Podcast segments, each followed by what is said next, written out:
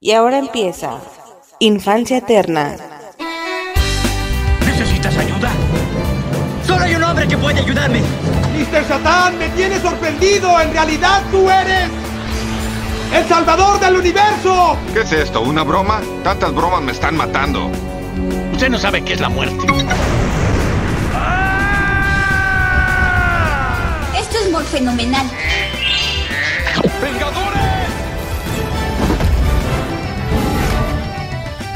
Unidos.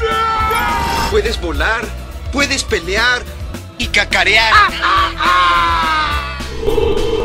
¡Liberlo! Está bien perder con el oponente, pero no con el miedo. Ya entendieron, ¿ok? Peter 1, Peter 2. Peter 2. Peter 3. Peter 3. Ok, vamos por ellos. esperen, esperen. Los amo, chicos. Gracias, capitán. Cuando seas mayores ya no podrán volver. Sean bienvenidos a un episodio más de su podcast Infancia Eterna. Yo soy Riser y en esta ocasión, señores, en esta ocasión, como ya se puede observar, quería venir a hablar de, de, de, una situación en específico. A ver, esto a colación de qué o a, o a motivo de qué. Pues por Vilma, señores. Vilma, este nuevo producto de Scooby-Doo que ha, que ha salido, bueno, producto proveniente de Scooby-Doo, no es de Scooby-Doo, es uno de los personajes de la agrupación. Eh, y pues nada, ¿no? Se decide hacerle una serie spin-off únicamente a ella, con algunas situaciones ahí específicas, algunas situaciones cambiadas. Eh, es un tema por diferentes razones. Definitivamente es un tema que está haciendo ruido. Bueno o malo, pero está haciendo ruido, ¿no? Definitivamente. Eh, francamente, este producto Vilma se iba a ir a la selección de productos que hicieron ruido para invierno. Sí, definitivamente, como lo que ya se hizo en otoño pero luego medio detecté que a lo mejor había un par de cositas que se podían decir para hacerlo a lo mejor un episodio más individual, ¿no? Ahora sí que ya dedicar todo lo que yo puedo aportar en este podcast a Scooby-Doo en general, ¿sí? Juntándola con muchas otras situaciones de la franquicia, vamos a llamarla así, y ni tan muchas, son, son muy específicas y muy de gusto personal, muy específicas sobre todo, y pues ya, esto ocasiona que ya no entre en ese podcast. Eh, invernal, sino que ya viene a traerse de una manera mucho, mucho más personal, aunque sea en, en, estos formatos más, más ligeros, no más cortos. Rápido, señores, tengo que empezar diciendo eh, mi relación con Hanna Barbera a nivel general desde el inicio ha estado un poquito extraña, ya te digo, no, sí ha sido un poquito limitada. Hanna Barbera, eh, esta, bueno, ya sabes, no, esta situación de las diferentes series que que se tienen, ¿no? Que si los supersónicos, que si los picapiedra, que si junta justamente Scooby-Doo, eh, diversas eh, situaciones ahí, ¿no? Mi relación con estos productos ha estado desde siempre extraña, ¿no? Porque es muy común que estos productos gusten mucho a mis generaciones, ¿no? Que si los picapiedra, que si Scooby-Doo, que si los supersónicos, que si el oso yogi, que si son varias cosas. Son varias, de hecho, que si el Capitán Cavernícola, que si el tal Blue Falcon y su perro y no sé qué, son, son muchas situaciones. Eh, yo particularmente, digo al final esto es algo completamente personal, he tenido una relación extraña por, por no gustarme lo suficiente, pero siempre sentir que deberían de gustarme más, no sé si me explico. De hecho llegó, llegó, llegó algún momento o en alguna ocasión sí llegué como a pensar que no había bronca, porque por la temporalidad sí es un hecho que Hanna Barbera ya iba saliendo cuando yo iba entrando. Ya me tocó la pura colita nada más. Pero al mismo tiempo hablando con personas más o menos de mi edad, incluso algunos años menores, te dicen que sí, que Hanna Barbera de toda la vida, güey, que, que, los supersónicos, que los pica. Dices, ah, chinga, entonces soy yo, güey, no es tanto mi generación. Que yo pensé que a lo mejor la generación me permitía no ser tan gustador de este rollo. A ver, ya me entiendes con lo de me permitía, no es a huevo, pues es un decir. Eh, pero sí es un hecho que no, no ha sido el caso mucho. ¿eh? Definitivamente sí le he sacado un poquito estas situaciones. Sí me tocaban estas series, sí, sí las veía, pero, pero es extraño, güey, medio les, les, sacaba un poquito la vuelta, ¿no? Eh, tendré un par de relaciones con cosas en específico, ¿no? La verdad, por ejemplo, el por, por, darte un ejemplo, Los Picapiedras realmente no es la serie que yo viera, pero curiosamente más bien vi spin-offs. Es como que lo que más me tocó a mí. Aquel, me acuerdo mucho de cuando Pebbles y Van Van ya están grandes, ya van de que la universidad, un pedo así, o la escuela, no sé. eh, uno de los donde los picapiedras son pequeños, son como morros todos. O sea, más bien me tocaron más esas cosas, ¿no? Es curioso, más que otras cosas que sí debieron de tocarme. El Capitán Cavernícola, bueno, una fase ya evolucionada, una parte donde ya, e, ya iba con un acompañante, un pedo así, que ya es como lo posterior, ¿sabes? Como decir que te tocó más la Liga de la Justicia Ilimitada que la misma Liga de la Justicia normal, o incluso el mismo Batman o Superman, ¿no? Ya lo, lo más avanzado. Es un poquito raro, ¿no? A diferencia de la relación que podría tener con todos los productos de la Warner Brothers, que de eso sí tuve mucho más la, como que la cercanía, ¿no? Sí, mi relación ha estado un poquito extraña con este tema, la verdad. Te digo, siempre he tenido la sensación de que debería, debería de gustarme más, pero pues no sucede, ¿no? No le tengo tanto cariño como muchos otros de mi edad o inclusive menores lo tienen, tienen un gran recuerdo de estas caricaturas. Yo la verdad es que no, como te digo, más bien me tocaron las situaciones posteriores en algunos casos. Eh, o por ejemplo también las películas live action es un hecho que entramos, que justo mi, como mi generación o mi edad, pues en mi caso personal, entra a un punto donde justamente estos productos ya llevaban varios años de ser exitosos y producto de eso es que se deciden hacer películas live action de dichos productos. yo te diría que tengo más anclaje con las películas live action de los Picapiedra, aquellas tardes de Canal 5, que con los mismos Picapiedra en cuestión. ¿Sí me explico? con Scooby-Doo, puta, ni se diga, güey. Ya ahorita en un momento lo mencionaremos. Pero sí, no, no, mi relación ha estado extraña, ¿no? Tengo que empezar por ahí. Debería de ser mejor, pero no lo es. Ahora, enfocándome única y exclusivamente a Scooby-Doo, un poco lo mismo, ¿no? Scooby-Doo eh, le tengo una relación muy, muy apenas, muy rozando por encima, o al menos las la estadística es lo que me dice. Es decir, si de un producto que tiene, de una franquicia que tiene cinco productos, te gustan tres, pues estás bastante bien. Pero si es una situación o es, una franquicia que tiene múltiples series, que tiene una infinidad de películas y de, y de esos 30, 40 productos, no sé cuántos sean, la verdad no los he contado, estoy inventando. Si de, esos, de esas decenas de productos te gustan 4, 5, pues evidentemente estadísticamente estás mal. Entonces estadísticamente y técnicamente hablando estoy mal. Aún así quiero contar aquí brevemente la, experiencia o lo que yo podría aportar sin investigar y sin ponerme a ver como loco cosas de Scooby-Doo que nunca he visto, sino lo plenamente personal. Son, son cosas en específico. Yo creo, y bueno, fuera de eso, poco más que mencionar ya de contexto. Eh, por ejemplo, vamos empezando con series rápido. Es una nada más, señores, es una. Y ni siquiera es una de las más convencionales de Scooby-Doo, que son varias. Son varias del grupo, hay algunas con Scrappy, no sé qué. No, señores, ya medio chequé intros y tal. No, no me tocó nada. Me tocó una nada más, que es la que sí recuerdo. Y no te voy a decir que la recuerdo con, uh, con cariño, güey, mi caricatura favorita. No, sino que me suena, es la que más me suena de todas. Por decir me suena, más bien sé que sí la vi y, de hecho es de las series más diferentes en formato. Y estoy hablando de Scooby-Doo y los 13 fantasmas. O los 13 fantasmas de Scooby-Doo se llamaba. Para quien no recuerde, es, es esta película donde ni siquiera el grupo original. Era Shaggy, Scooby, creo que Scrappy, no me acuerdo, creo que sí. Y un par de integrantes así nuevos. Era una morra X, no me acuerdo, alguien diferente.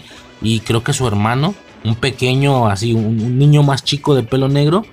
Curiosamente me creo, o sea, podrás creer que tengo más conexión con esa serie de lo que puedo tener con cualquier serie de Scooby-Doo más, más individual, ¿sí me explico? A ver, alguna por ahí nueva, creo que es la de las últimas o la última, también hay una cierta conexión. Esta sí es convencional, es de la agrupación de Scooby-Doo así normalita. No sé si se llama ¿Qué hay de nuevo? Scooby-Doo o algo así, tiene que ser ya del 2000. Es esa, no sé bien.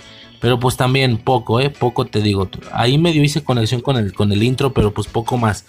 Eh, era una serie muy específica por el formato, te digo, era muy diferente a lo que convencionalmente es Scooby-Doo.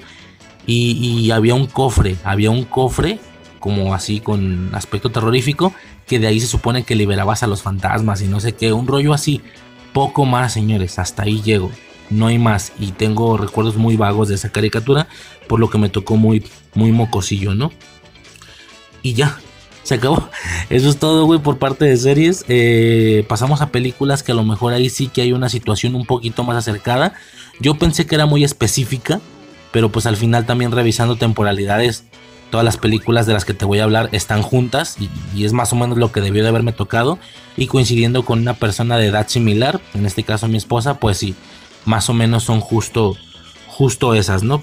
Las películas de Scooby-Doo tenían un detalle curioso porque si no me equivoco, obvio no sé si en todas, pero en la mayoría, eh, o al menos las que a mí me tocaron, era común el concepto de que los monstruos eran reales. No sé si me explico. En la serie de Scooby-Doo los monstruos nunca eran reales, siempre era alguien disfrazado. Y era, según yo, por lo que tengo entendido, la característica de una película. Que en la película, muy al estilo fuera de canon, no sé si se le puede llamar así, aquí los monstruos casi siempre eran reales. Según yo, o al menos lo que recuerdo, me puedo estar equivocando, ¿no? Eh, básicamente las películas de las que yo estoy más familiarizado y, en alguno de los casos más que estar familiarizado, realmente es de gusto muy, muy, muy personal, fuertísimamente. Eh, coinciden estos productos que justo me tocaron a mí, coinciden en que, en que Shaggy tenga la playera roja y que esté Scrappy. Si me explico? Bueno, junto con Scooby. Ese trío ese trío yo creo que es el grupo titular de mi experiencia con Scooby-Doo, por así decirlo. Curiosamente, más que cualquier otro de los integrantes. Si me explico, por, digo, tengo poca relación. Siendo bien, bien, bien, eh, bien franco, ¿no? Es curioso como un Scrappy-Doo me resulta mucho más familiar que una misma Daphne, Fred o Vilma, me explico. Ahora, vamos empezando brevemente con, con las películas que sí pudieron haberme tocado están en orden cronológico, ¿ok?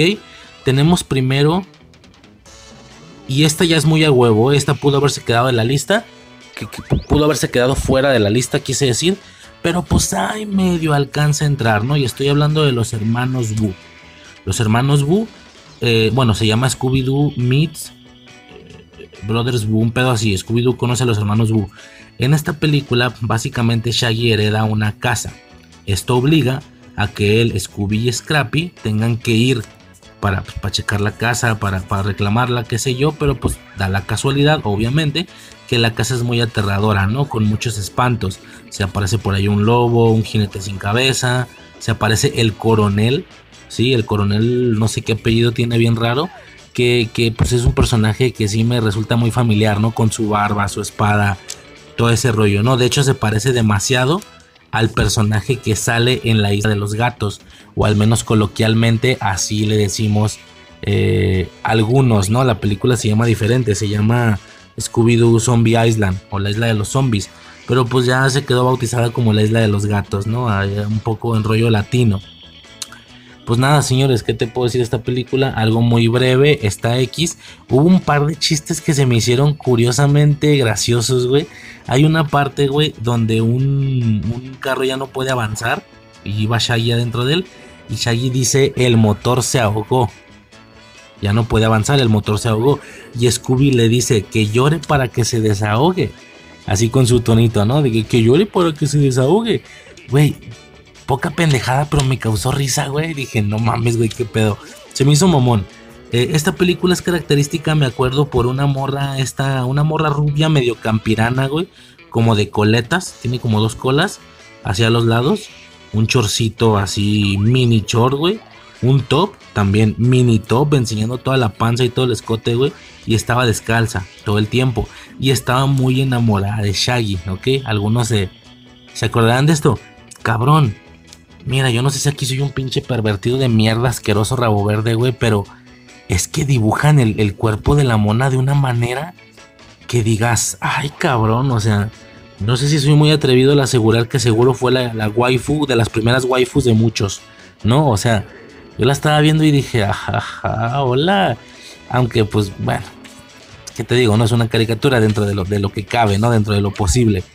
Eh, y luego está por ahí su hermano que, está escopeteando toda la película, güey, alejando a estos güeyes de su hermana y no sé qué. Y bueno, toda una situación ahí con el tema de la herencia y todo eso. Poco más tengo que mencionar. Tengo recuerdos bonitos de esa película, pero pues al final son un poquito más vagos, donde entro a mayor familiarización o a mayor familiaridad, no sé cómo se diga, son justo con las tres siguientes. Y eso es todo, señores. Cuatro películas nada más. Es todo lo que yo puedo aportar de, Scooby-Doo. La siguiente película, señores, es Scooby-Doo Ghoul School, ¿no? Que viene siendo algo así como, pues si no, Ghoul es como una manera de decir de los monstruos o no sé qué. Eh, en español le pusieron Escuela de Fantasmas, Scooby-Doo en la Escuela de Fantasmas, algo así. Esta película, tal vez, bueno, iba a decir, tal vez algunos la recordarán más que la anterior, pues ya depende de lo que te haya tocado a ti o no. Si es un hecho que esta película es de, gusto mucho, mucho mayor a la de los hermanos Boo. Te digo, la de los hermanos Boo ya alcanza a entrar en colita, güey. Tranquilamente se pudo haber quedado afuera casi. Ahí medio alcanza a entrar, güey. Pero esta ya está un poquito con mucha más fuerza, ¿no? Que es, esta sí la recuerdo muy bien, o sea, es interesante lo que pasa con estos productos, ¿no? Con los productos restantes. No, no tengo ninguna intención en generar misterio, los digo de una vez. Es la escuela de fantasmas, la carrera de los monstruos y la, isla de los gatos, ¿no? Como les llamamos no, nosotros, ¿no? Bueno, coinciden que mi esposa y yo le decimos así. Estoy seguro que debe de ser muy común que muchos la recuerden así, aunque no se llama así, ¿no? Se llama la isla de los zombies. Bueno, estas tres películas y un poquillo la de los hermanos Boo, como digo, tienen esta, esta eh, digamos, eh, esta similitud de, de, ser productos que a lo mejor poco a poco hay de qué hablar de ellos, pero son muy potentes, ¿sí? Son, son demasiado nostálgicos. Puedo recordar aquellas mañanas de sábado viendo esas películas en la mañana, de que no fuiste a la escuela y tal, das a gusto y te ponen la película. Y pues tenerla ahí medio de fondillo, ¿no? O, o a veces poner la atención tengo esos recuerdos, güey. Entonces el tema con estas películas se me hace curioso porque, a ver, hay productos que, tienen mucho, ya lo había comentado antes creo, hay productos de los que tienes mucho de qué hablar, pero pues no hay esa potencia eh, nostálgica, por así decirlo. Lo que puede pasar con Avatar, por ejemplo, ¿no? Por dar un ejemplo. Eh, hay productos que tienen ambas, situación nostálgica o potencia emocional, pero también tienen mucho de qué hablar, como No Way Home. Bueno, este producto pertenece a la categoría restante. Son productos que tienes poco de qué hablar, la verdad. No hay mucho de qué hablar, güey. No es gran cosa. Pero tienen mucha potencia emocional. Si me explico, tiene nada que yo pueda describir tanto o en tantas horas, tantos minutos. Pero hay mucha potencia, güey. Hay gran nostalgia con las tres películas que, siguen a continuación.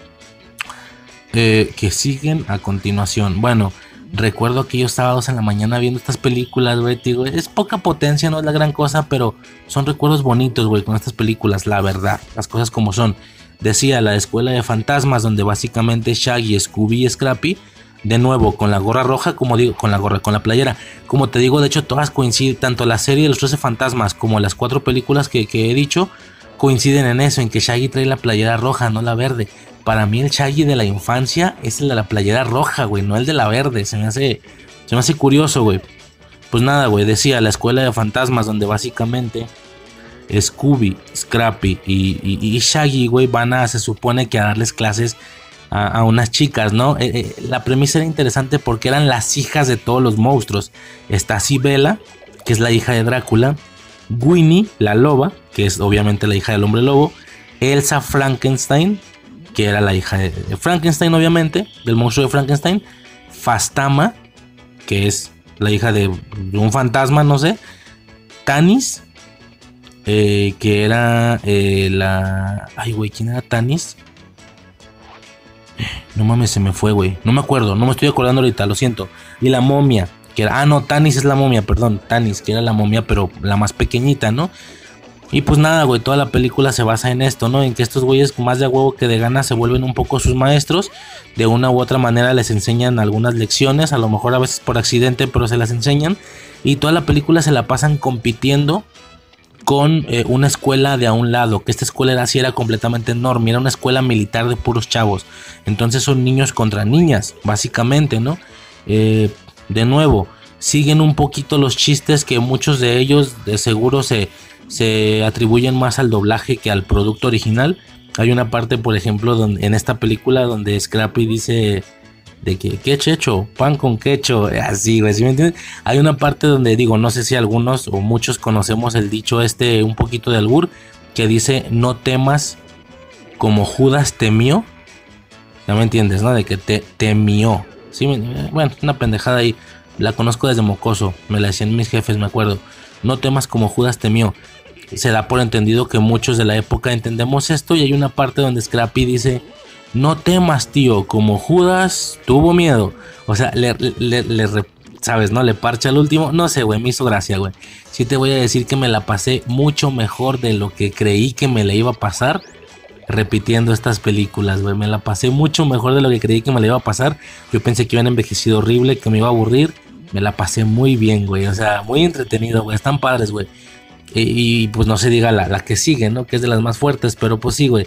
Eh, School, la escuela de fantasmas, esa es más de Suicide que mía, ¿no? Digamos que de estas cuatro, los hermanos Wu, la escuela de fantasmas, eh, la carrera de los monstruos y la isla de los gatos, si tuviera que filtrar de esas cuatro, quedan dos. Que sería eh, escuela de fantasmas y, la carrera de los monstruos. La escuela de fantasmas es más de Suicide y la carrera de los monstruos es más mía, definitivamente, ¿no? Poco más que mencionar con esta película, güey. Con la escuela de fantasmas. Está padre, güey. Está entretenida. Me la pasé muy bien. Aquí venimos, señores, al siguiente producto que es, en conjunto con las películas live action, yo creo que el producto más, más fuerte para mí de todos, ¿eh? Yo creo que es el más fuerte. Si tú me dices Scooby-Doo, este es mi producto insignia. Así, es mi producto emblema, güey. Esta cosa sí es muy potente. Esta cosa sí es muy, muy fuerte. Y curiosamente ni siquiera tiene el formato. Ninguna de estas películas, si te fijas, tiene el formato de lo que Scooby-Doo es, que son el grupo de. el mismo grupo de la máquina de misterio. Vaya, no tengo anclaje yo con el vehículo, por ejemplo, porque no sale el vehículo en nada de esto que he dicho. Si ¿sí, me explico? Que es la representación de la agrupación, pues el vehículo, no la máquina del misterio. Eh, me resulta más curioso estas que la fórmula convencional de las películas, o sea, de las películas que mantienen la fórmula convencional de Scooby-Doo como, lo es el grupo investigando un caso y descubriendo al, al, farsante y todo ese rollo, ¿no? Sí tienen un formato muy, muy, muy eh, distinto, por así decirlo, ¿no? No mames, güey. Esto sí es otra potencia, güey. La carrera de los monstruos. Esto sí es yo creo que lo más grande de Scooby-Doo a nivel general para mí, siendo bien franco. En inglés se llama Scooby-Doo and the Reluctant Werewolf, que viene siendo como el Scooby-Doo y el hombre lobo necio, reacio, algo así. Pero pues en latino muy atinadamente le pusieron la carrera de los monstruos. Cuando definitivamente tiene mucho más sentido con eso, ¿no? Eh, ¿Qué tenemos de inicio? De inicio, otra waifu, señores, otra waifu, Dios santo. Vanapira. Vanapira es la chica del vestido rosa que está todo el tiempo con Drácula durante esta carrera. Oh, por Dios, cabrón. Güey, es que las dibujan de manera que dices. No mames, güey. Dios santo, quiero, güey. Sí, cabrón, ¿y para qué, güey? ¿Para qué te digo que no, güey? No, no, no. Otra waifu de muchos de seguro. No sé si estoy, no sé si estoy usando el término correctamente, güey. Soy un anciano y no soy tan otaku. Según yo es eso, una especie de crush. ¿Sabes, no? Según yo sí. Bueno, y si no, ni pedo, se la pelan. Eh, nada, señores, los monstruos organizan una carrera, pero les falta un hombre lobo. Por lo que hacen que de alguna manera Shaggy se vuelva hombre lobo para que tengan que participar. Cosa curiosa porque a partir de esto Drácula va a estar intentando sabotearlo toda la carrera. Entonces estuvo raro porque como que lo obligó a que participara, pero a su vez se quiere encargar de que él no gane. Puede ganar cualquiera, pero él no. Entonces, ¿para qué te lo traes, güey? Está medio extraño, güey. No sé si se hay un agujero argumental o a mí se me pasó algo. Pero pues a grandes rasgos es, es eso, ¿no? Los vehículos, señores. Los vehículos que son definitivamente lo que se lleva en la película y lo que más tengo yo en recuerdo nostálgico, güey. Eh, tenemos a Frankenstein y Repulsa en el Frankie Wagon. El hombre del pantano en el Visco Móvil.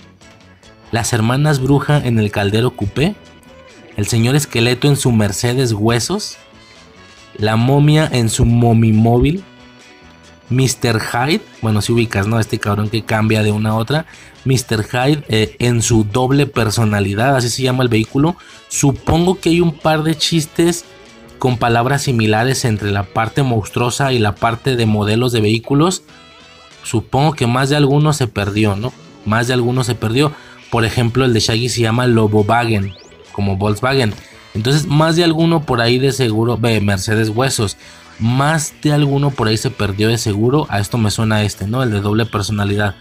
Eh, el dragón en su Dragon Dragster y Shaggy y Scooby en su Lobo Wagen, mientras a su vez en el otro en, el, en este otro vehículo rojo es su novia, gran punto destacable, güey, lo que decíamos, me resulta más familiar su morra que la misma Vilma, por ejemplo. Shaggy tiene novia en esta película, güey, ese es un punto muy destacable, güey, siento. Eh, o algo que no recuerdo haber visto en otros productos, a lo mejor sí me estoy equivocando, pero digo, hay una situación ahí con Vilma, si no me equivoco, ¿no? Pero no, no, no sé mucho de qué hablan cuando mencionan eso. Repito, todo lo que estoy mencionando es todo lo que hay. No, güey. No, no, no. Es, la película más potente de toda la franquicia de Scooby-Doo para mí. Es lo que se lleva Scooby-Doo de calle. Es por lo que tengo un gran, gran, gran recuerdo. Y, y la volví a ver con el miedo de que me pateara la casa de muñecas. Que estuviera más aburrida y tal. No, señores. No, no, no, no, no. Fue increíble, güey. Me la pasé como un niño, güey dije, güey, esto es tan bueno, esa cosa me la voy a repetir varias veces, güey, o sea, va a caer seguido. No, güey, o sea, toda la parte inicial pues está más X, ¿no? El hospedaje y todo eso. Cuando entramos a la carrera, no, güey, magnífico, güey, magnífico. Primero el, el aspecto estético, bueno, el aspecto o el, ¿sabes, no? No, no sé, güey, ya me confundí. E, eso, güey, el aspecto de los, de los vehículos es increíble, güey. O sea, güey, yo quiero Hot Wheels de estos sí o sí. Creo que no existen, pero güey, por favor. Los quiero, cabrón. Qué vehículos tan preciosos. Obviamente el solo mencionar sus nombres, pues no le hago justicia. Tendrán que buscarse una imagen. Por ahí está alguna. Sí, sí, más de alguna, obviamente, sí me tocó. Con todos los vehículos. Nada, están hermosos, güey. Los pinches vehículos ahí muy monstruorizados, ¿no? Al estilo Mario Kart, cabrón. No, no, no. Belleza, güey. Belleza, belleza total. Casi me impresiona cómo cómo no otros productos de este tipo no tuvieron su producto de carreras. No sé si me explico, me sorprende. Eh, pero bueno, básicamente toda la película o toda la parte final de la carrera, que es lo importante, la carrera de los monstruos, es Drácula intentando toda la carrera sabotearlo. Eh, algunos de los, de los casos, con, con obviamente con, con intentos frustrados, no, güey, te cagas de risa, güey. El vato intenta según, según sabotearlo y termina bien cagado él, güey. Por una u otra razón, güey. Eh, la estupidez de Vanapira, güey. No, no, no. Son, son situación tras situación que a mí me tenían cagado de risa, güey. No puedo creerlo. Es una película que vi de niño y, y, y, no solo se mantuvo decente, creo que la aprecié mucho mejor de lo que la aprecié cuando era niño, güey. Pinche película me encantó, cabrón. Me encantó la chingada película, güey. Este, güey, el, dueto Joroba. Que son estos dos cabrones con, con Joroba, güey, que se llaman Quasi y Modo. Chingoncísimo, güey, monitoreando en su helicóptero que en lugar de hélices tiene alas de murciélago. Eh, muy, muy al estilo este, bueno, a mí no sé yo mucho de carreras, pero sí me parece como familiar esto de que mientras se hace una carrera, alguien en un vehículo volador va como monitoreando si hay tráfico, si no hay tráfico, si los policías, si no. Me acuerdo que lo hacen en la de Net for Speed, en la película. Como que me acuerdo, ¿no? No, no, no. Fantástico, güey. Fantástico, güey. Eh, me la pasé, te digo, no mames, güey. Me la pasé tan bien. Eh, es, como ver el coyote y el correcaminos. Pero pues el coyote es el, nuevo, el dueto Joroba y, y Drácula y el correcaminos obviamente son Shaggy y Scooby, ¿no? O sea, que intentan hacerle como trampas, pero luego les salen mal y se les regresan a ellos. No, güey, yo me estaba cagando de risa, güey. Estuvo, increíble, no sé, güey. Estuvo muy, muy padre, güey. Tanta risa en tanto momento, güey. Te digo, la estupidez de Vanapira de que no entiende algunos chistes. Eh, o que los entiende después y se caga de risa después, güey. Todo lo que le pasa al, al al pinche Drácula. Y luego hay momentos, güey, no sé si esto ayuda al doblaje o sea igual de bueno en inglés, no sé. Hay momentos donde cada vez que le pasa algo, el vato tira un gritillo de que, oh, así, güey, de que va arriba de un, va arriba de un carro y justo la pinche pluma del tren se, le, se le pone enfrente y lo tumba a la verga y luego el tren se lo lleva y, y, se trata de este señor haciendo estos sonidos de, oh, no, así, güey, no, no mames. O sea, el vato todo el tiempo está cagado, está enojado. Es súper gracioso, güey, me encanta, güey. Aquí cerramos un poquito ya poco más que mencionar. Aquí cerramos un poquito con este trío de películas que siendo bien bien franco, pues sí se salen mucho de la estructura cotidiana o de lo convencional que técnicamente es Scooby-Doo, me explico, por ser ellos tres, por no estar investigando un misterio, por ser una situación completamente distinta, güey, lo que son los hermanos Wu y sobre todo la escuela de fantasmas y la carrera de los monstruos. Es algo muy distinto, se me hace curioso porque, güey, yo llorando por Merlina, güey, que, ya es muy diferente, no, no llorando, pues, pero yo decía que era muy diferente y que está el producto bien cambiado, que bien pudiste haber hecho otra cosa. Güey, es lo mismo, güey, aquí pueden haber hecho películas animadas que se trataran de otros personajes nuevos, pero pues le meten a personajes de Scooby porque saben que iban a jalar gente, aunque la estructura nada tiene que ver con la estructura original de Scooby-Doo, que son básicamente el grupo de la máquina del misterio, eh, intentando resolver un caso, viendo pistas, aprovechándose de los fallos del villano y al final descubriéndolo, ¿no? La cuarta película, señores, se adapta mucho más a esta estructura, se adapta mucho, mucho más a esta estructura y es Scooby-Doo en la isla de los gatos. Por mis huevos, así decido llamarle yo. No se llama así, es la isla de los zombies. ¿Salen zombies? Sí, es correcto, salen zombies. Y también sale el fantasma este como tipo anciano pirata, güey, que como digo se, se parece mucho al, coronel, güey, de la otra película. Eh, un punto destacable, pues que la isla está llena de gatos, güey, no por nada la recordamos así, la isla de los gatos.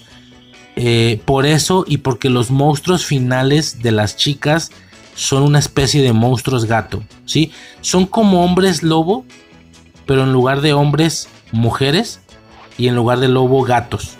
Pero me refiero a esa misma agresividad, o sea, son como mujeres gato, pero agresivas, son, son más como mujeres tigre, güey, o no sé, mujeres puma, más que gato en ese sentido.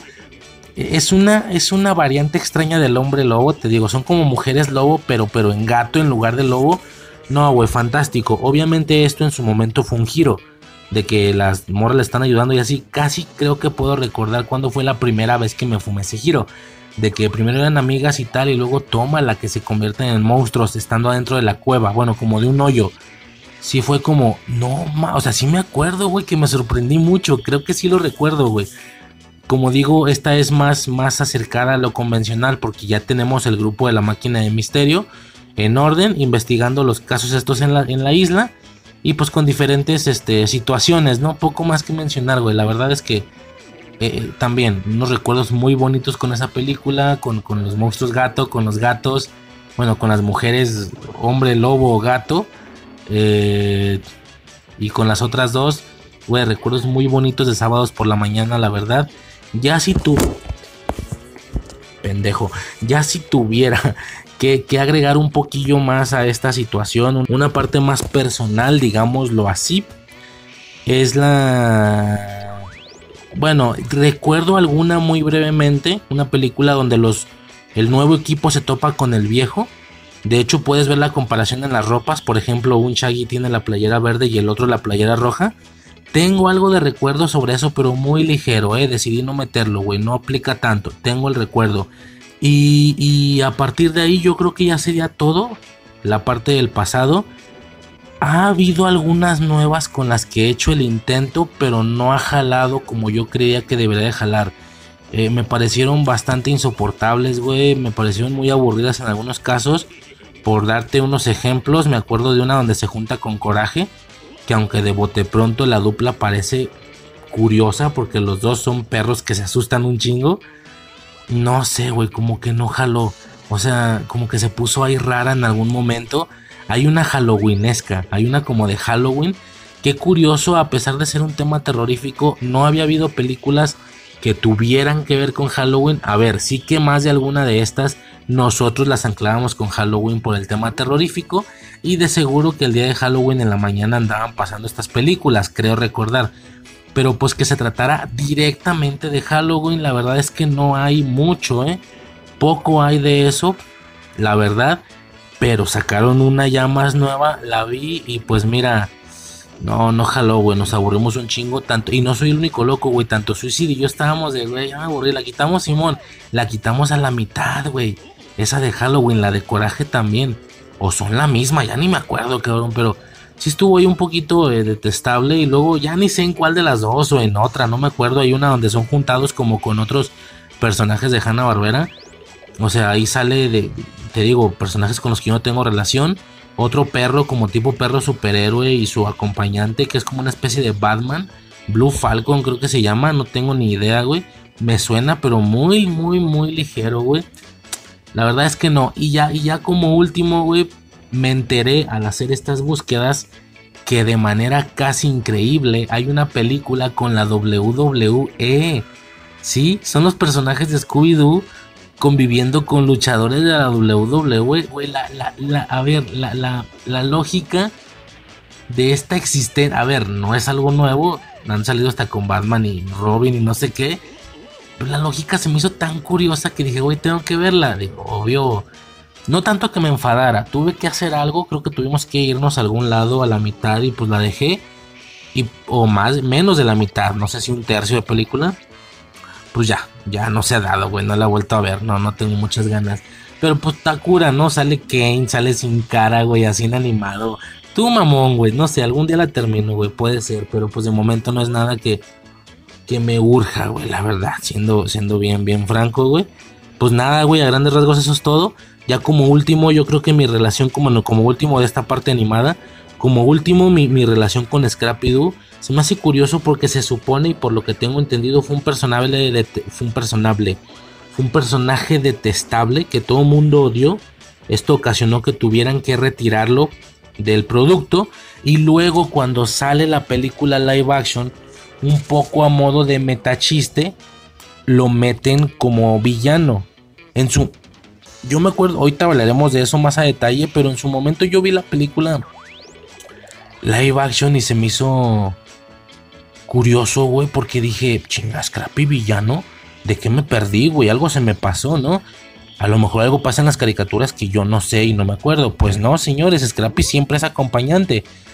Lo que sí es un hecho es que en las series animadas previas a estas películas, por lo que entiendo, era muy detestable, muy odioso, se creía muy verga y esto molestaba le bajaron el ritmo. De ahí que las películas, porque yo, ok, yo escucho esto, que era muy detestable y así, y lo primero que yo contestaría es, ah, poco sí, güey. Yo me acuerdo que era buen pedo el vato, güey. Por eso, por eso tengo yo ese recuerdo, porque a partir de esta detestabilidad, no sé cómo se diga, le bajan muchísimo los decibeles, güey, le bajan mucho el, el pinche, el pinche mamonerismo, güey, no sé cómo chingo se diga le bajan mucho el nivel a Scrappy, güey, lo nerfean mucho en ese sentido.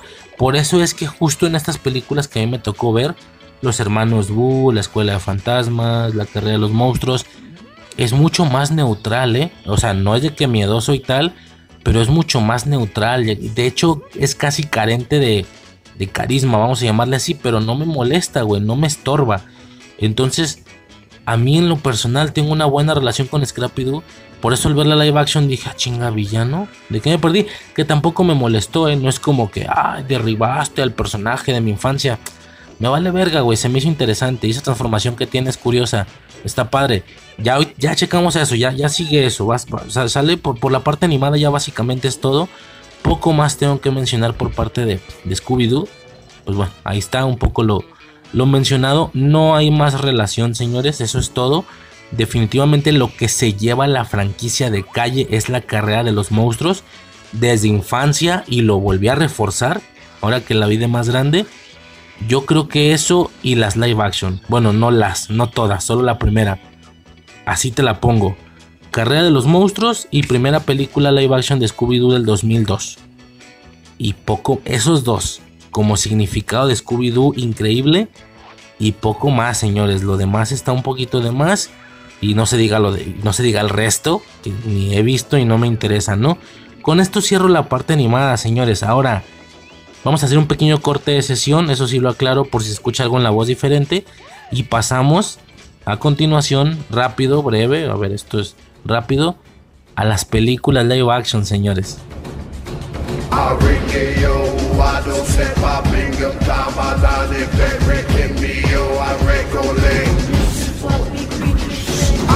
que yo Guado sepa pingo taba dani perre que mío a recole Arre que yo Guado sepa pingo taba dani perre que mío a recole Arre que yo Guado sepa pingo taba Ok señores, en esta segunda sección, por así decirlo, segunda de tres secciones, digo, del, del tema, tomando en cuenta y enfocándonos en el tema principal, sin contar la, la introducción, técnicamente, bueno, ya esta primera sección de, de, la parte animada, ¿no? De la parte de, infancia, vamos a llamarle así. Eh, y bueno, es que esto también es infancia, pues, pero esto no es animado. Sí, está aquí en esta pequeña sección quería comentar brevemente sobre la parte live action, sí, sobre la, la live action sobre, sobre la parte live action de, de, esta franquicia, ¿no? Ya para cerrar con una tercera sección hablando directamente de Vilma, ¿no? Que al final es lo que nos, nos, nos trae aquí, justamente, o sea, eh, básicamente es lo que nos, pues eso, ¿no? Lo que, lo que nos trae a esta situación, o, o, hablar de este tema, ¿no? Eh, nada, señores, definitivamente eh, son varias películas de Scooby-Doo por lo que tengo entendido. Sí es un hecho que en lo personal yo solo tuve experiencia con las primeras dos, que son justo las que mantienen el, ese primer elenco y tal. Mm, ya posteriormente eh, se cambia de elenco y tal. De hecho yo pensaría que es incluso una franquicia nueva o que es una seguidilla diferente de películas pero pues por ahí medio estuve checando que no, que, que canónicamente sí, sí pretenden que sea lo que sigue. Eh, de, de, estas dos, quiero decir, obviamente estoy hablando de estas donde, donde 2002 y 2004, sí, pongan así, Scooby-Doo 2002 y Scooby-Doo 2004, eh, monst los monstruos sueltos, no, monstruos sueltos. Y como digo, hay un, un trío de películas más, un rollo así. Hay como dos, tres películas más con actores completamente diferentes. Eh, yo lo veo y, y sí me resulta un poquito, eh, no sé, güey, medio, como, como medio, ¿cómo decirlo? Como, como una mala parodia, ¿sabes? Como cuando hacen una parodia mal, algún sketch en un canal de YouTube y pues los disfraces están todos culeros y así. Aunque bueno, siendo bien, bien franco, el adaptar un personaje tan colorido de caricatura al final termina viéndose como eso, ¿no? Termina viéndose como un cosplay y no como verdaderamente una, una adaptación, termina viendo, viéndose como un disfraz. De hecho, un poco pasa con estas películas también, con las mías. Pero pues no sé, digo, al final estas fueron las que me tocaron, estas dos. Eh, particularmente la primera. Y como digo, ya este trío de películas posterior, creo que son tres, no me acuerdo, tal vez son dos, no recuerdo bien. Pues ya, ya sí que no hay en absoluto una experiencia en lo más mínimo sí pude percibir estas portadas o este otro casting después. Eh, y aunque te digo, aunque se supone que pretenden de alguna manera eh, decir que, que, que, es lo que sigue, pues no sé, güey, no la quiero ni mover. La neta, no hay mucho tiempo para eso y sí, no, me da un poquito eh, de pereza actualmente ver nuevas películas de Scooby-Doo, para serte bien, bien franco, pero me quedo con estas dos con las dos infancias, señores. Empezamos con la primera brevemente. Eh, es una, una, situación más anecdótica que otra cosa. Eh, la primera película, señores, la de, la de 2002, ¿no? Definitivamente, eh, y, bueno, también, perdón, an antes de, de, empezar a mencionar esto, también es un hecho que es curioso porque yo mencionaba al inicio cómo la, la edad ocasiona que me alcance a tocar no plena, plena, plenamente este mundillo de Hanna Barbera, sino ya la salidilla ¿sí? O sea, ya, ya como que la salida de la serie es muy pequeño. Yo ya soy más de, de otras cosas, más dos mileras, por así decirlo, no tan noventeras. Este, aunque es curioso porque también hay personas de mi edad que aseguran que sí, Hanna Barbera de toda la vida, ¿no? Lo mejor y no sé qué. Bueno, eh, es interesante por esto lo comentaba, porque incluso es, es, una situación en la que yo empiezo a tener más contacto con las cosas live action que, que, con las animadas, me explico, a partir del éxito, del gran éxito que los productos animados tienen a nivel general, esto genera, ocasiona que se les hagan productos eh, acción real, ¿sabes? Me acuerdo muchísimo de los Picapiedra. Eso es curioso, tengo más relación, fíjate, tengo más relación con los Picapiedra, por ejemplo, las, las, las películas de acción real que con la misma serie animada, ¿no? O como ya lo había comentado en la, en la sección anterior de, de, de Scooby-Doo animado, eh, tengo incluso más, más, o, más relación o, o, me resulta más familiar estas series spin-off que la misma serie principal, ¿no? Cosas como lo, los Picapiedra Bebés o, la serie de Bam Bam y Pebbles cuando ya eran grandes, iban a la escuela, todo ese rollo, ¿no? Bueno, es un poco lo que sucede, es curioso. Nada, güey, la, las primeras impresiones que tengo de esta película, y sí lo puedo recordar, repito, muy en este mood de que se. e-, era la década o eran los tiempos en los que resultaba loquísimo, resultaba absurdo que verdaderamente iban a pasar acción real, algo que tú solo conocías en caricatura. Ese concepto, esa situación, era una locura, ¿sí? Lo, sucedió con Spider-Man, con Tobey Maguire, ¿sabes? En su, momento, en su momento, claro que fue una explosión. Ya es normal, ¿no? Claro, ver a Spider-Man en live action y tal, en acción real. Pero en aquellos tiempos fue de, van a hacer una película de Spider-Man real. ¿Real? ¿De personas reales? O sea, ¿cómo? No lo imagino, o sea, no podías imaginarlo, ¿no? Es, es, es un concepto que o podía salir muy bien o podía salir muy mal. No había tintas medias, ¿no? Eh, muy en este mood de estos tiempos y de esta, de esta década o de estos años, ¿no? Justo el inicio de los 2000, empezando, recién empezando los 2000, que, que pasaban este tipo de cositas, que llevaban cosas que, eran solo animadas, las, llevaban a acción real, te volaba la cabeza, ni siquiera, ni siquiera podías imaginar bien cómo es que lo iban a lograr, eh, porque sí que hay algunas cositas que igual no quedarían tal cual. Dentro de esta lógica, eh, en alguna ocasión fui al cine por alguna razón, no recuerdo a qué película o con qué razón, y veo el póster, veo el póster de Scooby-Doo. Lamentablemente no logro encontrar ese póster, no existe como póster, eh, digamos, general o, de, los, de los de la película, ya sabes, cada película tiene uno, dos, tres pósters, ¿no? las, las, más recientes sacan un chingo de pósters. Eh, y, hay uno que yo vi, o sea, veo el póster de que próximamente, ¿no? O sea, Coming Soon, la película que se viene en Cinépolis, ¿sabes? yo no me acuerdo qué película fui a ver eh, y veo el póster y veo, pero, pero justamente lo, lo, que radica en lo curioso es que es este misterio de que no ves como a los actores y ya, ¿no? O sea, veo solamente las piernas de todos ellos, ¿sí? Las piernas de todo el grupo eh, esto generando, como digo, una sensación de... Y luego creo que no había ni logo, no ese de que Scooby-Doo. O sea, nomás estaban las piernas de todos, ¿sabes? Tomándole, pon tú desde la rodilla. Pon tú que desde la rodilla un poquito más... Por ahí, por la rodilla, arribita de la rodilla y hacia abajo, ¿no? Entonces, y no había ni logo, es como, güey, misterio, no sabes qué película es.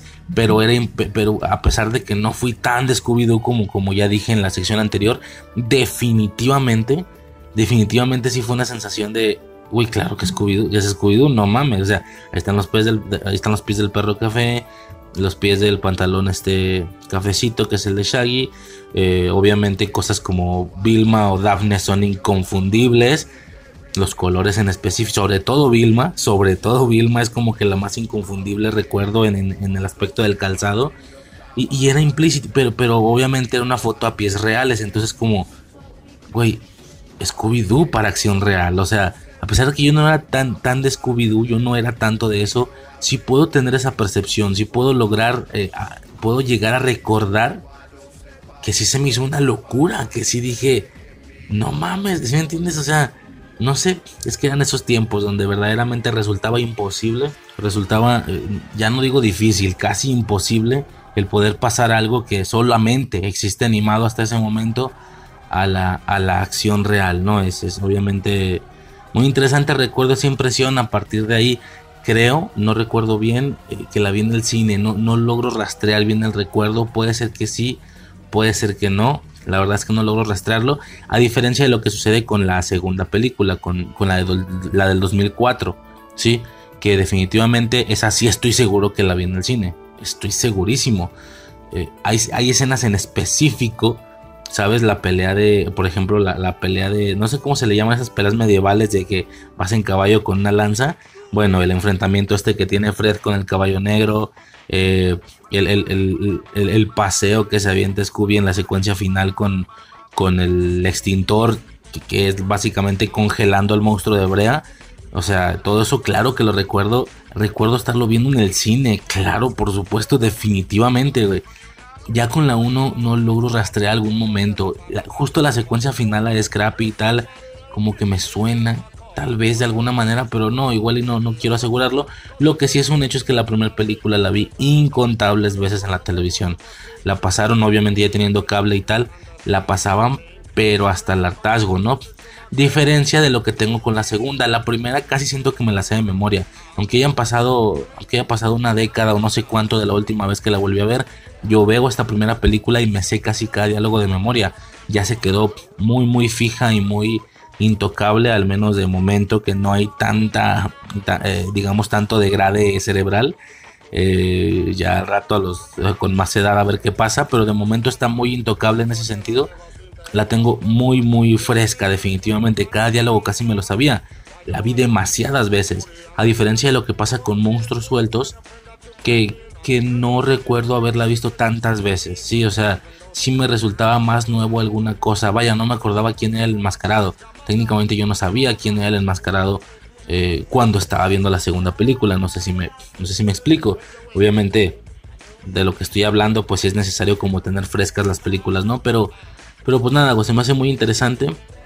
Eh, te digo, la segunda hay menos anclaje hasta cierto punto, pero, pero al final, claro que recuerdo cosas en particular que, que, recuerdo que me llegó a emocionar mucho de niño, porque dentro de la absurdez que, representa el, el, contenido en general, el producto de Scooby-Doo, no sé si me explico, digo, no quiero ofender a quien verdaderamente sea su vida, no me refiero a que sea absurdo, sino que ya me entiendes, o sea, Scooby-Doo no es Titanic o, Scooby-Doo no es eh, Vengadores o Scooby-Doo no es Star, o sea, Star Wars. Me refiero a que no es como, como que serio, tiende a tirarle a la comedia, entonces es más absurdón.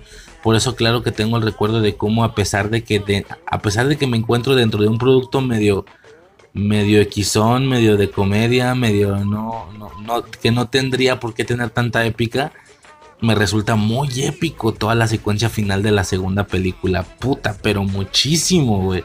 ¿Sabes? O sea, recuerdo muchísimo eso. Digo, ya, ya dije, el enfrentamiento de Fred con, contra el Caballero Negro, güey. Eh, la manera en la que en la que pierden los dos técnicamente la manera en la que en la que pierden Fred y, y Daphne contra el Caballero Negro y el Fantasma Eléctrico eh, lo mismo lo que ya dije el tema de Scooby lanzándose usando el extintor como tabla de surf congelando a todo mundo, güey. No, no, no. La, secuencia esta donde, donde primero congela, o sea, ya ha congelado casi todo el cuerpo del monstruo de Brea, le congela la cara y luego, güey, voltea el extintor de un patín, le zafa el, tapón, no sé cómo decirlo, posarlo como propulsor. Y, ¿sabes? Revienta, despega y le, pues obviamente le truena la cara, güey. No, no, no, o sea, fue no, güey, fue impresionante. No, fue impresionante, güey. Fue impresionante, estuvo muy cabrón, güey. Recuerdo todo eso, güey, definitivamente. Eh, pero pues nada, señores.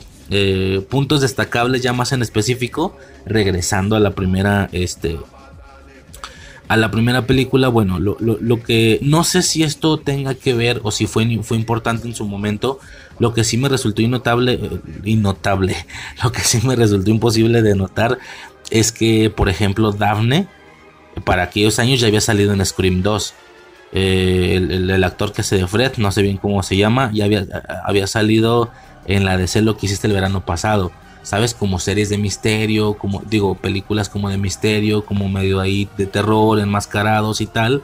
No sé qué tanta relación haya en ese sentido con, con eso. No sé si me explico. Es decir, que por eso los hayan elegido para hacer un poquito el chiste de decir, ah, mira, ahora Scooby-Doo. Seguimos en misterio, pero ¿sabes? Pero para lo más cómico, no sé si algo tenga que ver o simplemente es una coincidencia que las temáticas, bueno, ya me entiendes, no es que tengan nada de parecido a Scream con Scooby-Doo, pero, pero, es, o sea, me refiero a que serían técnicamente los actores medio de moda, ¿no? Porque pues al final del slasher en aquellos años, al inicio de los 2000, finales de los 90, pues es lo que traían a full los, los, adolescentes y la chingada, ¿no? Supongo yo.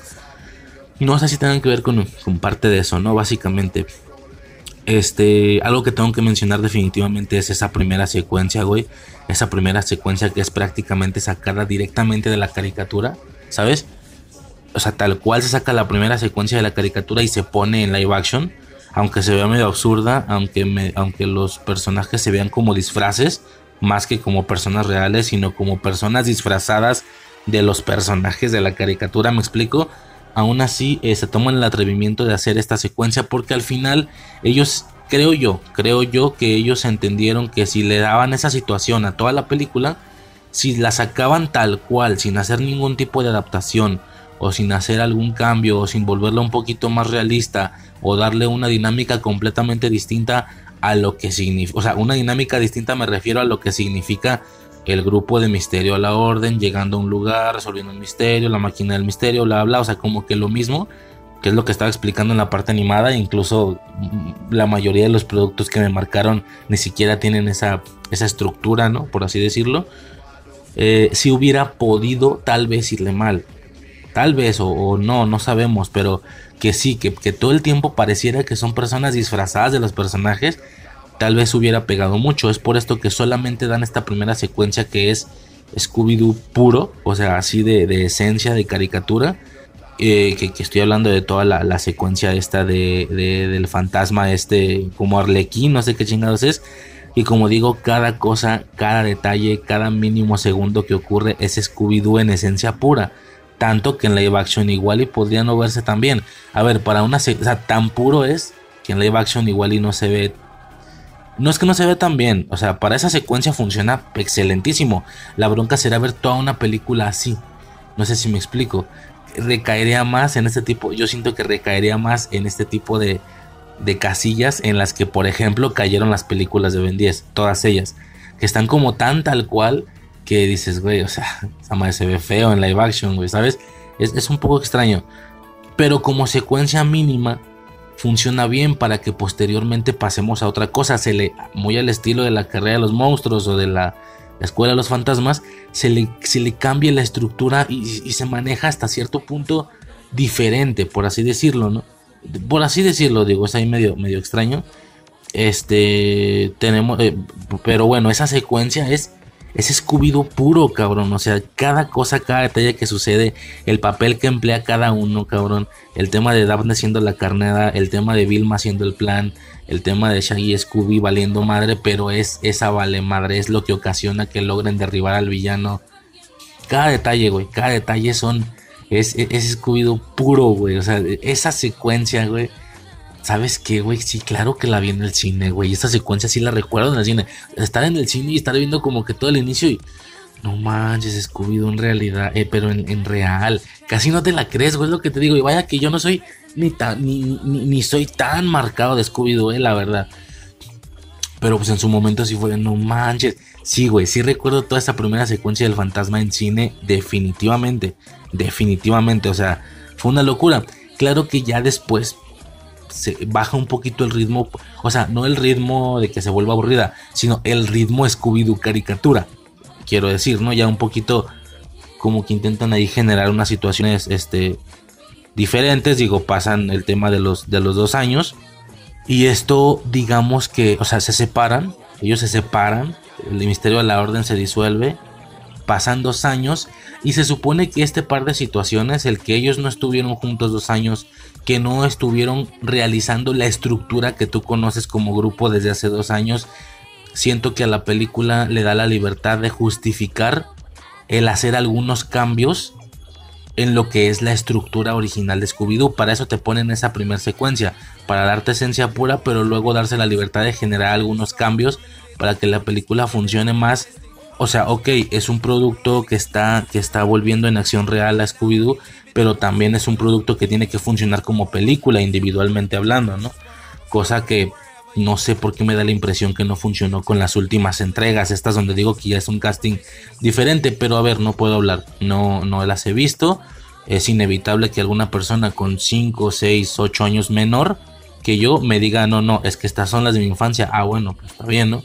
Y las tuyas se ven culeras, güey, se ven viejas, ah, bueno, o sea, cada quien no pasa nada, pero es la impresión que me podría dar, ¿no? Entonces, claro que eh, eh, es este, este tiempo de dos horas, de dos horas, perdón, de dos años, lo que, lo que le da la libertad a la película de hacer algunos cambios en específico, no sé si me explico, diversas situaciones, ¿no? Por ejemplo, el Fred, güey, Fred al inicio repito, parece una persona que está disfrazada de Fred.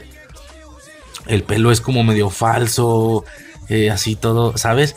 Y, las ropas son tal cual, ¿no? Cuando regresan ya están como más aligerados, más, más eh, puestos en la realidad. Me explico, Fred ya tiene el pelo corto, o sea, ya, ya más como se vería una persona normal, ¿me entiendes? Eh, ya se sienten más realistas, aunque para lograr eso están saliéndose de la fidelidad a Scooby-Doo. ¿Por qué? Porque ya no usan la ropa tal cual que usarían los personajes de Scooby-Doo, cosa que si sucede, repito, en la primera secuencia, si traen la ropa tal cual, eso hace que se vea como un disfraz. Ahora ya usan ropas diferentes, de hecho, o sea, esa ropa diferente no usan la misma toda la película, se están cambiando de ropa, siempre intentando mantener el patrón de colores, un poquito el tema de, los colores de cada quien a los Power Rangers, pero, pero ya son ropas que no tienen nada que ver con, con la de los personajes caricaturescos de Scooby-Doo. Repito, esto puede quitarle un poquito la fidelidad, pero la hace más realista de alguna manera, o al menos así la siento yo.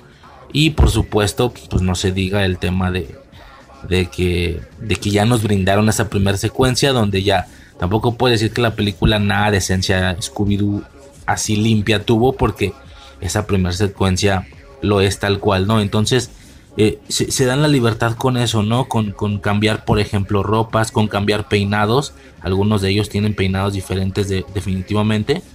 Este, pero al mismo tiempo, técnicamente no hay manera de, de, decir o de criticar a la película con respecto al típico detalle de que no está bien adaptada. Porque la realidad es que ya te enseñaron que si ellos quieren adaptar tal cual, sí pueden hacerlo. En la primera escena ya lo mostraron, ¿me explico? Eh, o sea, no significa ahora que ya no quieran hacerlo, sino que... No significa que no puedan hacerlo, sino que no quieren. Ahora quisieron hacer este cambio para hacer uno, que se vea un poquito estéticamente diferente y repito, más realista. Siento que hace funcionar un poquito más a la película. Eh, te digo, en su momento es menos fidelidad, pero siento que es lo que hace que no envejezca tan, tan, tan mal. Este, no sé si me, si me estoy explicando en ese sentido, además, bueno, también es un hecho que este cambio, debido a estos cambios de vestuarios, debido a verlos en situaciones diferentes, también generan que, sea incluso un poquito más para adultos. Digo, no estoy diciendo, ¿verdad? Que, que, sea nada de malo que una morra se vista como ella quiera y tal, pero güey, es que los personajes tienen ropas en específico. Y aquí vemos unos escotes impresionantes, güey. O sea, tanto. Y no solo por Daphne, que es la que más tiende a tener, digamos, ese tipo de. De coqueteo, vamos a llamarla así. No, no, no. Vilma, güey. De Vilma también vemos unos escotes. Que dices, güey, esto no era tan para niños. O, no que no fuera para niños. Un niño la podía ver, pero, pero el papá igual y también estaba bien feliz en el cine, ¿me entiendes? Tienen unos escotes impresionantes, tienen unas minifaldas impresionantes. En cualquier movimiento de acción ahí muy, muy frenética, muy movida, pues güey, se le ven, se le ve todo el fundillo a Daphne, por ejemplo. Entonces, sí puedo llegar a percibir que está un poquito sexualizada esta, esta película, ¿no? Eh, repito, no, no quisiera recibir como este típico pensamiento de no más porque están enseñando un poquito más ya se te hace que es sexualizado. O sea, no, pues, pero güey, o sea, tomando en cuenta los personajes en, los que se están basando y a quién adaptaron, claro que sí hay algo ahí de más que no tenías por qué ponerlo, ¿sabes? O sea, pues ponle faldas poquito más largas, ponle, no pongas escote, no porque provoque, no porque ellas tienen la culpa, ya me entiendes, güey, el rollo que ya es implícito y obvio, no por eso, sino porque los personajes así están en la caricatura, ¿me entiendes?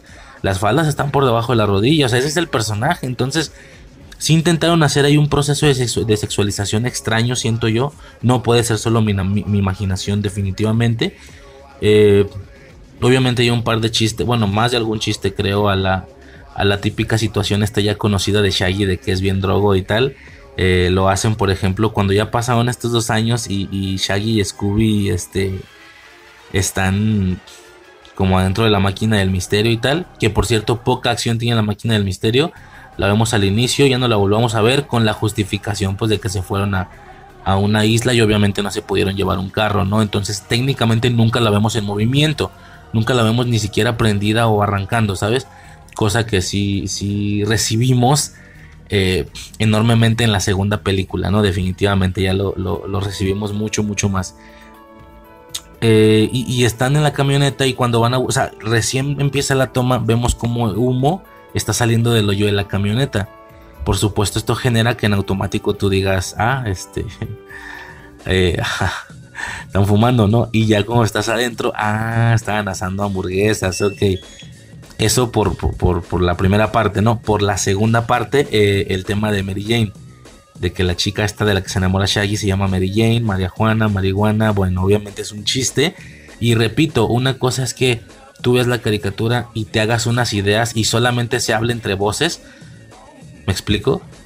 Pero, pero la caricatura realmente nunca, creo yo, quiero suponer que al menos la viejita nunca se atrevió a acercarse a decir, oye, este chiste es cierto o no es cierto, o ninguna de las dos, pero, pero lo voy a mencionar, no creo, o sea, fue algo que sucedió acá entre la sociedad y fin del pedo, y aquí ya lo están haciendo, ¿sabes? Están haciendo ahí chistes en específico, y eso solo con la marihuana, no se atrevieron a decir o avanzar un poquito más allá, por ejemplo, el tema del, de la relación entre eh, los, chipeos básicamente, ¿no? Eh, por ejemplo, el chipeo entre Vilma y Shaggy, o el chipeo entre, entre Vilma y Daphne, que, que, al parecer creo que Vilma un poco más de eso va a tener.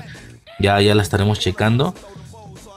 Pero pues sí, güey, se me hace muy, muy interesante por ese lado, güey. Eh, esos, esos chistillos. Obviamente, güey, icónico, icónico de toda la infancia, güey. El Mr. Bean. En aquellos, momentos, en aquellos tiempos estaba a full el programa de Mr. Bean, güey, en, en Azteca, creo si era algo muy recurrente, algo que, que, que, uno veía mucho. Y al mismo tiempo sale esta película y sale Mr. Bean, pues es como, o sea, lo ves y dices, güey, no, no, no, no. O sea, yo no te puedo creer otro personaje, tú eres Mr. Bean, ¿no? O sea, no hay forma. No hay forma, sale Mr. Bean como el villano general de la película, Emil Mondavarius. Emil Mondavarius, eh, dueño de Horripilandia. Es lo que te digo, o sea, se cambia tanto la estructura. Bueno, no, no que se cambie la estructura, aquí sí ya es un simplemente un lugar más. Claro que eh, el, equipo de Misterio de la Orden fue, llegó a ir a islas, llegó a ir a lugares diferentes, a casas, no sé, la infinidad de ocasiones en las que haya ido a lugares para resolver misterios. Este, pero pues sí, como digo, esto, esto quita la posibilidad de ver más a la máquina del misterio. Eh, ellos andan rollo muy playeros todo el tiempo, repito, o sea, así se vería como absurdo que ellos tuvieran sus disfraces o sus trajes tal cual de la caricatura en un ambiente en el que es completamente playero, donde claro que sería más normal que uses chanclas y demás, andan un poquito más playeros, me explico, más relajados. Se me hace bien interesante esto, pues que justificaron con la primera escena el decir, hey, no es que estemos adaptando mal, ya vimos, ya, ya viste que lo podemos hacer bien tal cual, pero hey, le queremos dar un poquito más de realismo a esta situación, ¿sabes? Se me hace, se me hace muy interesante, güey. Y pues bueno, ¿no? No se diga esa sorpresa tota final, güey que, que Scrappy es el villano. Uf, o sea, una locura, güey. Eh, ya lo comenté yo también al final de la, de la parte animada, creo. En lo personal, yo nunca he tenido ninguna mala relación con Scrappy Doo. Muy por el contrario, Scrappy, aunque ya es algo de segundo, aunque ya es algo, ¿cómo, cómo iba a decir segundo plano? No, esa no es la palabra. Aunque, ya, aunque no es algo original del producto, viene a caer un poquito después, una especie de adición también es un hecho que por la temporalidad, por mi generación y demás, los productos que justo toca que me marquen la vida, ya lo había comentado, que son estas, estas películas en específico animadas, eh, si acaso una serie en específico de todas las series que hubo, eh, todas coinciden en que Scrappy Doo sale y que de hecho ni siquiera sale, y todas coinciden en que ni siquiera sale Vilma, digo, salvo la isla de los zombies o la isla de los gatos, ni sale Vilma, o sea, salvo esa, en todos los demás productos ni sale Vilma, ni sale Daphne, ni sale Fred, nada más es Scooby, Scrappy y Shaggy, o sea, ese trío es el trío que, que, yo reconozco, más que incluso Misterio a la Orden, y Shaggy con la playera roja y todo ese rollo.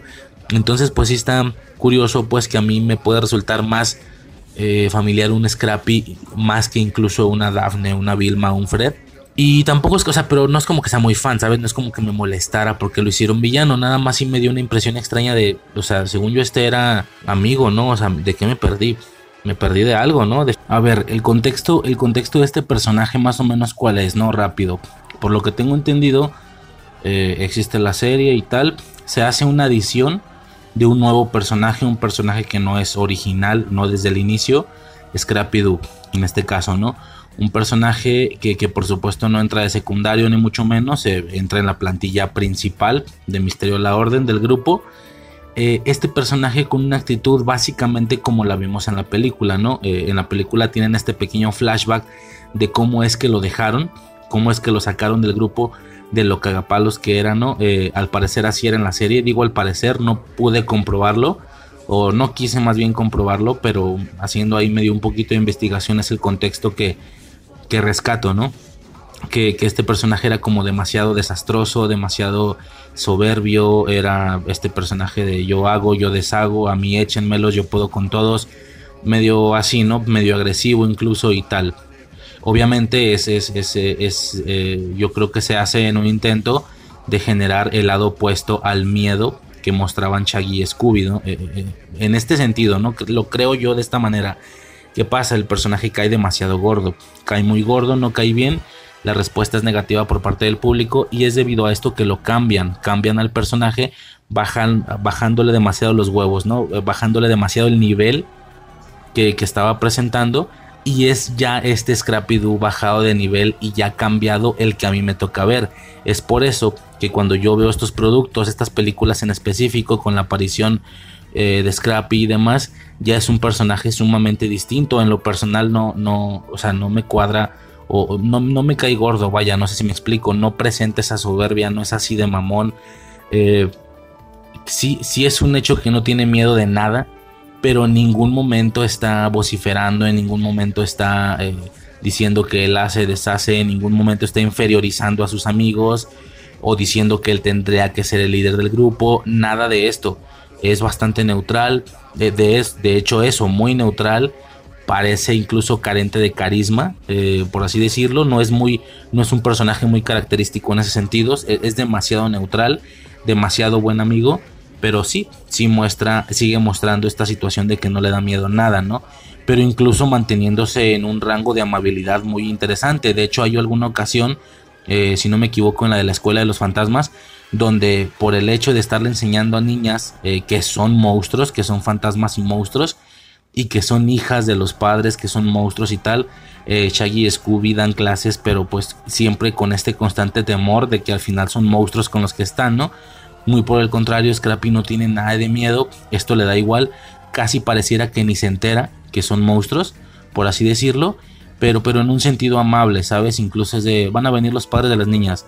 Y Shaggy y Scooby de, están en plan de, van a venir los padres, no, chingo de miedo, ¿no?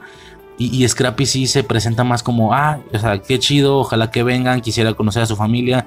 O sea, muestran esto de que le vale madre, que no tiene nada de miedo pero dentro de un rango amable. No sé si me explico, es, es un tema muy neutral. Ese es el Scrappy con el que yo, con el que yo crezco. Ese es el Scrappy con, que yo pensaba que era el Scrappy original o el de toda la vida. Es por esto que al ver este comportamiento en este flashback, en esta película por parte de Scrappy, como que no me cuadra. Yo sí pensé, ah, chinga, Scrappy no es así, güey. O sea, sí lo exageraron un poquito para que coincidiera que es el villano, ¿no? Y pues no se diga esta, este comportamiento y estas motivaciones finales de, total y absoluto villano. Por esto es que no me cuadro. Tampoco es que me molestara, ni mucho menos, ¿sabes? No es como que, ah, Scrapido es el personaje de toda mi vida y, y por qué le hicieron esto. Ya de por sí yo nunca he entablado mucho, yo, nunca he, digamos, sincronizado mucho con, con, esta ideología, ¿no? Este tema de que hagan una serie nueva y que digas, ¿qué le hicieron a mi personaje, no? ¿Qué le hicieron? Pues nada, güey, tu personaje ahí sigue igualito en los productos que tuviste. Estos son productos nuevos, no sé si me explico.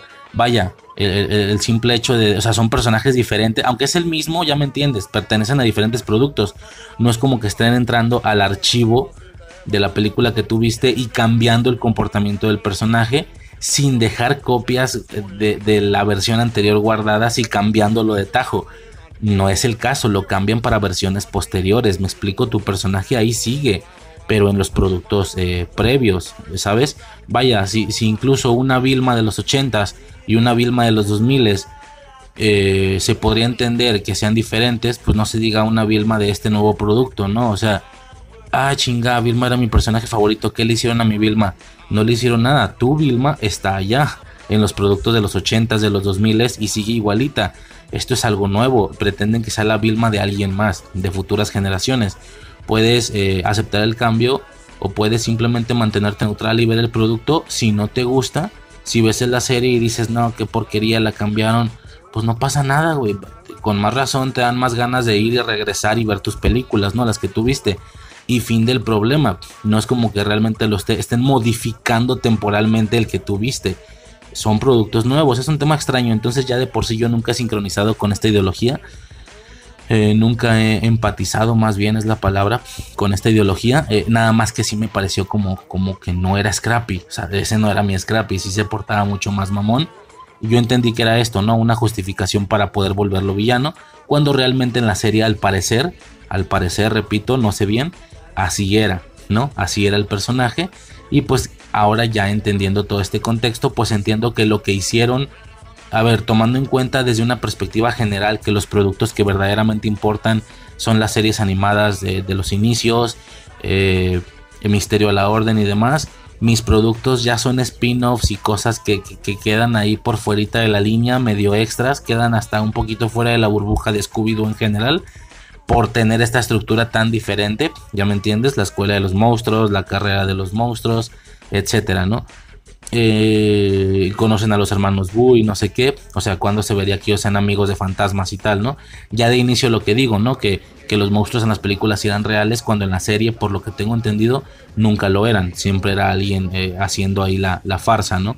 La estructura es muy diferente, ya quedan estos productos incluso por fuera, lo que verdaderamente eh, importa o destaca a nivel general en la cultura pop, pues es la estructura original de Scooby-Doo, por así decirlo, ¿no?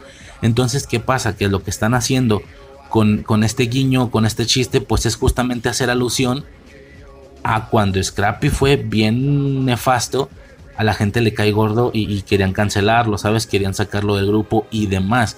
Es un poco un chiste a eso. Es como, ok, eh, era criticado por esto, no era querido por esto, pues toma, te lo damos en raciones máximas para que, para que se entienda que es un chiste lo que sucedió en aquellos años y ya para cerrar con broche de oro es incluso el villano. O sea, nos vamos a esos extremos, es el villano, ¿no?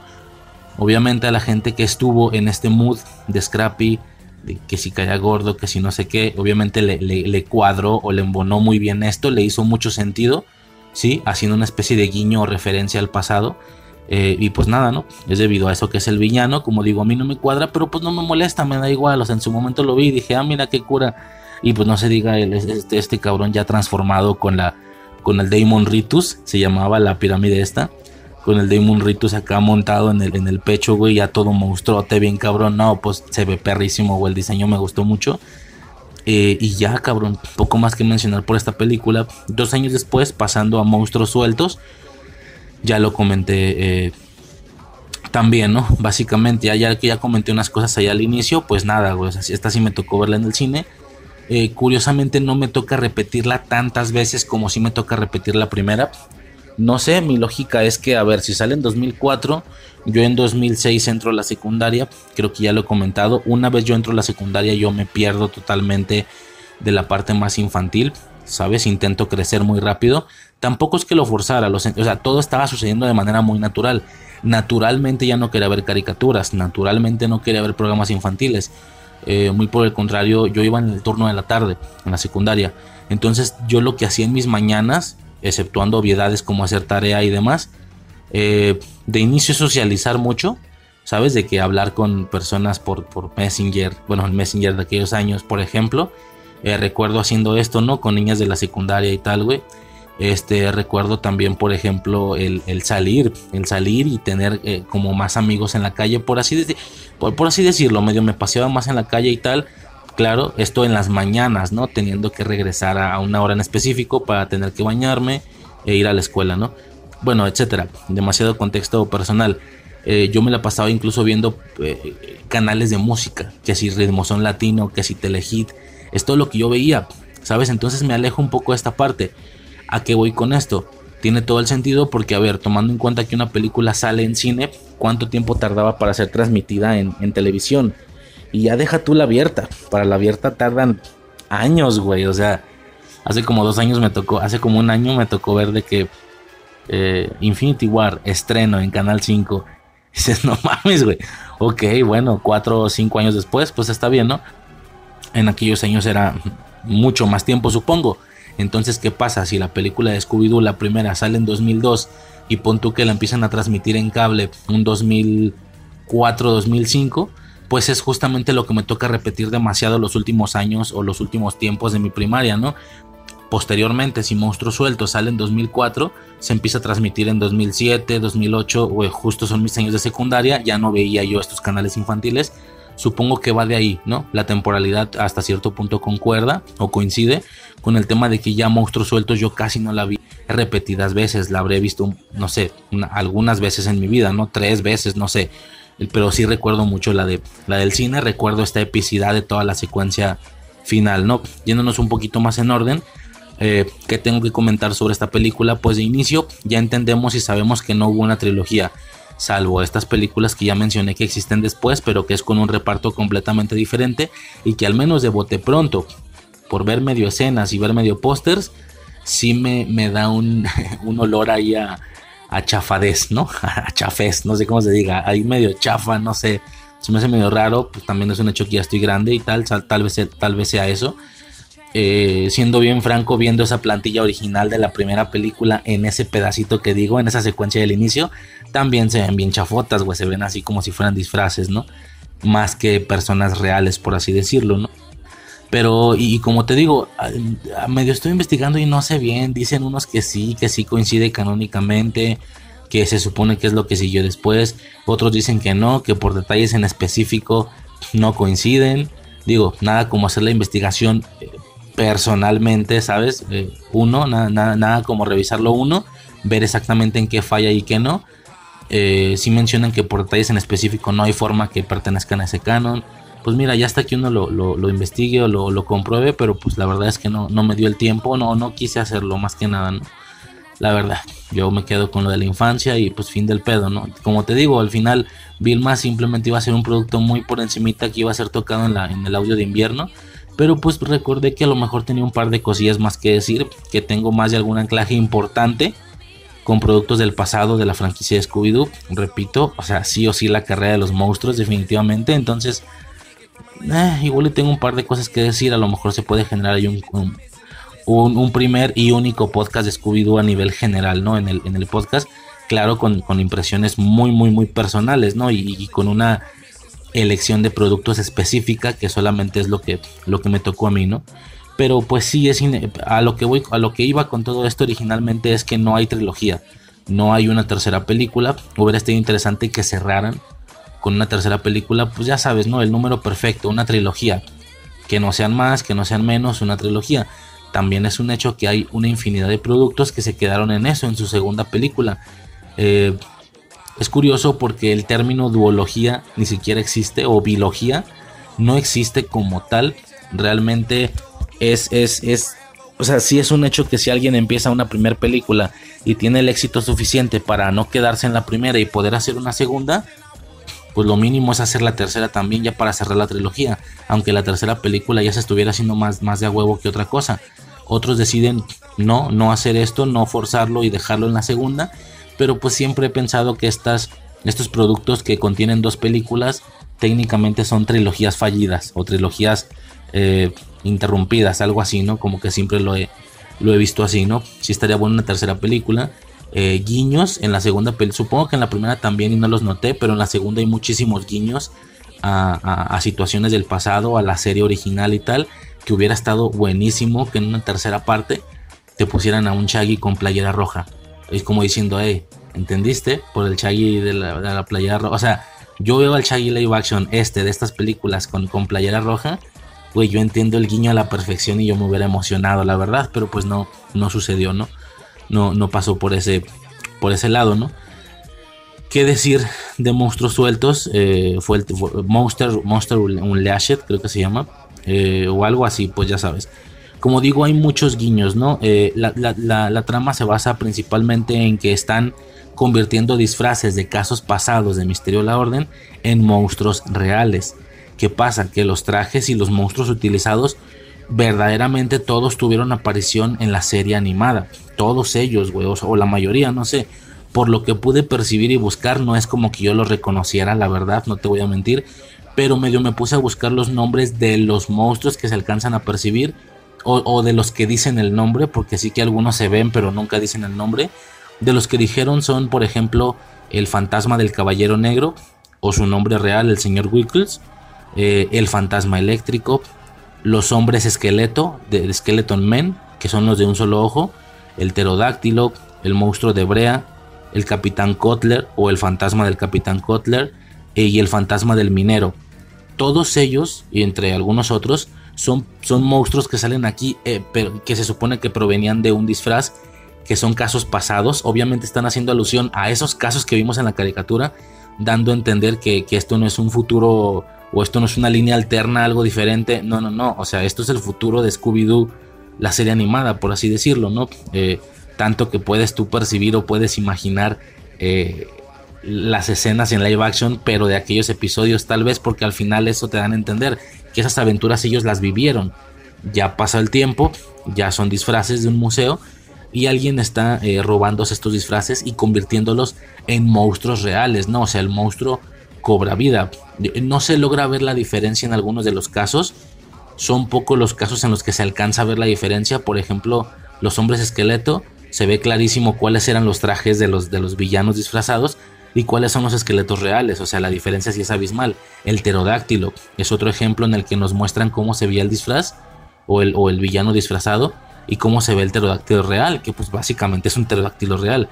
Y todos ellos, con, con afán de conseguir un mejor efecto realista o monstruos en la realidad, despiden una especie de humo verde, ¿no? O sea, dando a entender que es todo mágico, son verdaderamente monstruos reales, ¿no? como digo, el villano este, el de la película, el enmascarado, eh, está eh, convirtiéndolos en monstruos reales, ¿no? Básicamente. Eh, bien, hasta ahí todo bien. Como te digo, yo no reconocí ni en su momento ni después. Me detuve que googlear. Pero ya me puedo imaginar, cabrón, quien vio la serie animada, quien más o menos le gustaba mucho, quien recordara más o menos algunos de los villanos y que los reconociera en la sala de cine de que, ah, no mames, el fantasma del Capitán Kotler ah, no mames, el fantasma del caballero negro, sí, cómo no. No, o sea, esto estaría técnicamente lleno, repleto de guiños al pasado, a capítulos y a villanos en específico, de capítulos en específico de la serie, o se me hace muy interesante y ya me imagino que, que debió ser una, no sé, debió de ser un subidón para estas personas que disfrutaron de estos productos definitivamente, ¿no? Lo comentaba al inicio, esta película tiene mucha más participación de la máquina del misterio. Aquí sí la vemos en acción, avanzando, incluso en secuencias de acción. Hay mucha acción en esta película, podría parecer que no por ser infantil y tal. Hay muchísima acción, hay persecuciones en la calle con la máquina del misterio, con este típico efecto de que el pinche auto prácticamente va avanzando solo mientras ellos están eh, medio peleando ahí con la, con la parte, con la puerta trasera abierta y y, logrando como evadir los ataques y luego hay una parte de una alfombra se cae y van literalmente colgados de la alfombra siendo arrastrados por la calle.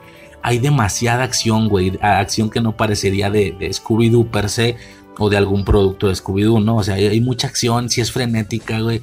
Y yo ya con casi 30, sí, sí hubo cierta emoción de, ay, güey, o sea, hay mucho, hay mucho movimiento, ¿no? Está, está bueno este cotorreo, güey. La verdad es que sí está muy movida en ese sentido. Sí hay mucha, mucha acción en esta película, güey.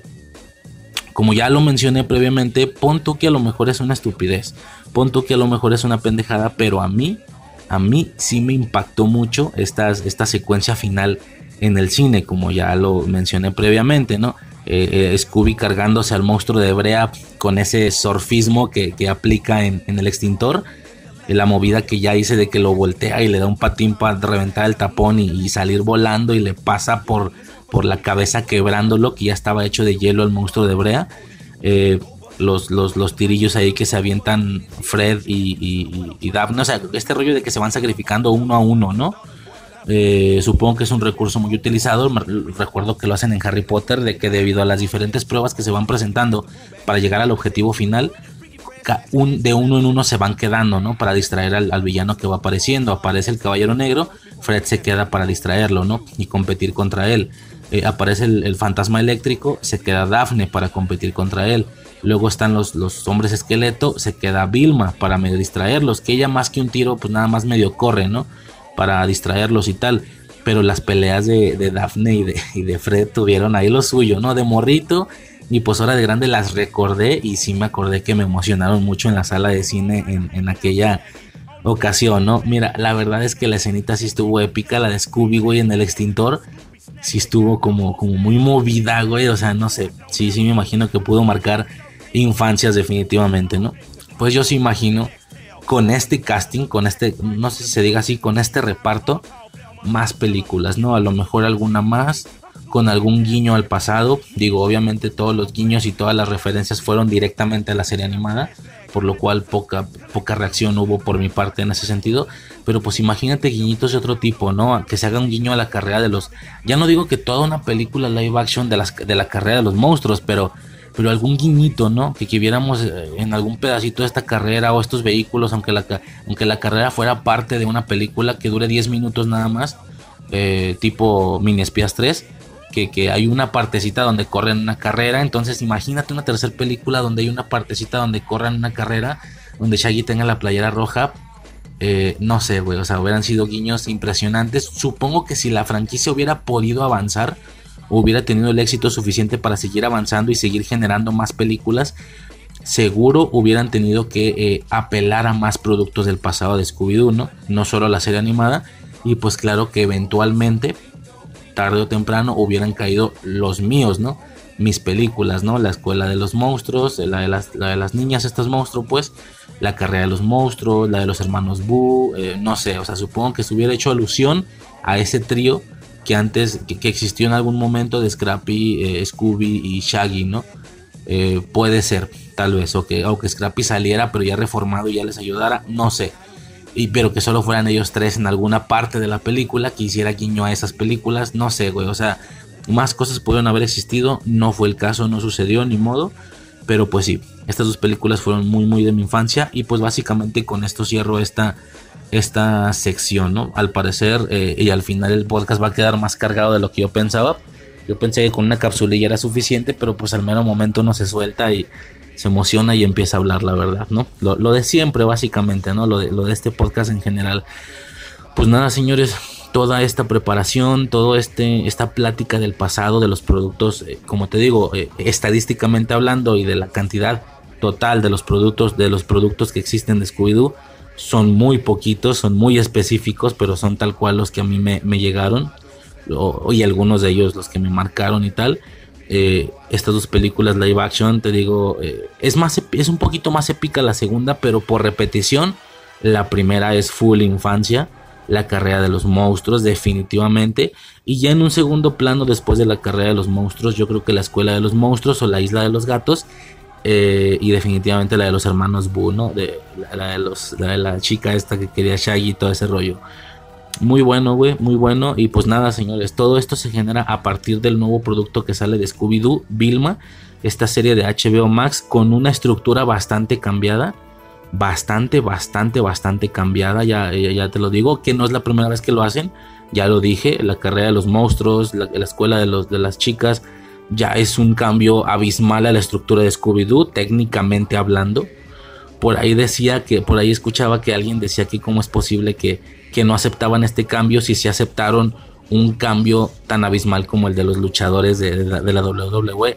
Fíjate que ese como tal no lo siento como un cambio, no es un cambio de la estructura. Dentro de la irrealidad y dentro de la absurdez que es que veas eh, digamos, convivir a los personajes de Scooby-Doo con luchadores de la WWE, John Cena, Kane, todo ese rollo, sin cara. aún dentro de lo absurdo que suena, la realidad es que sí pertenece o sí tiene la estructura convencional de Scooby-Doo. El grupo de Misterio a la Orden siguiendo pistas o consiguiendo pistas para, para descifrar un misterio, ¿no? Y para descubrir quién es el villano, quién es el enmascarado o cuál sea el caso hasta eso, a pesar de que suena muy absurdo porque hay luchadores de la WWE, no lo siento tan fuera de, estructura. Yo, yo sentiría más que, que un cambio de estructura mayor sería la carrera de los monstruos o, o, por ejemplo eh, la escuela de los monstruos. ¿no? no sé. En cualquier caso, pues básicamente eso sería todo, señores, por esta parte de contexto o de antecedentes. Eh, al final nos juntamos a hablar de Scooby-Doo por el, se supone que tema, no sé si decir principal, ni de cerca creo que vaya a ser mayor en duración a todo lo que ya se ha hablado, pero pues sí el motivo por el que nos trae aquí a hablar de Scooby-Doo, ¿no? Que es este nuevo producto, Vilma, pero a diferencia de las secciones que han estado escuchando, pasamos a la sección de Vilma, pero no solo. Eh, voy con un invitado. Eh, que definitivamente podemos ahí o tenemos, creo, plática que, tirar sobre Vilma. Eh, y pues nada, señores, esto, esto, eh, esto es mi contexto, esto es mi antecedente con la franquicia a nivel general. Creo que lo dije todo, creo que no se me pasó nada. Eh, definitivamente esas películas que ya he estado repitiendo una y otra vez. Mm, de todas las series, si acaso la que más me suena o la que más estoy seguro que sí vi muchos episodios, la de los 13 fantasmas definitivamente. Eh, y, y, pues nada, ¿no? Poco más. Alguna serie de Scooby-Doo de las nuevas, ya nuevas, de que el intro es muy movido, de que Scooby-Doo, algo así, ¿no? Va aún así. Eh, a lo mejor esa también como que recuerdo verla un poquillo más, pero pues la realidad es que Scooby-Doo a nivel general es un producto que yo evadía. O sea, estaba la serie, a veces medio la dejaba, pero yo prefería ver otra cosa siempre. Scooby-Doo no ha sido un pilar ni de cerca en lo personal, la verdad. Aún así, aún así se alcanzan a, digo, muy al estilo de lo que decíamos con, con la vida moderna de Rocco o así. Son series que por temporalidad sí debieron de haberme tocado, pero pues yo medio las evadía, la verdad. Prefería ver cosillas ahí más más convencionalmente para niños, ¿no? Más pelea, más ese tipo de cosas. Pero bueno, aún así, a pesar de que la franquicia no marcara mi vida a nivel general, aún así se alcanzan a rescatar varios detallitos interesantes, ¿no? Que son los que ya se mencionaron, las películas live action y las películas animadas que se comentaron. Poco más, señores, entonces pasamos a la siguiente sección, ya hablando directamente del producto que nos trajo aquí a hablar de este tema, que es la serie de Vilma, como ya mencioné se cambia un poquito el formato para esta sección, ya que no voy solo, voy con un invitado, eh, un integrante de los acólitos de la fuerza, como ya se están haciendo recientemente algunas colaboraciones, ya sucedió con Frank en el Día de la Marmota, sucedió con Arbizu y Torino en, en, Top Gun Maverick, y pues ahora toca el turno de una pequeña colaboración ahí con Uriel Serrano para hablar de eh, Vilma. Nada, señores, pasamos entonces a la sección de, de Vilma, pues nada, vámonos.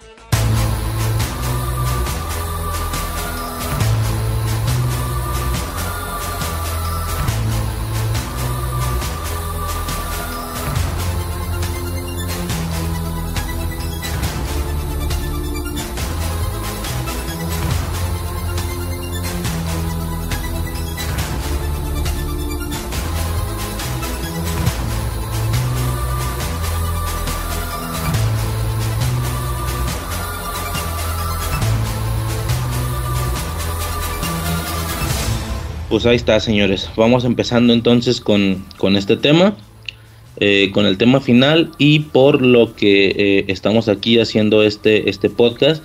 Como ya lo mencioné al, finalizar la sección anterior y como se puede escuchar en el cambio de calidad en, en, mi voz, en esta ocasión esta sección no la voy a hacer solo, la voy a hacer eh, acompañado de, de mi colega, de mi camarada de los acólitos de la fuerza, Uriel Serrano. ¿Qué onda, güey? Preséntate. Uriel Serrano es de un rancho muy muy lejano, dándole la bienvenida a su medianamente, a su altamente gustado podcast semanal, este, acólitos de la infancia eterna, eso. Sí, güey, sí, medianamente aquí no, vato, este sí tiene miles de millones de escuchas, güey, no como los acólitos. Que no te engañe, el 2, el 2 o el 3 que ves en Evox, güey, el número 2 o el 3. Los otros miles de millones que, que te digo están en Spotify que convenientemente es la plataforma en la que no puedes ver cuántos escuchas tiene un podcast, entonces sí, justo ahí están los miles de millones, güey. En Evox no sé por qué no más tengo tres escuchas, güey, no pasa nada, güey. Es que este son, tres mil, nada más que la M se oculta, güey. Sí, güey, como que está muy largo el renglón y ya no se alcanza a ver, güey, ni es pedo. Correcto, güey. No, la M no, la K, ¿no? Lo ponen como K. es de mil, M es de millón. Ah, millón, millón, sí, es cierto. Bicho Marta de baile me la pela bien cabrón, güey. No, nada, güey. Este, pues mira, rapidísimo, güey, poquito de poquito de contexto, güey. Eh, esto no es como el podcast completo, güey. Ya hay aproximadamente, no sé si hora y media, dos horas, un pedo así, no me acuerdo bien, antes de esta, de esta capsulilla, güey, no me acuerdo, donde tiro todo mi, mi trasfondo, güey, todo mi background con el tema de Scooby-Doo, que a pesar de que no es mucho, güey, estadísticamente hablando, las el par de cosas que, que, que, sí me tocaron, güey, son de mucho, mucho eh, significado, ¿no? Pero pues bueno, estadísticamente hablando, si una franquicia tiene 30 productos y, a mí me marcaron 3, entonces técnicamente no estoy tan bien en la franquicia, ¿no? Estadísticamente hablando, aunque esos 3 sí hayan sido una, locura para mí en la, en la infancia, güey. Te lo digo rapidísimo, aunque ya es lo que ha estado escuchando el, el escucha las dos horas anteriores. Eh, Scooby-Doo y la carrera de los monstruos, güey la película, no sé si lo ubicas, está como tipo Mario Kart, pero Scooby-Doo, ¿sí te suena o no? Mira, yo no soy así fan, fan, fan de, de Scooby-Doo, las series de televisión. Yo las que te conozco bien son las de Hanna-Barbera. Y de Otras series. Ajá. Son las de Hanna-Barbera, que son las primeras de, de, este, de Scooby-Doo. Te conozco varias de las películas, de las películas animadas me refiero. Claro. Y te conozco. Ah, la de. Hay un show que no sé si ese tú lo alcances a saber, que creo que también es de Hanna Barbera, donde es Scooby-Doo y Shaggy contra fantasmas reales. es una serie más o menos cortita, pero ¿cómo se llamaba? Bueno, tal vez es lo que yo comenté en, este pedazo que ya pasó, güey. curiosamente, de todas las series, ninguna me llega a, tocar chido, güey, sin albur. Eh, la que si acaso me suena más, güey, es una que se llama Los 13 Fantasmas de Scooby-Doo. ¿Sí? Donde son, donde se trata de un cofre, es esa, ¿verdad? Donde se trata de un cofre que abrían y salían, ahí sí eran fantasmas reales, no era ningún tema de, de, villanos disfrazados y tal, donde son Scooby, Shaggy, Scrappy, una morra nueva, completamente nueva, no me acuerdo quién es, y su hermano, su hermano pequeño, es un niñito como con traje amarillo, güey. No sé si te suena todo ese, todo ese rollo, güey. Simón, Simón. Y es justo lo que te iba a preguntar, güey, antes de pasar directamente al tema de, de Vilma, güey ya más o menos me lo dijiste rápido, tú, digo, lo que yo estaba diciendo las, las, el tiempo previo, más o menos qué pedo, güey, con, con Scooby-Doo, digo, así rápido, güey, dices que las primeras series, bien, películas, ¿qué, güey? Dame tres, güey, así de que, que sí te latían, güey. Híjoles, es que fíjate que no me, no me las no me sé por título, ya sabes que yo soy malísimo para los títulos, güey. Ah, con lo que, con lo que te tira, nada de que sí, la vi alguna vez, pero no me acuerdo. No, de hecho estuve platicando con, con el Arthur y el Arthur también me estuvo castrando por WhatsApp de que de eso mero, güey, de que siempre digo, no, güey, como esta escena, como este, esta cosa, o esta, y nunca doy títulos, ni directores, ni actores, ni nada, güey. Entonces es más difícil ubicar. Este, hay una donde contra los aliens, donde sale una morrita y una perrita, que este Scooby se enamora de la perrita. Ok. para, mí tiene el mejor, el mejor, super mejor chiste de toda la franquicia, güey. Que es de cuando la perrita habla y Scooby le dice a Shaggy, mira Scooby, mira Shaggy, un perro que habla. ¿Cómo me puedo reír con ese? Es, el mejor. Este, he visto esa. He visto una con los luchadores de la WWE.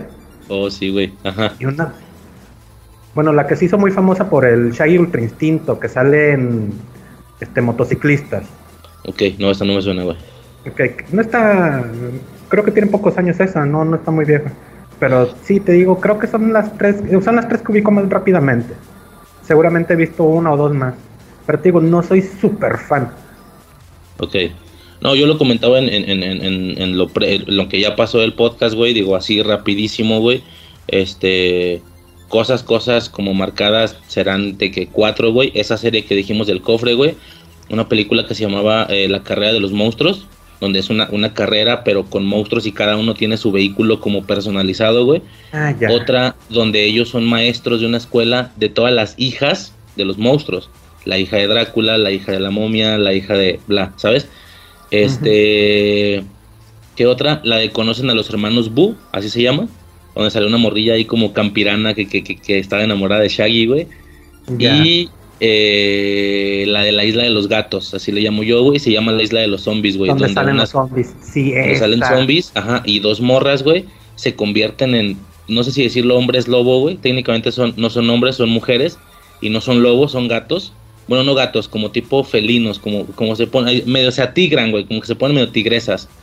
Este, esas cuatro, güey, full, güey. Ya todo lo demás quedó con, o sea, pero, pero muy full, güey. O sea, no, no llego al nivel de decir que Scooby-Doo es una de las mayores cosas de mi vida porque nomás son cuatro productos de, de, de 30 o no sé cuántos sean, güey. Pero esos cuatro sí están muy, muy clavados sin albur en la, en la infancia, güey. Este... Y poco más, güey. Y la live action, güey. La live action, güey, no mames, güey. O sea, sí fui total, güey, de las, de las primeras dos, güey.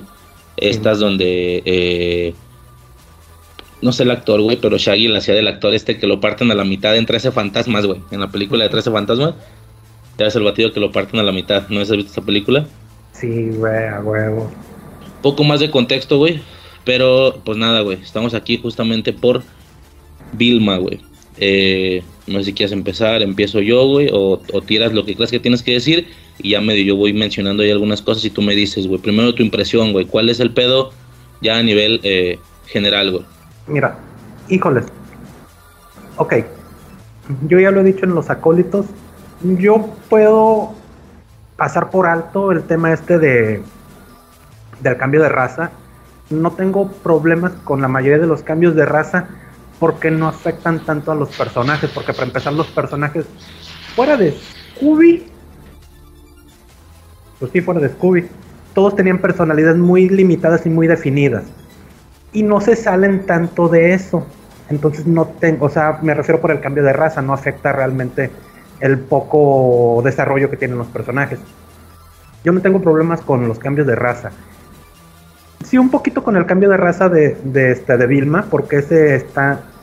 Mm, los otros los puedes medio justificar, pero el cambio de raza de Vilma no, no cabe por ningún lado. Por ningún lado cabe, pero ese es tema aparte.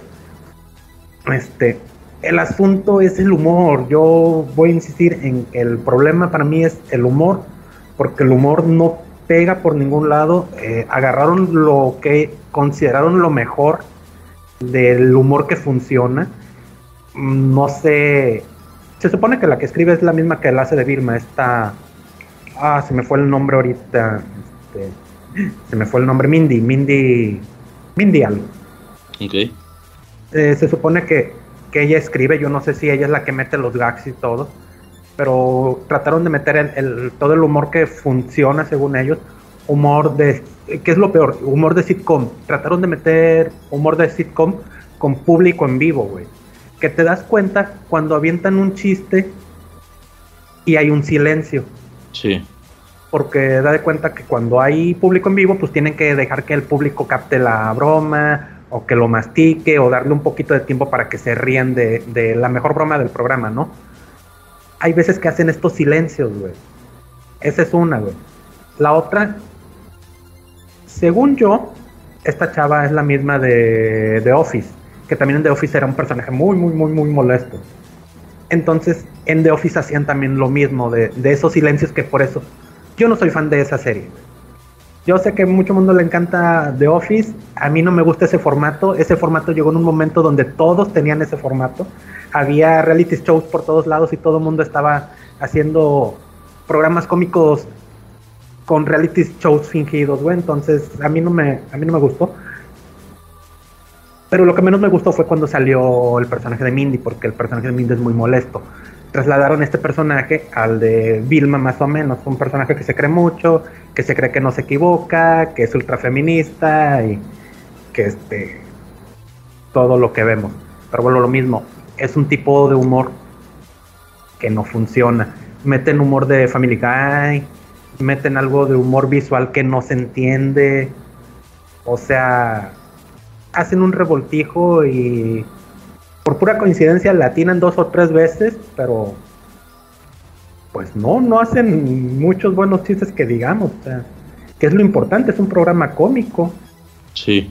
No sé si tuve que haber mencionado esto al inicio, güey, pero pinche podcast pedorro, güey. Se me fue el pedo, hasta ahorita eh, agarro el pedo, güey, rápido, contexto, güey. Este, este producto, pues básicamente sí llega causando cierto ruido, güey. A lo mejor no del buen ruido, sino que es más el tema de las malas críticas y tal.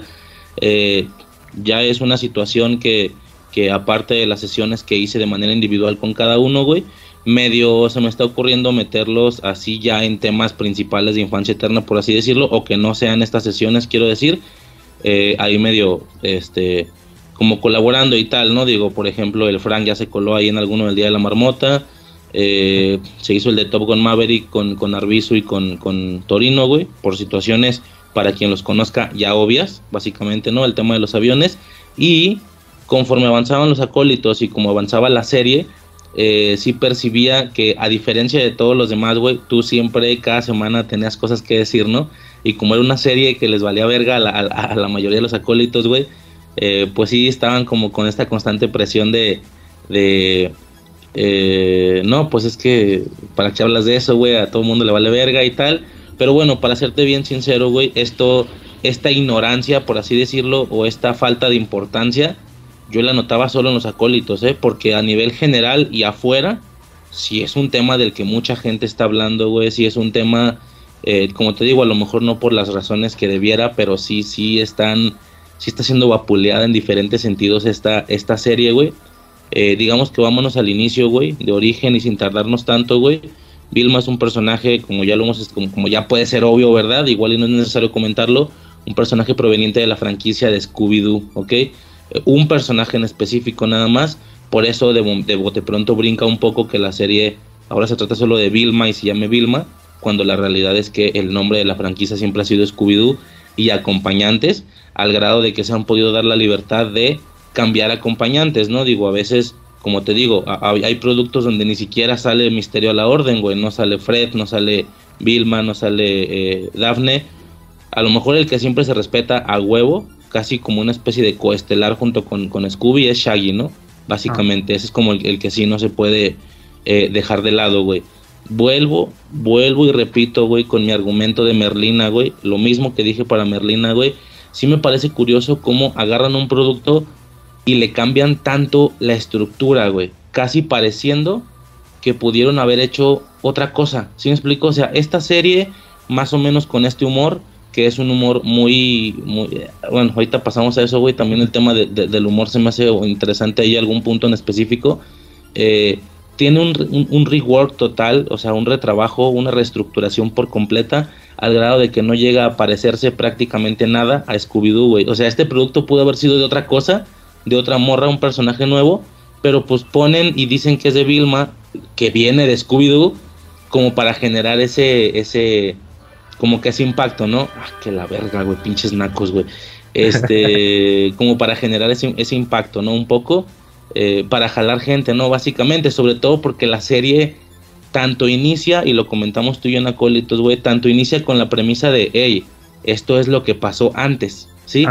Ya todos saben que yo soy parte de un grupo que se dedica a resolver misterios y tal, pero, pero veamos cómo inició, veamos cuál fue el origen, porque sí, señores, fui yo, fui yo quien juntó al grupo, fui yo quien, este, no sé qué, ¿verdad? Digo, ya, ya exceptuando obviedades, como decía JM, de que esto es, esto es una especie de precuela, esto es una especie de origen, bueno, por el color de la raza de, por ejemplo, Vilma o Shaggy, esto no es posible, ¿verdad? Ya de inicio, por obvias razones no es posible, pero bueno, vamos a dejar esto de lado, ¿no? Independientemente de esto que ya es tan implícito que es obvio y no hay que mencionarlo, pues sí, pretenden que sea una especie de, de precuela, ¿no? Donde aquí inició todo. No solo lo mencionan al inicio, son eh, ciertas referencitas que se van aventando durante toda la serie, ¿no? El hecho de decir cómo es que empezó lo de la máquina del misterio, ¿no? O sea, en qué momento es que se supone que se hicieron de la camioneta, en qué momento es que se supone que nace el diseño de la flor,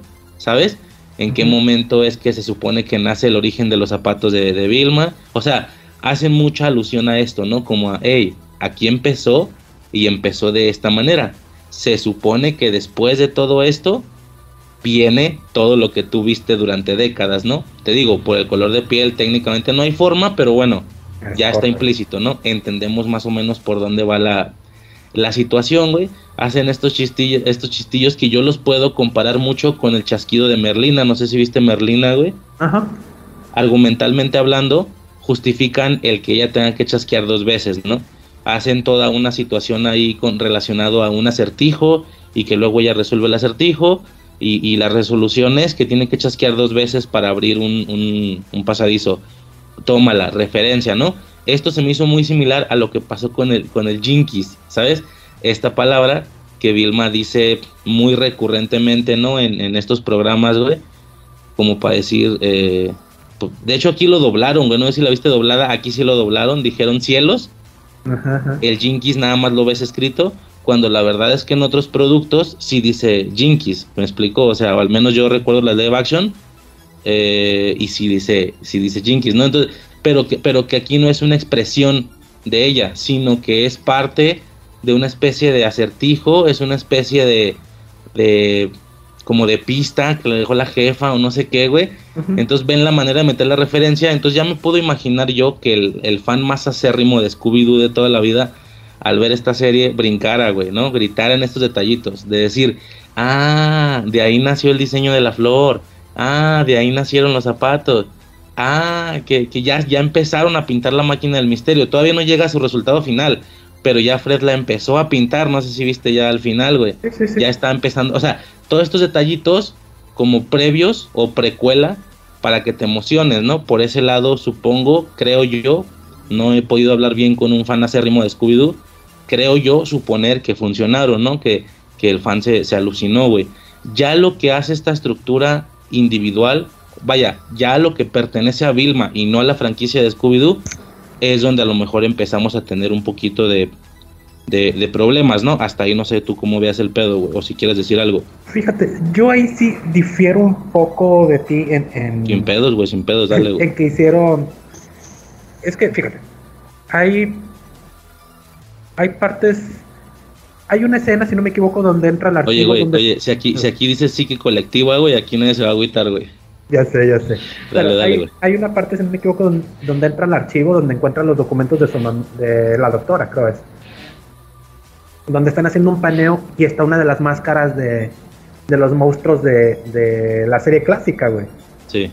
Eso se me hizo un buen detalle porque no te lo aventaron en la cara, güey. Van pasando y te dicen, ¡Ey, güey! La máscara, güey, la máscara, güey. Y eso está chido, güey. El problema aquí con la forma en que te van presentando esos, esos detalles es como, por ejemplo, el Jinkies, como dices. El Jinkies, si fuera una frase de su mamá, yo estoy de acuerdo en que ella lo diga, güey, porque es algo que, que lo adaptó para ella, güey. Pero no tiene sentido que encontré una palabra, esa palabra es una pista, ah, ahora que es una pista la voy a decir todas las veces, güey. ¿Por qué, güey? El que te avienten ciertas referencias en la cara, güey, como lo de la... Mira, intenté hacer una flor y me salió, no, intenté hacer un asterisco o algo así y le salió eso como tipo flor, güey. Sí. Pero te lo está diciendo, güey, te lo está diciendo, no, no, te, no te lo muestran, te lo dicen y te lo muestran, pero ¿por qué te lo dicen si ya lo estás viendo, güey? Si no te van a enseñar el resultado hasta el final y te dicen de que intenté hacer un asterisco pero no me salió. Y luego al final ves, ah, mira, güey, estaba haciendo, o sea, le salieron flores, güey, qué chido, güey. Pero te lo van aventando todo en la cara, güey. Y no vamos tan lejos, güey. Bueno, de hecho sí vamos lejos porque vamos como para el capítulo 8 cuando sale la, la camioneta, güey, el, el- la máquina del misterio, güey. Están en una cueva, la señora no tiene recuerdos, hay una lona, quita la lona y ahí está la máquina, güey. ¿Por qué? ¿Cómo? ¿Cuándo? ¿Qué te presentaron? ¿Qué te dio a entender de que había una carretera o un camino donde se podía transitar con una camioneta? O sea, no tiene sentido, Sí. güey. No tiene sentido la presentación de esa, pero es para que tú digas, ah, güey, esa es la camioneta, güey. Oye, y, y cre- y creo que la poca justificación, creo que la, la perciben, la entienden y les vale verga, güey. Porque hay un momento donde la mamá dice, vamos, súbanse, súbanse todos a la máquina. eh, y se te queda viendo a ti, al público, perdón, la camioneta. O sea, les vale verga, güey. Y es lo que te digo, güey. O sea, ese tipo de cosas. Una es ese tipo de humor porque varias veces lo hacen de, de voltear a la cámara, güey, tratando de romper este la cuarta pared y vuelvo a lo mismo, no funciona, güey, no funciona para nada, güey. Pero el, el aventarte las cosas en la cara, yo estoy seguro, güey, de que no consiguieron los derechos, de que compraron los derechos de la serie, güey. Pero seguramente Scooby, porque Scooby está mal escrito cuando lo presentan. Scooby Ah, está exacto, con I latina, ajá. Ajá. Y la camioneta del misterio, yo estoy seguro de que no, vi- no vi- leyeron bien el contrato o eran muy caros esos, esos productos y ya no pudieron comprar esos. ¿Esos cómo se llama? Sí, esos elementos en Ajá, específico. esos elementos, güey, Que sí. son justo los más fuertes de la franquicia, güey. Sí, que son los elementales, güey. Entonces, olvídate de que te van a presentar a, a Scooby Real porque yo llegué a un momento en que dije, va a ser una mamada, pero si al final de la de esta temporada te muestran que a Scooby le transfirieron un cerebro humano y que por eso habla o algo, Yo pensé que para allá iban, güey. Yo pensé que para allá iban con el proyecto Scooby, güey. va a ser una mamada, pero se las compro. Sí. Va a sí. estar chistoso mínimo, va a estar chistoso, güey. Sí, que digas, ah, por eso habla, ¿sabes? O sea, Ajá, sí, pero ya cuando salió lo de la camioneta dije, no, güey, no, porque esa camioneta nunca la vas a ver pintada, güey. Y tan es así, güey, que no sale pintada, güey. Nada más sale con los dibujitos de las flores, güey. Pero no sale pintada de azul con la nubecita Sí, con verde, amarilla. Sí, sí, sí. Dije, no, güey. O sea, no consiguieron los derechos, ese es todo el pedo, güey. Hicieron una serie, güey. De ya compramos la franquicia, güey. Haz algo. Lo que sea. Y esta vieja salto y dijo, pues yo lo hago. Porque no le veo otra justificación. Digo, no, no sé si en ese sentido tengas algo más que decir, güey. Yo quería también como pasar a otro punto, güey. El tema específicamente a lo mejor de lo... Digo, bueno, me, me saco primero detalles en específico, ¿no? Los cambios a lo mejor más grandes, güey. Eh, digo, sí pude percibir que mucha gente se volvió loca con el tema de Norville. Nah, güey, nada que ver. Esto es de toda la vida, güey. Shaggy toda la vida se ha llamado Norville, güey. Si tú checas su ficha en Wikipedia, es eh, Nor- eh, Shaggy Norville o algo así. Creo que Shaggy es una especie de apodo y Sí, Norville sí, es un nombre real. Y sí, güey, ya checando, güey, hay, hay, para que me entiendas, metraje de series ochenteras donde, donde a lo mejor para hablarle más enojados, ¿sabes? Típico, ¿no? Como cuando tu mamá te habla, pero te habla con el nombre completo. Como que para hablarle más enojado le decían, Norville, ven aquí, ¿sí me explico? O sea, esto, a ver, de inicio esto es de toda la vida. Esto no es un cambio como fuerte, ni mucho menos. ¿Qué sí es fuerte? Pues que ahora ya es negro y tiene rastas, ¿no? Tiene como tipo rastitas, ¿no? Este, ¿qué otra cosa fuerte se me hace en cambio? Bueno, y obviamente el color de Vilma, ya lo comentamos. ¿Qué otra cosa se me hace fuerte, güey? Muy al estilo de las visiones de, de Merlina, güey, que nada que ver con el producto original. Las alucinaciones, güey. O a lo mejor la estoy cagando, güey. A lo mejor alguien me dice, no, es que en la serie se te entera en Vilma en un capítulo. Ah, bueno, puede ser, güey. No sé, obviamente es imposible haberme visto todo lo que existe para nada más para entender todo de esta serie. Me explico, la realidad es que las referencias que yo capté o que yo agarré de Scooby-Doo son las que yo capté. O sea, no, no me puse a ver un video. De, de- de seguro alguno hay, güey, en YouTube donde te digan cada referencia en específico. Obviamente, al ser yo un pinche acá turista, güey, pues noté nada más las, las obvias, ¿no? Los zapatos, la camioneta, el Jinkies y no sé qué, ¿no? No, y ni el Jinkies lo hubiera notado, güey, pero como poco tiempo antes, un par de días antes, vi las películas live action y lo dice cada rato y dije, ah, ok, ya sí es cierto, no me acordaba que decía esa, ese desmadre, ¿no? Eh, la relación entre Daphne y Vilma, se supone que es un super cambiazo, pero ya medio estaba checando que no tanto, güey. No es este el primer producto donde Vilma se declara, eh, técnicamente es bisexual, porque también le gusta a Freddy y todo ese rollo, ¿no? No es nada más lesbiana. Eh, estaba checando ahí que ya hubo una película previa muy del formato original de Scooby-Doo, donde sin que te tengan que decir, ah, es que soy lesbiana, no, simplemente sale una morra X, una de pelo blanco como con lentes, ella se sonroja, se sonroja y, le, y quiere quedar bien, entonces dices, ah, ok, a Vilma le gusta la morra, entonces, sí me explico, no, no es la primera vez en la que se declara esto, entonces esto tampoco es como que un cambiazo, güey. Este, son como que de momento los cambios que yo, que yo de bote pronto siento más, más agresivos, ¿no? Y obviamente el tema de Scooby, güey, de que no sale Scooby, por ahí había gente que decían que era la morra, que era la morra está enrastada, la novia de Shaggy, pero no sé si no entendí, ¿no? ¿Verdad? No va por ahí o sí. No, pero de hecho yo, tam- yo tampoco. Es que nunca justificaron el por qué pensaba la gente que, que era Shaggy. Pero, digo que era Scooby, güey. Pero no, nada que ver, güey, nada que ver. Al Sí, final güey. no tenía nada que ver. Según yo, nada que ver. De hecho, más bien cuando empiezan a mostrar lo del proyecto Scooby, yo pensé que iba para allá, güey. Yo pensé que iba de, ah, no mames, te van a decir que le cambiaron el cerebro de un humano a un perro y por, o sea, ¿sabes? Pero pues no llegó hasta ese punto. Eh, no sé si esto va a tener segunda temporada y tal. A como le fue, no creo. Pero pues en aspectos de planeación, no sé si la querían hacer. La verdad no tengo muy, muy, muy contemplado esto, güey. Digo, no sé si hasta aquí quieras mencionar algo, güey. O antes de entrar ya a otro punto que quiero decir a huevo, güey. Tal vez es el más grande, güey. Este, ahorita con respecto a lo que acabas de decir, ya confirmaron segunda temporada. Ah, no mames, Ya- ¿sí? ya. Sí, ahora se supone que ya es oficial.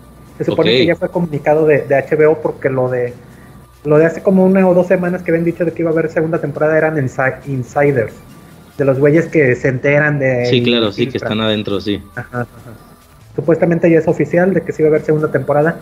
Lo que dice gente supuestamente conocedora es de que esta segunda temporada ya estaba hecha, güey. O sea, y Ah, aplicaron la de Netflix, güey, de hacer una temporada entera, dividirla en dos y sacarla en diferentes, este, ¿cómo se llama? En sí, en diferentes periodos. Sí. Y para la plataforma fue un éxito en cierta forma, porque el hate washing, ¿no? Toda la gente Sí. que lo ve por puro odio, güey. Sí, claro. Y si es, si es cierto eso de que lo hicieron en dos temporadas, digo, en dos partes, pues sí tiene lógica de que avienten una segunda parte, aunque sepan que ya no va a tener las mismas vistas, güey, ya está hecho el producto, güey. Claro. Porque yo creo que cualquiera se daría cuenta, güey, con tanto en redes sociales, güey, de que, ¿sabes qué, güey? Eh, no nos conviene hacer una segunda parte, al menos que la hagamos barata, güey, porque la gente ya no la va a querer ver. Entonces, pues, lo- la lógica es, hicieron 20 capítulos, lo dividieron en dos, la segunda temporada la van a anunciar como segunda temporada, pero realmente es, parte de la misma serie. Ok, de acuerdo. Por ese lado bien, güey. Ahora, ya comentaste lo del odio, güey. Eh, sí, me, sí me gustaría profundizar un poquito más en esto, güey. Eh, ¿A qué crees exactamente que se deba el odio eh, y, de qué, y de qué sector de la, de la sociedad? ¿no? Ya dijiste que la comedia a lo mejor te resulta mala y tal, eh, pero, pero bueno, de inicio te pregunto a ti exactamente por qué. A lo que voy es lo siguiente, güey.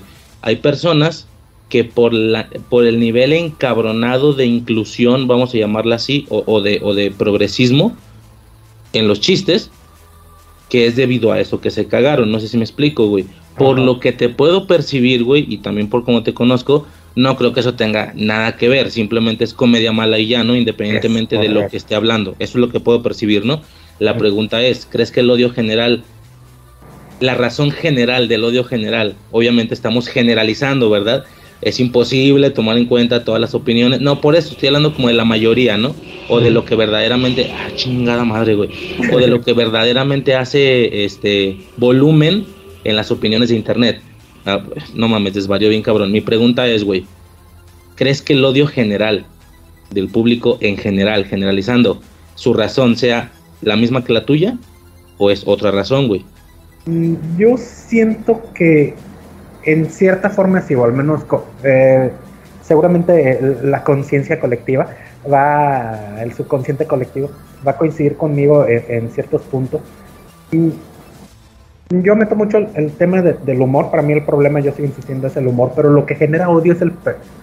en parte es el personaje, güey. El personaje es muy molesto. Yo sé que lo trataron de hacer así, lo trataron, bueno, es, un- Claro. es una autoinserción para empezar. La morra esta se escribió a sí misma adentro haciendo el papel que ella sabe hacer, que es el papel que hacía en The Office, que es lo que te estaba comentando ahorita. Esta es una. Lo otro es lo que quisieron proponer con el humor en cuanto al sector al que iba dirigido, güey. Porque este humor Ajá. va dirigido a molestar a todos. La gente que dice, es que el humor es muy woke, le dicen woke, muy Wo- progre, wo- pues. eh, nunca he escuchado. Sí, progre, ajá. muy progre. Eh, creo que le dicen woke, pero no entiendo muy bien ese concepto. Yo Progre. tampoco lo he investigado, pero sí. No, no, no, no lleva acá, creo que es como wow. Así, no, no sé, güey, la neta no sé. Ajá. Te voy a decir uno de los chistes que a mí más me impresionó, güey, porque creo que es. Y que de hecho no sé por qué nadie lo ha mencionado. Quiero suponer que fue problema en el, en el, en la traducción y que tal vez no quiso decir esto. Dice esta morra, güey, Vilma en el primer capítulo, güey. La, la gente, le caigo mal a la gente porque yo viento verdades como lo hacían los comediantes antes del Me Too Sí. antes del Me Too, los comediantes pues te decían cualquier pendejada, güey. Incluso decirle que no, que entonces le pega a la vieja, que porque era una esto y esto y esto otro, güey. Antes de que las mujeres empezaran a denunciar de que, güey, este vato que dice esto lo dice porque a mí me lo hizo, o cosas así, ¿no? Sí. Este, todos estos que decían de abusar de mujeres o todo eso, este, los empezaron a, a- bueno, les dice funar, güey, o a cancelar, O, a lo mejor no lo hizo él, pero está, eh, está digamos, dándole comedia a una situación que Ajá. no es graciosa en lo absoluto. ¿no? Entonces ella dice eso, güey. Entonces, ¿qué quiso decir con ese chiste, güey? Porque dice, yo digo verdades como las decían los comediantes, güey. Sí. Entonces los comediantes sí, sí hablaban, o sea, sí lo dice eh, de una manera positiva de que es que antes los comediantes sí podían decir lo que querían, o qué es a lo que se refiere, porque él- ella lo está diciendo como, está bien que yo lo diga, porque ellos lo decían, güey. Entonces como que si ese chiste, güey, no se entiende para dónde quiere amarrar, güey. Sí, güey, como diciendo que es malo que se hayan generado estas restricciones que se generaron después, ¿no? Sí, pero ¿es eso lo que quiso decir o es, es que está bien que yo lo diga porque antes alguien lo dijo? Yo lo digo como mujer, está bien, estaba mal cuando lo decía un hombre, entonces avienta varios chistes que no se entienden hacia dónde está.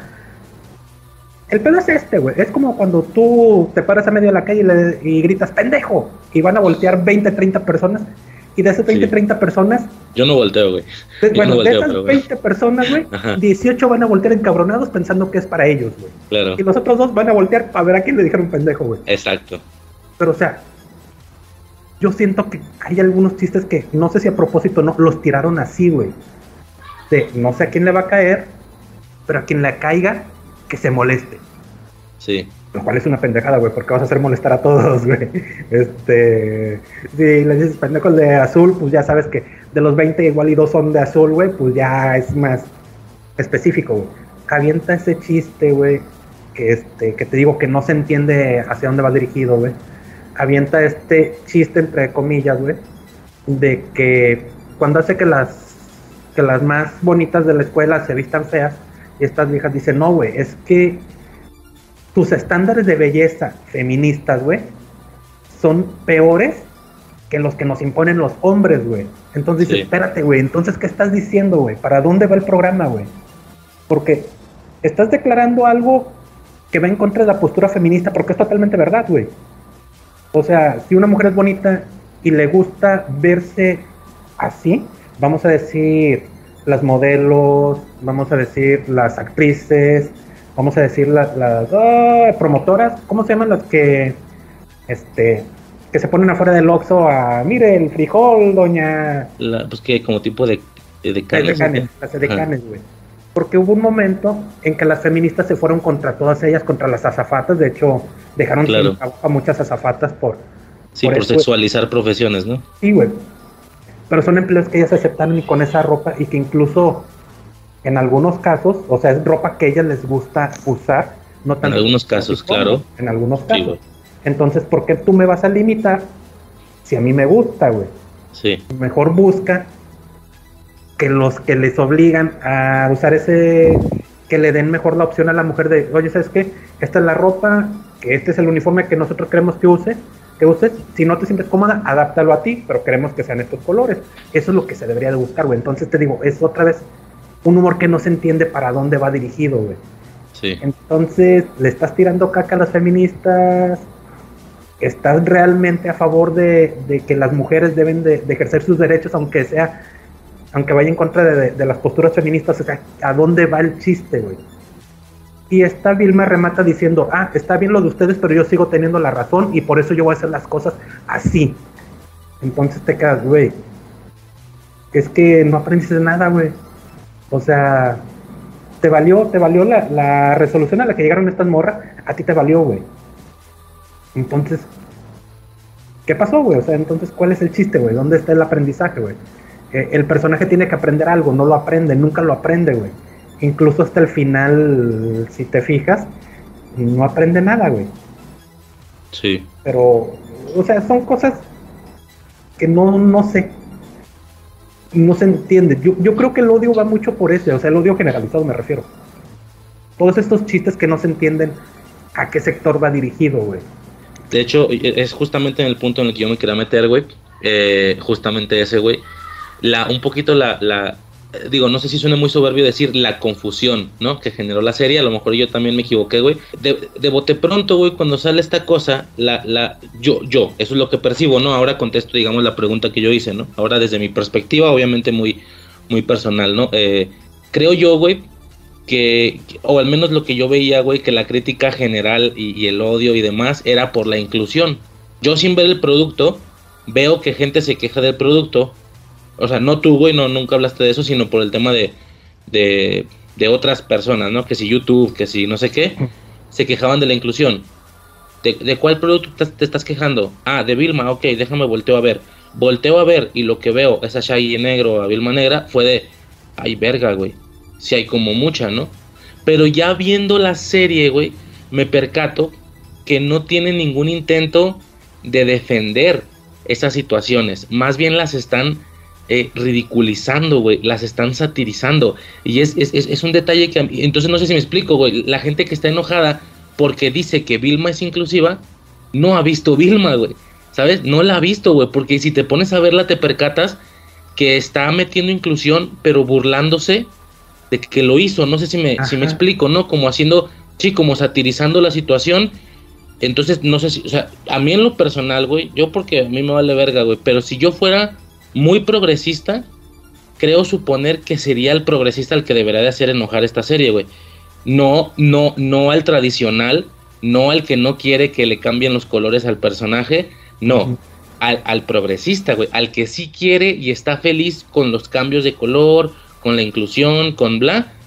Eh, a esa persona es a la que yo siento que debería de hacer enojar esta serie, porque, no que debería, pues, que posiblemente lo va a hacer enojar, porque si bien sí hicieron el cambio, no lo hicieron con un afán de, de incluir más a la gente morena, güey, o que se sienta identificado. No, se está burlando de que lo hizo. Técnicamente, de, la serie se está burlando de sí misma de que lo hizo, güey. No sé si me explico. Vilma, por lo que, por lo que entiendo, tiene esta ascendencia india, creo que es india. Pero pues el Fred la ve morena y dice, ah, es mexicana. Y, y, y, de hecho la misma morra lo dice, güey, me estás confundiendo con una mexicana. O sea, se está burlando de esa situación sin invalidarlo. Eso sí, tampoco se puede invalidar lo invalidable, güey. No sé si me... A ver, déjame ver si puedo poner un ejemplo, güey. Vamos a poner un ejemplo, ¿no? El ser racista, independientemente de puntos de vista, está mal, ¿no? Bueno, o sea, o sea, no dudo que haya alguien que diga, pues al final es mi opinión y es muy mi pedo. Pues sí, técnicamente sí, pero güey, yo lo veo mal. No puedes ser racista, ¿no? No puedes odiar a alguien nada más por su color de piel. Esto ya queda como implícito, ¿no? Me imagino que ni, o al menos para nosotros, ¿no? Me imagino que ni tú ni yo somos racistas.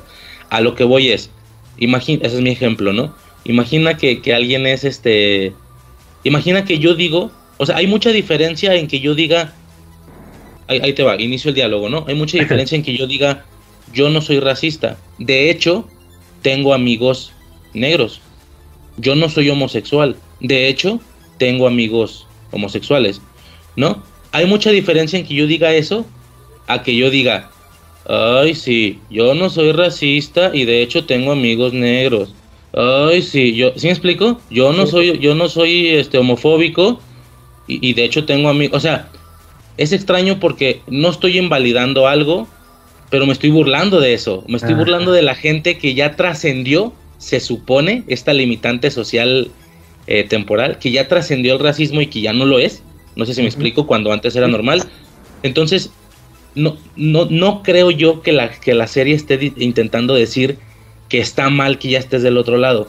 No creo que la gente esté intentando decir, que la serie, perdón, esté intentando decirte que estás mal por ser progresista. No estás mal, síguele, pero me voy a burlar de ti. Ajá. No sé si me explico, güey. Entonces, es, es, como, no sé, güey. Sí, sí entiendo el tema a lo que te refieres, güey. O sea, y simplemente eso, ¿no? Que la gente que está diciendo que Vilma es inclusiva no ha visto Vilma, güey. Porque están ridiculizando. Y te digo, repito, no quiero decir que invalidando, porque como, o sea, tú no puedes invalidar el antirracismo. Si tú invalidas el antirracismo, significa que eres racista. Y, uh -huh. y pues claro que ya no, ya no se trata de puntos de vista, güey. No estás bien y ya, estás mal, estás enfermo, güey, si eres racista, ¿no? Ya no se trata de puntos de vista, güey. No es como los colores, ¿no? De que a mí, no es como los productos. Ah, a mí me gusta más este Homero. No, a mí me gusta más este otro. No, acá no es un punto de vista el decir que eres racista, güey. Estás mal, güey, y fin del pedo, ¿no? Obviamente no creo que la serie, no, no, no que no crea, estoy seguro que la serie no intenta invalidar la lucha contra el racismo, pero sí se burla de ella, güey. Es que Entonces ah, es lo que se me hace raro, güey.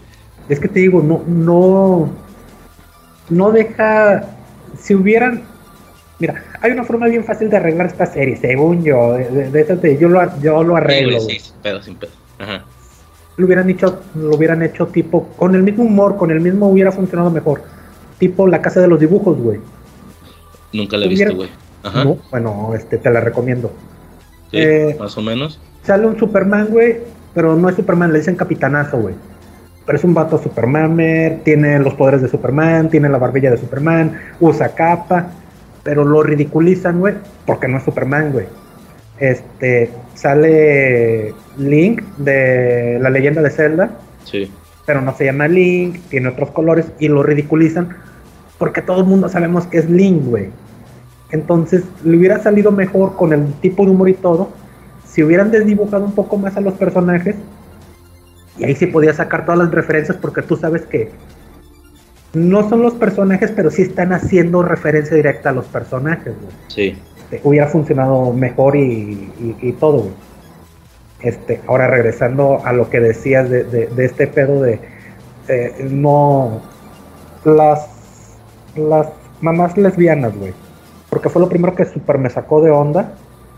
Porque las mamás lesbianas, güey, son inútiles, son tontas, son descuidadas, güey. O sea, son todo lo que no te esperarías que fuera una pareja multirracial lesbiana, güey, en una serie, güey.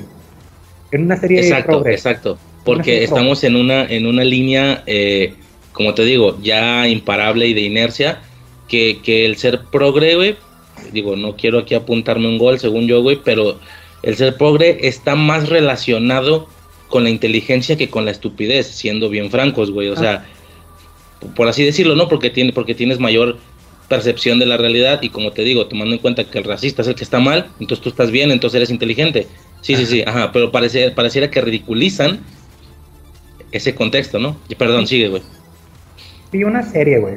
y Está medio sacado de, nada, de la nada lo que voy a decir. Vi una serie que se llama Contra las cuerdas, si no me equivoco, es mexicana, producción mexicoamericana, güey, con apoyo de la WWE. Sí. Este, y precisamente sale un par de policías que son bien castrosas y no son tan inútiles, pero al principio sí te las ponen así como que sí. La clásica policía que no hace su chamba, pero que hace como que sí sí la hace, güey. Entonces son dos, una morena y una blanca. La morena se ve a leguas que si no es lesbiana es machorrilla y este por su conducta y todo eso. No, no lo digo como insulto. Este tiene una apariencia muy masculina, pues, para no decir machorra. Este y la otra sí tiene una onda me- medio rarita que tú dices, bueno, igual y las dos sí pudieran llegar a ser lesbianas. Y se parecían mucho, pero muchísimo, incluso hasta en el corte de pelo y todo, a los personajes de Vilma. Seguramente fue coincidencia, güey. Pero la gran diferencia, güey, es que a pesar de que estas, las de estas de contra las cuerdas, a pesar de que se ven tontas, güey, y a pesar de que se, son mamonas, güey, son castrosas, güey, este, le saben a su chamba y tienen su corazoncito y en ciertos puntos apoyan o hacen, este, ojitos ciegos a, a ciertas actividades de la protagonista, güey, en favor de ella, güey. Entonces dices, güey, es que cómo puedes hacer en una serie de televisión mexicana a unos personajes exactamente igual que los de Vilma, pero bien, y en Vilma los haces mal cuando lo que tú esperarías es de que van a ser a unas mujeres empoderadas, lesbianas, multirraciales, eh, dentro de una profesión típicamente este, masculina, que es la policía, son detectives las dos. Sí. Y es todo lo contrario, güey. Ya desde ahí dije, "A- aquí algo está mal, güey. O sea, no, no estoy entendiendo a dónde es a dónde quieren tirar esto. Ahora, güey, una opinión que yo te compraría a lo mejor, güey, suponiendo pues ¿eh? que tuviera que eh, como revirar tu comentario, güey, sería que no más bien son tontas porque son policías, no porque son lesbianas, no sé si me explico, o sea, Ajá. que el hecho de que sean tontas es, es porque es bien sabido, güey, que el policía es tonto, ya sabes, que, que, que- que todo se le escapa, que, que come donas y que la chingada, ¿no? Y el hecho de suponer que están ridiculizando no a la jerarquía policial, sino a sí, sino a la preferencia sexual, güey, Sí. es, es ya como medio homofóbico, no sé, ¿verdad? O sea, Sí, sí, es a lo mejor lo que se me ocurre, güey. Es correcto, y posiblemente ese sea eh, el asunto, güey. Que es lo que tú has, has estado diciendo de que esto es lo más antiprogre que puede haber cuando la gente normalmente lo es, bueno, la gente en general, por decirlo de alguna manera, lo está viendo como algo progre y es todo lo contrario. Es todo lo contrario, exactamente, güey. Yo, mi- básicamente, mi, mi percepción es esa, güey. Que, a ver, estamos en un punto, güey, donde, donde anteriormente, güey, la, la opinión racista, la opinión homofóbica, la opinión misógina y tal era como la mayoría, y había una minoría, ¿no? Que peleaba en contra de eso y que de alguna manera se ha estado librando esta guerra por décadas y de alguna manera, a lo mejor más de alguna eh, más de alguna persona de estas comunidades anti me va a decir que no es cierto, pero yo siento que la guerra ya se ganó, o mínimo la estamos ganando, ¿no? Siento yo, vamos a ponerlo de esa manera, güey. Entonces, ¿qué pasa, güey? Aún así, ya, es, ya, ya estamos al revés, güey. Ya es la mayoría la que te dice, no, güey, claro que ser gay no tiene nada de malo, claro que ser mujer no tiene nada de malo, claro que ser negro no tiene nada de malo. Ya somos la mayoría, güey. Ya es una minoría. Es otro asunto, porque los zurdos son del diablo y los pelirrojos. Pero ese es tema para...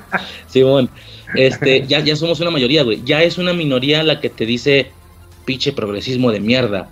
Eh, yo, yo sigo pensando que esos jotos no deberían de salir a la calle, güey. ¿Cómo es posible que, sabes? Ya es una minoría.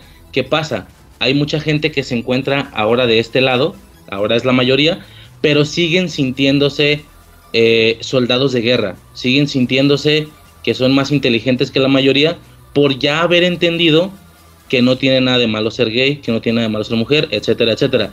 Eh, yo voy- conozco más de alguna persona, güey, que cada vez, y no, no voy a decir quién, pues, o sea, de, de mi círculo personal quiero decir, eh, conozco más de alguna persona que cada vez que puede hace la mención a eso, o hace alguna broma, no sé si me explico, eh, referente a, a eso, ¿no? Al, al, al, por ejemplo, este, decir, no, pues es que, cada, es que cada quien tiene su punto de vista, no sé, güey, alguna situación ahí relacionada con lo progresista, pero se sigue sintiendo muy orgulloso o u orgullosa de que lo es, cuando realmente ya no tiene ninguna, ni- ninguna destacabilidad, no sé si la palabra exista, ya no tiene nada de especial serlo, güey.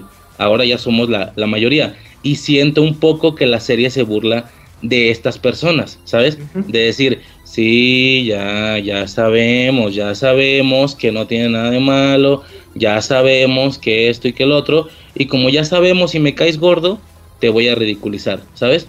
No, ti- no es mentira. Lo que estás diciendo no es mentira. Claro que está bien no ser racista, claro que es lo correcto, bla. Pero, pero me voy a burlar de ti porque, güey, ya está tan implícito, ya es tan obvio que, que, que, que ya es una minoría quien no lo es. Entonces, me voy a burlar de ti. Y de ahí la cantidad de chistes infinita, güey, porque es infinita. Yo te juro que empecé la serie medio apuntándolos. O sea, tiraron un chiste y, ok, aquí le tiraron a las feministas. Ok, aquí le tiraron a lo... Güey, no mames, o sea, iba por el, iba por el cuarto capítulo y dejé de contar, güey, del listonón que llevaba. Dije, no, ya, güey, ¿para qué las apunto? No mames, no voy a acabar, güey. Tampoco me voy a pasar ahí en el podcast diciendo o leyendo la lista. O sea, son tantos los chistes que, que, que me resultó imposible anotarlos todos. Eh, respecto a la cantidad de veces que, que, ofendieron a una comunidad anti algo, eh, y que como te digo, ya ni siquiera es anti algo, ya es la nueva normalidad, siendo eh, bien francos, este, y, que se burlan de eso, ¿no? Situaciones así infinitas, güey, el, el, super chistezote que se alargó encabronadamente cuando, cuando Vilma se viste de vato, que dice, ah, chinga, no manches, o sea, siendo vato puedo hacer más cosas, siendo vato eh, no, no se me recrimina nada, siendo vato es eh, eh, te- tengo muy pocas consecuencias. Qué bien se siente ser vato. ¿Sí me explico? O sea, la morra hace mucho este chiste y yo siento que al menos esa parte se está burlando, por ejemplo, de la morra que dice, oye, es que es- vivimos en un mundo donde es más fácil ser hombre, donde se consigue un mejor, donde se consigue un trabajo más fácil por ser hombre, donde si ligo morras siendo vato, me, me aplauden, pero si ligo vatos siendo morra, soy una puta. Entonces, yo, yo, persona especial, ya me di cuenta de esta situación en la sociedad. Nadie se ha dado cuenta, solo yo. Solo yo me di cuenta. Y, y aunque, repito, es cierto, aunque no es una mentira, no tienes nada de especial, morra. Ya entendemos todos. Y sí es cierto, güey. Y, yo aquí lo. Por eso, por eso decía lo de que ganamos la, la guerra a medias. Cuando digo que ya ganamos la guerra, me refiero más como a socialmente. Porque, porque estadísticamente hablando, todavía hay fallas. ¿Sabes? O sea, claro que es una realidad que sigue habiendo más inseguridad para las mujeres. Claro que es una realidad que sigue habiendo más, este, menos posibilidades de trabajo. Claro que es una realidad que sigue habiendo menos críticas. O sea, sí es una realidad, no digo que sea una mentira. Solo digo que hay gente que, que, que cree que solo ellos se han dado cuenta. Entonces siento que es de esa gente de la que se burla la serie, güey. No sé si me estoy explicando, güey. Sí, sí, y de hecho hay, hay algo que, bueno, al menos desde mi, desde mi punto de vista, complementándote un poco, pero desde, digamos, mi experiencia, güey. Porque, como dices, antes era una minoría los que, las personas que iban en ese sentido, güey. Luego se les empezaron, no quiero decir que sea- sean los aliados, no necesariamente, pero hubo mucha gente que por miedo a que no las funaran, pues empezaron a decir, sí, sí, yo, yo les creo, sí, yo también estoy, aunque no fuera de corazón, aunque no lo pensaran realmente, pero ¿sabes qué? Con tal de que no vengan y me digan a mí de que soy un homofóbico, voy a decir que estoy a favor de los jotos. Sí. Entonces, esa gente también ya empezó a, cambiar, ya como dices, ya hay una, en cierta forma, una guerra ganada porque ya esa gente que está de, de, es que no quiero hablar de lados, esa gente que está convencida de que todo esto es normal, ya mucha gente realmente lo piensa de corazón. Los que quedan son los que, como tú dices, los que se sienten especiales porque sienten que descubrieron que algo que es verdad, wow, es que es verdad y yo lo descubrí, güey.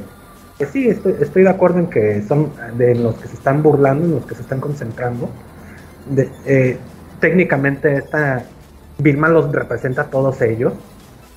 Y ya viéndolo desde ese punto de vista, güey, porque vuelvo a lo mismo, Vilma no aprende, Vilma no aprende ninguna lección, nunca cambia, nunca deja de ser la, la mierda de persona que es. Y, y, si lo pones desde, desde ese sentido, es como decirle a esta gente que dice que apoya, pero realmente apoya por los likes, apoya por no ser funado, apoya, pues no van a cambiar, güey, ya, ya son así, realmente no estás de este lado, güey. Nada más dices que estás de este lado, güey. No sé, algo así, algo así me imagino.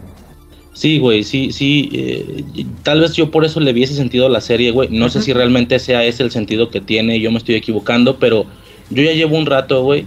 Eh, a ver, yo, yo creo que con, respecto a este tema en específico, he tenido como mis fases, ¿no? A lo mejor al inicio sí era esta persona de la que digo que se burla la serie, ¿no? A lo, mejor como que al inicio sí me sentí bien orgulloso de decir, es que yo tengo un amigo gay, es que yo tengo, O sea, a lo mejor al inicio sí, güey, hace algunos, no sé, güey, unos 8 o 10 añitos, güey, pero ya se volvió tanto la normalidad, güey, que ya me cae gorda la gente que, que, que, que, que, se, que se siente destacada por eso. Repito, no porque vaya en contra de su ideal, güey. Estoy de acuerdo que dicen la verdad, pero así como yo estoy de acuerdo, un chingo de gente ya lo está, güey. O sea, esto pasó de ser, digamos que si hubiera lados, güey, originalmente los dos lados eran el, racista y el antirracista, ¿no? Vamos a decirlo así.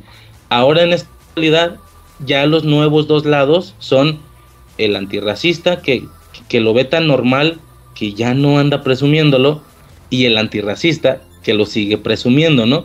Y tú me puedes decir, espérame, y en esta, en, esta guerra de dos lados, ¿dónde queda el que sí es racista? Güey, ya está tan implícito que eres una mierda de persona si realmente lo eres, que ya quedas hasta fuera de la ecuación, güey. Ya nadie quiere debatir contigo, güey. Ya nadie quiere pegarse un tiro contigo verbal. Ya, güey, ya estás como fuerísima, güey. Estás tan fuerísima. Bueno, a lo mejor voy a decir una estupidez, güey. No quiero ser aquí, este, como ofensivo, güey.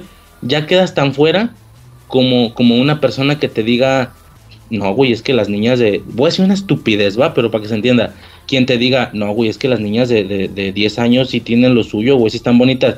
Ya, güey, váyase a la verga, pinche vato enfermo, güey. ¿Sí me explico? O sea, ya, ya no eres ni siquiera un punto de vista o no eres un lado en el debate, ya simplemente estás loco, güey, ábrase para allá. No me, no vas a pegarlo feo, güey, hueles feo, cabrón. ya, güey. Porque así. No, no quiero hablar de temas feos, pero yo me acuerdo, güey. Es que, mira, cuando yo iba. Cuando yo tenía, no sé, 16, 18 años, güey. Cuando iba en la prepa, para ponerlo más sencillo, güey. Había morras que entraban en la prepa, güey, y todavía parecían niñas de primaria, güey. Todavía ni tenían forma ni nada, güey. Sí. Este, apenas estaban empezando a desarrollar en primero, en primero de preparatoria, y ya para tercero o cuarto ya las veías acá bien forrazos, güey eso fue cuando yo te digo tenía más o menos esa edad. Cuando crecí más, güey, yo creo que alrededor de los 30, güey. No, incluso un poco menos, güey. De repente sí escuchaba a vatos de veintitantos años, güey, decir de, morritas de que serán 12, 13 años de secundaria, güey. Hombre, güey, no manches, está bien buena esa morra, güey. Yo, Aguanta, güey, es que si tuvieras 16 años y estuvieras hablando de una chavita 3, 4 años menor que tú, pues bueno, va, güey pero llevas por 10, 12 años, güey. ¿Cómo puedes de, de, puercote? Y había mucha gente que lo veía normal, güey. Incluso, no sé si a ti te llegó a, tocar. Yo cuando iba en la secundaria había muchas morritas que tenían su novio, ellas de 12, 13 años y tenían su novio de veintitantos, 30 años. Sí, claro, güey. Sí, sí, sí. Este, pero está mal, güey. Pero en ese tiempo no se veía, no se veía entre muchas comillas tan mal, güey. Yo creo que ahorita el que cualquier persona eh, haciendo eco de lo que tú estabas diciendo, creo que ahorita cualquier persona que diga, güey, es que no manches, güey, pasé por una secundaria y las morras estaban bien buenas, güey, inmediatamente los van a ver, güey, qué pendejada estás diciendo, güey. Sí. O sea, sí, cuando, cuando la realidad es que no es que yo, vato de 29 años, estoy diciendo que las chicas de 13 están bonitas. Yo estoy diciendo que cuando yo tenía 13 años, las chicas de 13 se me hacían bonitas, güey. Sí, sí, sí, sí, sí. Sí, exactamente. Pero sí, güey, antes era, antes era más normal, güey. ¿Sabes? Digo, no va el tema, güey, pero ¿sabes de qué me acuerdo, güey? Eh, había un programa de los de Chespirito, güey, uno que se llamaba eh, Los Supergenios de la Mesa Cuadrada, ah, ah, creo. Donde era el doctor Chapatín, era no sé qué, ¿no? Y, tan normalizado como tú dices era esta situación, y normalizado entre comillas, claro que normalizado legalmente nunca ha sido, claro que siempre ha sido un problema que un mayor ande con una menor, pero socialmente hablando, como te digo, se entendía, tan se entendía que, que alguien que hiciera o dijera esas cosas, pinche vato rabo verde y fin del pedo, no estaba como tan, no estaba como tan satanizable, güey. Te digo, no porque no lo sea, sino porque pues antes estábamos relajado el pedo, ¿no? Y supongo que no había tantos crímenes y tal. Ahora que ya hay más, pues ya se le toma más en serio. Me acuerdo muchísimo de un chiste, güey, que hizo el doctor Chapatín, donde, hey, eh, usted viejito, ¿le gustan las más jóvenes, verdad? Sí, no sé qué. Y luego le dice la, la, la, la que es la personaje, la chilindrina, güey, le dice, a usted le gustan, a mí que se me hace que a usted le gustan las, las muchachas de 28. Y luego el, el Chapatín contesta, prefiero dos de 14. Ah, así dice el vato de que, pero así con su tonito, ¿no, doctor Chapacín? Prefiero dos de 14, así todo viejillo, güey. Y pues en su momento fue como de, ah, qué cagado, güey, pinche viejillo rabo verde, ¿no? O sea, no digo que, no digo que antes estuviera bien, siempre ha estado mal, pero pues entendí el chiste, güey. Es un viejillo rabo verde, obviamente hay viejillos así, cabrón, eh, y fin del pedo, ¿no? Y es un programa súper viejo, güey. No es hasta hace como tres años, güey, que, que, que Clipsillo se hizo ahí viral no más porque el señor ya estaba muerto, cabrón. Si no, me lo, me lo cancelan, güey. Eh, y, se hizo así un, un, o al menos a, mi feed alcanzó a llegar eso, güey. Se hizo un desastre, güey, porque el vato andaba diciendo esas cosas hace 30 años, ¿no? Y, y, y pues sí es como, pues es que también entiendo a qué se refería él. Entiendo que estaba intentando hacer una crítica y una burla, estaba intentando ridiculizar a los viejillos rabo verde. No que, o sea, no creo que Chespirito realmente estuviera intentando promover que no hay pedo el que te guste una niña de 14. Justo por eso lo mete de esa manera y en ese chiste, para que tú digas, pinche viejillo rabo verde, ¿sí me explico? O sea, es, es, es como es como todo un tema, güey, básicamente, pero volvemos a lo mismo, güey, es, es problema de, de enfoque, güey. Ahora que el, bueno, no ahora, güey, no sé hace cuánto, que, que el, pinche plátano que, que, tira sus chistes acá, güey, que siempre ha sido como mal, mal visto, güey. Y no sé, güey, yo siempre le he dado otro enfoque, o al menos yo que he visto en entrevistas hablar a la persona real, no parece que realmente quisiera darle ese sentido a los chistes, güey. Por darte un ejemplo, güey, cuando el vato dice eh, 1, 2, 3 por Polet que estaba abajo de la cama, ¿sabes? La gente, si ubicas este caso, ¿no? Me imagino, güey. Sí, sí, sí. Dice el vato, uno, dos, tres por polet que está abajo de la cama. La, gente en auto, a ver, que es un poco lo que me sucedió a mí, ¿no? Con el tema este que estábamos comentando antes de la grabación. O sea, eh, estoy, el, vato se está burlando de la morrita. Y yo podría decirte, no creo, vato. O sea, a mí me suena más a que el vato se está burlando del gobierno. Que el vato está diciendo, ¿cómo es posible, cabrón, que pasó esto? y por eso lo tiré en un chiste, ¿no? Uno, dos, tres por que está abajo de la cara. No creo que realmente, o sea, por no decir que no estoy más bien estoy seguro a que no es que le esté tirando a la niña. O sea, ¿por qué le va a tirar a la niña, güey? No tiene nada de culpa la niña. Se está burlando del gobierno por la pendejada que hizo. En ese caso y visto desde ese enfoque, el chiste más bien debería ser una manera de ridiculizar a, a, la, a la situación gubernamental del país pero no sé, la mayoría de la gente se lo tomó distinto y se generó un, problema, ¿no? Definitivamente, güey. Es que eh, creo que es Chapel, creo que es Chapel, un... ah, no fue Plátano, ¿no? No, no, en ese caso sí. Me refiero a que ah. Chapel decía de que el humor debe arder, de que el humor debe doler, que los comediantes tienen la tarea de decir ese tipo de cosas para que la gente no olvide. Ajá, no para que la gente se ofenda. Exactamente, güey. Creo que también hubo un chiste ahí con, con Devani, güey. De que no, que, que, que- está en, que, que- que está dentro de la cisterna.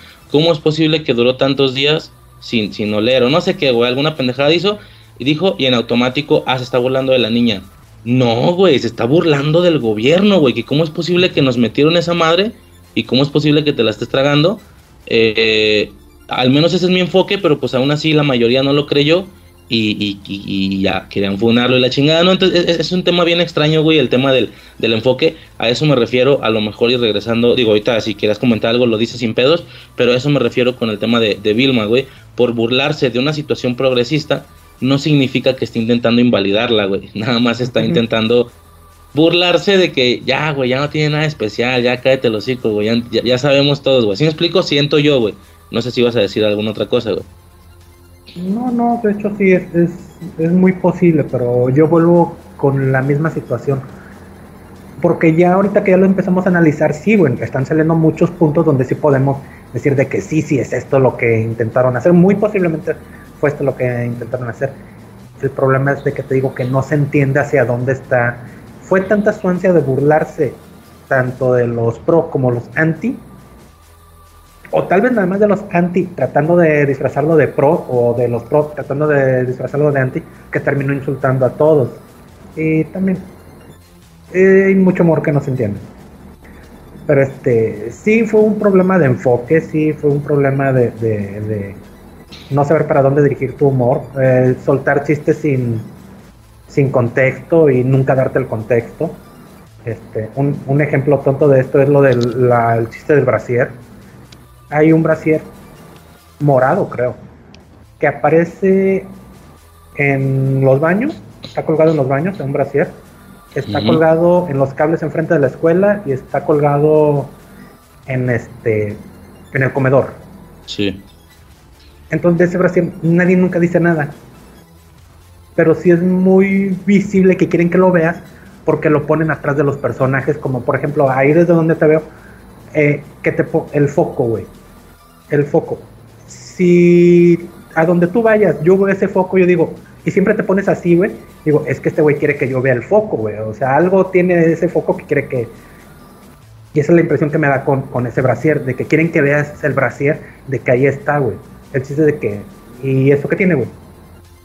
O sea, el brasier, ¿en qué es importante? ¿En qué se involucra con, con cualquier cosa, güey?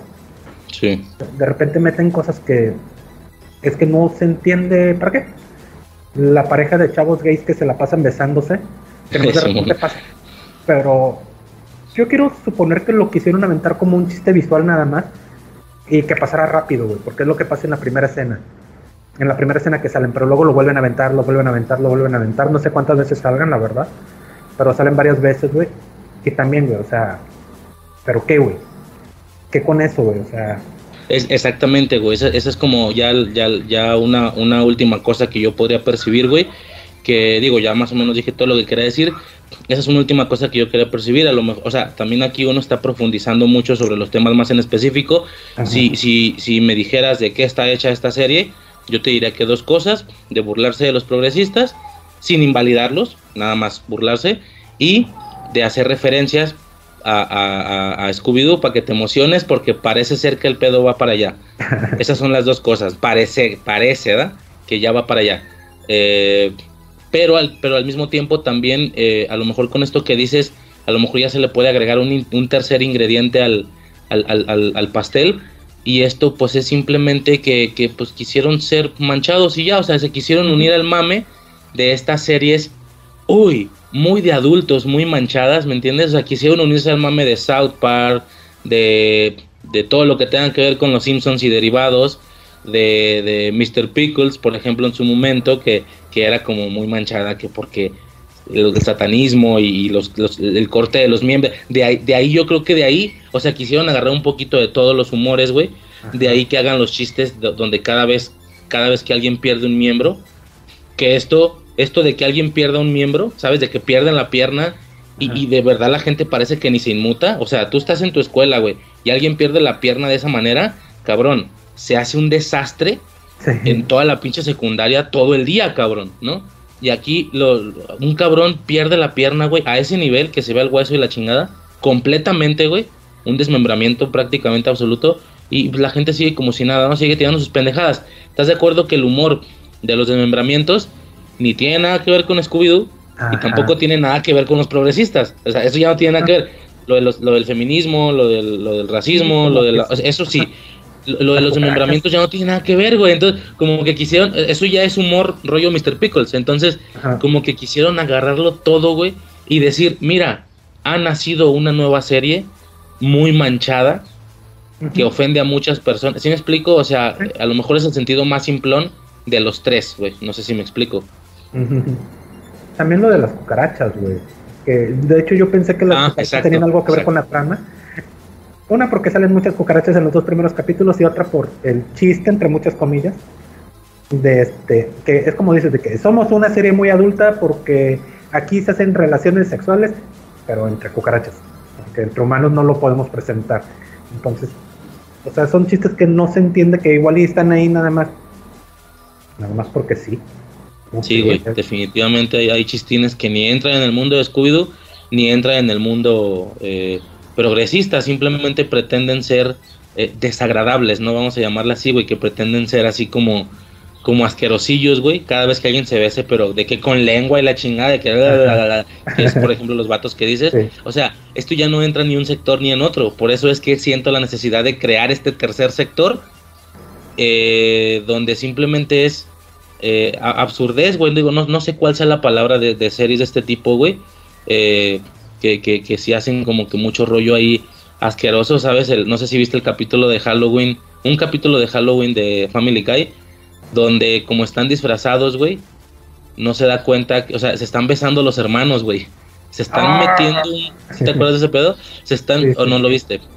Sí, sí, sí, sí, sí. Este, se están metiendo un atracón delicioso, güey, ahí en el, en el, ya sabes, el típico juego este del sótano, güey, de que los meten y dense, güey, tienen no sé cuántos minutos, y se están dando un atracón delicioso, güey, y, y aunque solo vemos los besos, queda implícito que también tenían ahí las manos en otros lados, ¡pum! Quedan hermanos, güey, no, vete, o sea, está como muy, muy manchado el chiste, y quisieron hacer este tipo de chistes manchados, eh, entonces por eso es raro, güey, porque se juntan estos chistes ridículos cuando al final una serie puede sobrevivir solo de esos chistes, sin, Ujú. sin meter nada de antiprogresismo.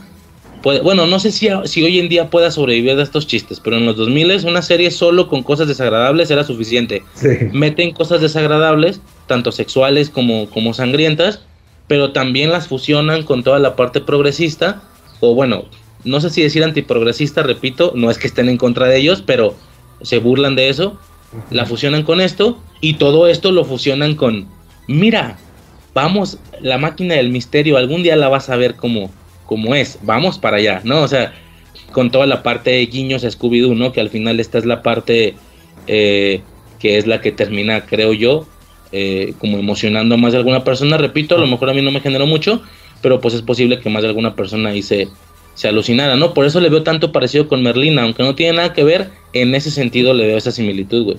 Es que debieron de haber definido, como, como tú dices, güey. Es que un humor ya más definido, no, no agarrar lo que funciona de todos lados. Un humor más definido hubiera funcionado igual. Otro chiste que no funciona para nada y que con otro enfoque tal vez hubiera funcionado es, es que la serie constantemente te dice, en esta serie somos muy inteligentes porque no hacemos lo que hacen otros y luego proceden a hacerlo. Sí. Primera escena. ¿Han visto esas series donde en el primer capítulo hay desnudos gratuitos que para atraer a la gente? Pero no, esas son cosas que nosotros no hacemos porque nosotros somos superiores. Y es la primera escena que te muestran. Sí. Y van haciendo este chiste recurrentemente de que esta cosa que hacen todo mundo, pero nosotros no porque no lo necesitamos. Y lo hacen, este, en el último capítulo creo. De que, ¿saben que Algo que me molesta mucho cuando ponen dos historias se entrelazan y ponen en diferentes tiempos una pantalla, lo que hace Tarantino, una pantalla negra con cuál es el personaje y a qué horas está pasando, ¿no? Y Sí. otro personaje dice, no, ese es muy molesto, y pum, te lo ponen. Sí. Y tú dices, güey, es que porque dices que vas a que no quieres poner algo porque es muy tonto y luego sí lo pones. Porque estás dando a entender, pero nosotros lo estamos haciendo bien, ¿no? Entonces te digo, como la como el humor no tiene una dirección, bien dirigido, si hubieran metido mucho de esto de romper la cuarta pared, de ver al, al espectador y todo eso, y que se hubieran enfocado en eso, en un solo tipo de humor, tal vez estos chistes hubieran funcionado porque eres ay, qué cagado, mira, lo volvieron a hacer, güey. Pero te tiran tantas cosas en la cara, güey, tantos tipos de humor y tantos chistes para todos lados y críticas y todo eso que cada cosa que te avientan, güey, molesta, güey. Molesta. De hecho, esto, esto último que dices, güey, me recuerda un putazazo a She-Hulk, güey. Así cabrón. De que, oye, es molesto que una serie haga esto, ¿verdad? Pues lo voy a hacer. Y, y es como, por eso, güey, o sea, estás como invalidando, lo, o sea, según tú estás invalidando lo que vas a hacer, pero de todos lo hiciste, ¿sabes? Y, y, y, y no suficiente con esto, eh, dices que si a alguien no le gusta esta serie, seguramente es porque eres machista. O sea, no hay forma en la que yo sea un cabrón normal, X, pedorro, que no le importa a nadie y que no me guste la serie. Ah, no, si no me gustó es porque soy machista. Me recordó mucho a eso ahorita que dijiste eso, güey, que definitivamente, oye, caga que hagan esto, ¿no? Ah, pues lo, yo lo voy a hacer. Digo, el hecho de que ellos eh, estén completamente conscientes de esa situación, pues evidentemente no es una no es un defecto, no sé si me explico, o sea, si alguien si una serie cae en un recurso barato, en un recurso cliché, cometió el error, pero si aquí te dicen, "Hey, vamos a cometer el error", se supone que estás justificando que ya no es un error, no sé si me explico, sí, pero no, correcto. o sea, porque porque estabas consciente de la reacción cliché que estabas generando, pero no sé hasta qué punto vaya a no, no sé hasta qué punto esto es es válido, no sé si me explico, o sea, yo, yo no le puedo decir a, a, a una persona, eh, oye, de seguro te caga que te golpeen, ¿verdad? Y lo golpeo. Es como, güey, o sea, no, no porque lo di, o sea, no porque entiendes tu defecto, deja de ser un defecto, güey. Sí. Pero al mismo tiempo me estás diciendo que lo estás haciendo premeditadamente, o sea, está medio, está medio raro, güey, ahí. No sé, güey, estuvo medio extraño, güey. Pero, pero, pues nada, güey. Básicamente esto era, como te digo, una, una, especie de capsulilla, güey. Yo en lo personal ya desplegué más o menos todos los, los puntos que, que, quería desplegar o que hubiera desplegado si me hubiera aventado la cápsula, la cápsula yo solo. Pero por, por observar esta, eh, digamos, este interés en Vilma de tu parte en Acólitos, güey, pues decidí que definitivamente de, debías de estar acá, güey. Malo o bueno, ¿verdad? No dije que bueno. Uh -huh. A veces algo interesa por lo mamón que es, ¿no? O sea, si todo el mundo está hablando mal de un producto, ah, pues, pues lo veo para ver por, por, qué está tan culero, ¿no? O sea, mínimo que nadie sí. me cuente, güey, que nadie me cuente, lo quiero, lo quiero saber yo, güey. Eh, hasta ese punto, no sé si tú tengas algo más que mencionar, güey, por ese lado. Híjole, es que creo que hay cosas buenas que salen de este programa, güey. Nada que ver con, con, con el programa, sino de que se hizo muy notorio. Y vuelvo a. Bueno, espérate. Antes de decir eso, voy a decir otra, sí. otra cosa que había dicho en los acólitos. Sí, de que esta serie, esta serie es tan, tan, tan, tan mala que tiene que ser a propósito. No puede ser posible de que se haya, que haya sido tan mala por accidente, porque es como cuando no me acuerdo si pasa en Malcolm o en, o en qué programa, güey, donde un cuate lo van a cambiar de escuela, lo van a cambiar de salón o algo así porque detectaron que es un genio, güey. Entonces le hacen un examen ya más enfocado a esto, a medir su IQ, y mandan a llamar a este morro, güey, para que dé una explicación del examen que contestó. Y dices, no, pues, ¿cuál es el problema? Dice que todas tus respuestas están mal. dice, sí, claro, todas mis respuestas están mal porque yo no sé, yo no soy inteligente, yo no sé tantas cosas. Y le dice la, la persona esta, no, no me entiendes. Por pura estadística, si tú tienes 100 preguntas, tú las 100 preguntas no las puedes tener mal, por pura estadística. Sí. Tú tienes que adivinar, aunque sea por coincidencia, pero tú tienes que acertar algunas, güey. La única forma de que tú saques un cero en un examen es que es tú que supieras todas las respuestas. Ajá. Todas las respuestas, exactamente. Sí. Entonces, yo lo veía como algo malo, lo sigo viendo como algo malo. El que esta serie fuera tan mala porque tuvo que ser, haber sido a propósito. Y ya platicándolo contigo, sí, de hecho pudo haber sido a propósito y pudo haber sido por una razón, no necesariamente por las vistas, pero pudo haber sido por, por una, una razón tipo lo que pasó con Matrix, güey. Ma Matrix se burla, la última de Matrix, la 4. Oh, hijo de su puta madre, ya sé, güey. Porque hace mucha burla a sí mismos y hace mucho rompimiento de cuarta pared y todo eso. Pero de una forma te están diciendo, güey, es que este producto ya se exprimió, güey, este producto ya no le vas a sacar nada más, güey, pero las empresas quieren que sigamos exprimiendo y exprimiendo y exprimiendo, así que te voy a dar un producto que te tiene que gustar porque es Matrix, pero es malo, güey, y tú lo sabes. Sí, sí, se supone que, se supone que en, aquella ocasión, por lo que yo entendí, eh, la empresa llama a la, a la, a la que es la encargada de este pedo, la que hizo las películas, que es una, una morra, ¿no? Bueno, eran eran vatos que ahora son morras, un pedo así, ¿no? Sí, sí, sí, sí, Este, le dicen, oye, tienes que hacer este pedo. Güey, no mames, tantos años después, o sea, más patadas de ahogado no se puede. No, me vale verga, güey. O sea, tienes que hacerlo sí o sí. Y ella, al hacer un producto, intenta tirar el mensaje oculto de que eso fue lo que le sucedió, poniéndolo en la película, ¿no? Justamente el tema de exprimir eh, y, desgastarse hasta lo más, lo más, este, muy al estilo de las TikTokers estas bailando y que te dicen, hey, viste cómo guiñó el ojo, es un mensaje oculto, está secuestrada, güey, ¿sabes?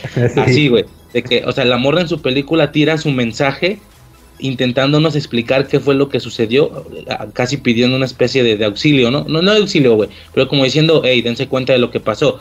Lo que sí me parece extraño es que no filtran estas madres o qué pedo, güey. O sea, los cabrones que la obligaron a hacer eso no vieron la película y dijeron, hey, hey, no te hagas pendeja, güey, te quisiste hacer la viva, güey, pero tu madres, güey. A mí, a, mí, a mí no me vas a venir a pendejear ni me vas a venir a quemar. O sea, no sé si no la vieron, güey. No, no sé qué pasó ahí, güey, pero sí, sí entiendo completamente, güey. Sigue, güey. Entonces, yo siento que en Vilma, y mira, le estoy dando mucho crédito, pero puede ser. Ya llegamos a un punto donde la comedia ya no es tan comedia porque hay temas que ya no pueden tocar porque hay cosas que ya no se pueden decir. Todavía se puede hacer comedia sobre eso, ¿no? Pero ya hay temas que no se pueden tocar, ya hay cosas que no se pueden decir, ya no puedes que un hombre le hable de la misma manera a una mujer, ya no puedes hablar sobre ciertos temas, ya no puedes hacer ciertos chistes gráficos. Y este es como decirte, mira, esto está mal. Es que la comedia debe tener libertad y tanta libertad debe de tener que nos vamos a burlar de todo así, todo el mundo se enoje porque para eso es la comedia, lo que te decía que decía Chappelle. La comedia es para que la gente se enoje. Entonces, pues vamos a enojar a todos para que se den cuenta de que esto ya no funciona. Que una comedia tan limitada ya no está funcionando. Es el punto más bajo de la comedia este, este programa de Vilma, o así te lo quieren presentar, güey.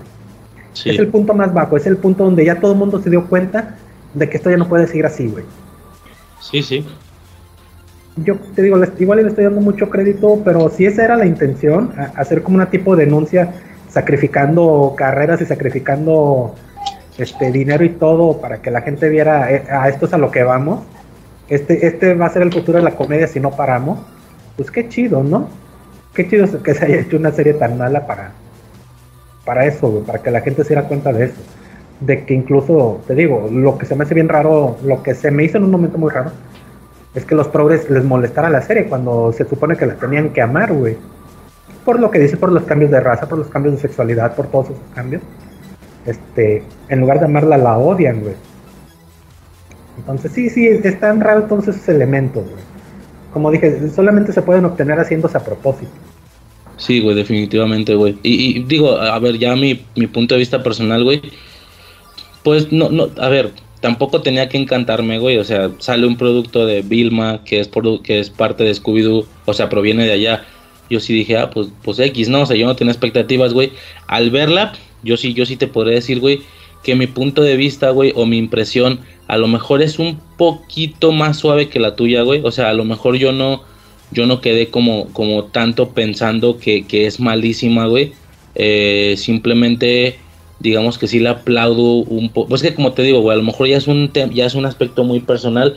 Yo ya llevo un ratito, güey, como un añito, un añito y medio, ya medio saturado, güey, con el tema del progresismo, que es un poco lo que dice JM, güey. No porque no colinde con ellos, claro que colindo, pero ya colindo tanto, cabrón, que, que, que digo, güey, que, no ya era normal, güey, desde hace mucho, ¿para qué seguimos presumiendo ese desmadre, güey, si ya, o sea, ya, ya contra quién pelea según tú, güey? Si el, si, el pinche racista, si el homofóbico ya se está escondiendo, cabrón, al grado de que tiene que estar mintiendo en pláticas sociales, tiene que estar, eh, como tú dijiste, ¿no? Tiene que estar, tiene que estar ocultándose. Ya ganamos, güey, ya que tanto mamas, güey, ya ganamos. Entonces, como yo sigo medio saturado un poquito con ese tema, güey, este, que bueno, a ver, depende, ¿verdad? Yo en alguna ocasión, en alguna plática con mi morra, yo le, yo le describo todo esto. Yo le digo, güey, es que ya, ya están una minoría que están escondidos. Y me dice, pues no te creas, güey, todavía hay varios. O sea, tú piensas que la guerra ya está ganada, pero, pero pues no te creas, güey. Si, si hay más de alguno que todavía sigue bien orgulloso de que lo es de que, de que es racista, ¿no? Y así, y, y, yo digo, nah, güey, no creo, güey. Y luego entro a grupos como, como grupo de las perras y digo, ah, chingá, sí, güey, todavía hay un vergo, güey.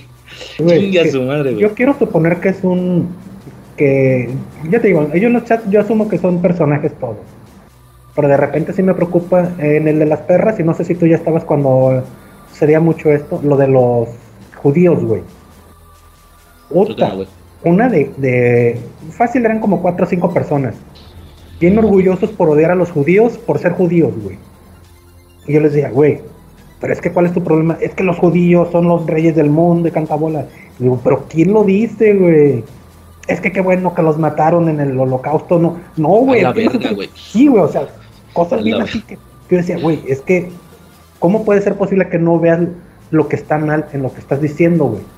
Porque es que es tan tonto pensar que una persona por ser judía es rica, güey, como pensar que un, una persona por ser hombre tiene, por el simple hecho de ser hombre, tiene más oportunidades que, que cualquier mujer, porque hay mujeres que tienen más oportunidades que, que, muchos hombres, hay muchos hombres, la mayoría, que tienen más oportunidades que, muchas mujeres, güey.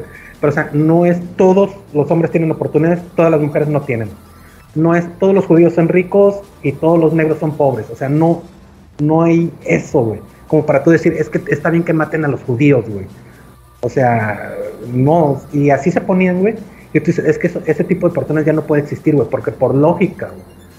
Por lógica, güey. No todos los judíos tienen dinero y si lo que te arde es que un judío tenga dinero, odia a ese judío, güey. Si tanto te arde el trasero porque tenga dinero, güey. No a todos, güey. Y que, y que por lo que lo odias, no es porque es judío, güey, sino por sus características en específico, ah. por lo que odias a la persona, güey, no al, al grupo al que pertenece o al que se supone que pertenece, güey, porque también este tema de, de pertenencia eh, ya se me hace también una, una de hueva, güey, o sea, el, el, hecho de, perdón, güey, deja terminar esta rapidísimo esta idea, güey, este, el, tema de decir es que yo pertenezco tal, ok, ya entendimos que no eres racista, pero el, el, el, hecho de seguir como orgulloso porque perteneces a tal grupo o a tal comunidad progresista, también es como, güey, es que tú eres el primero que quieres que todo se iguale, que todo se equilibre. Pero al hacer estos destacamientos, al decir yo soy, yo hago, yo promuevo, te estás haciendo el especial y esto ocasiona que nunca puedas normalizar tu facción, güey, porque nunca la vas a poder normalizar mientras sigas haciendo esas cosas, ¿me explico? Un ejemplo rapidísimo, güey. El, el tráiler este que salió de la sirenita, güey, ¿no? Que va a ser negra, güey, ¿no? Que inclusión y no sé qué. Bueno, eh, habrá los típicos dos bandos, ¿no? El que se cagó porque le cambiaron el color y el que dice qué chido, qué chido, para que así muchas morritas se sientan identificadas y no sé qué, bla, no, o sea, los típicos dos bandos, güey, ya, ya, no quiero sonar soberbio, pero ya, ya trascendí de esas dos madres, güey, ninguna de las dos. Lo que sí me brinca es lo siguiente, güey. Me sale un video, más de algún video en, ahí por ahí en TikTok, creo en YouTube, donde te muestran la reacción de dos niñas, güey. ¿Sí? Te muestran la reacción de dos niñas afroamericanas, güey, viendo el tráiler por primera vez.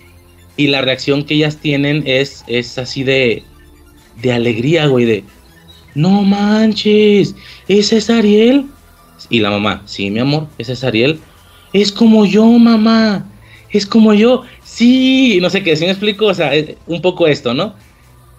Obviamente el video intentando promover de que, mira, ya viste que está bien, ya viste que no tiene nada de malo, y lo que yo, lo que yo, y ya lo comenté en algún podcast, güey, lo que yo decía sobre esta situación, yo decía, cabrón, a mí, a mí me salta una, una red flag, una, una bandera roja, no sé si dice bandera, ¿cómo chingón se dice? Bueno, esa madre, güey. A mí me salta una bien durísimo, güey, sin, sin albur, güey. ¿Y, y, y, qué es lo que me salta? ¿Qué tipo de vida están teniendo estas niñas para haber notado con esa distinción que Ariel es igual que ellas? Es decir, la madre está constantemente repitiéndoles o está constantemente haciéndoles notar que ellas son negras. A lo mejor, obviamente no para mal, sino para bien. Para bien, o sea, ella les está diciendo, ella les está diciendo, hey, en la escuela no se dejen porque ustedes son tal, No, o sea, no sé si me explico, güey. A lo que yo iba, ya para terminar rápido la idea. Yo soy moreno, obviamente, ¿no? Mis morros también, güey. No es una situación que yo mencione, pero en lo absoluto, repito, de tan normalizado que, que, a lo mejor yo lo veo, güey. A, mí el que yo tenga el color eh, café y tú tengas el color blanco, para mí es tan lo mismo como si a mí me gusta el color rojo y a ti te gusta el color azul, ¿no? O sea, es algo que no podemos controlar, que ya está y que no importa, güey. ¿A qué voy con esto? Mi morro es moreno, güey. ¿Qué pasa? Yo decía esto en el podcast. ¿Qué pasa si un día sacan un tráiler, güey? Por darte un ejemplo, eh, Robin, güey. Robin es un personajillo que ahí le gusta a mi morro por los Teen Titans y tal. ¿Qué va a pasar el día en el que saquen una película live action, güey, un tráiler donde Robin es moreno? Y yo se lo pongo a mi morro, güey. Él en ningún momento va a detectar que Robin es igual a él. Si me explico? No lo va ni a detectar, güey. No lo va a detectar. Tal vez tampoco note el cambio, o tal vez sí, no sé. O sea, él no me va a decir, mira, papá, qué chido, Robin es como yo. No lo va a detectar, güey. Le va a pasar en verde. Porque yo nunca le he eh, como inculcado, güey. Eh, hey, tú eres moreno, tú eres, ¿sabes? O sea, entonces veo la reacción de estas antes de a la escuela le dices, güey, acuérdate que eres moreno, ¿eh? sí, güey, moreno. Para bien, para bien.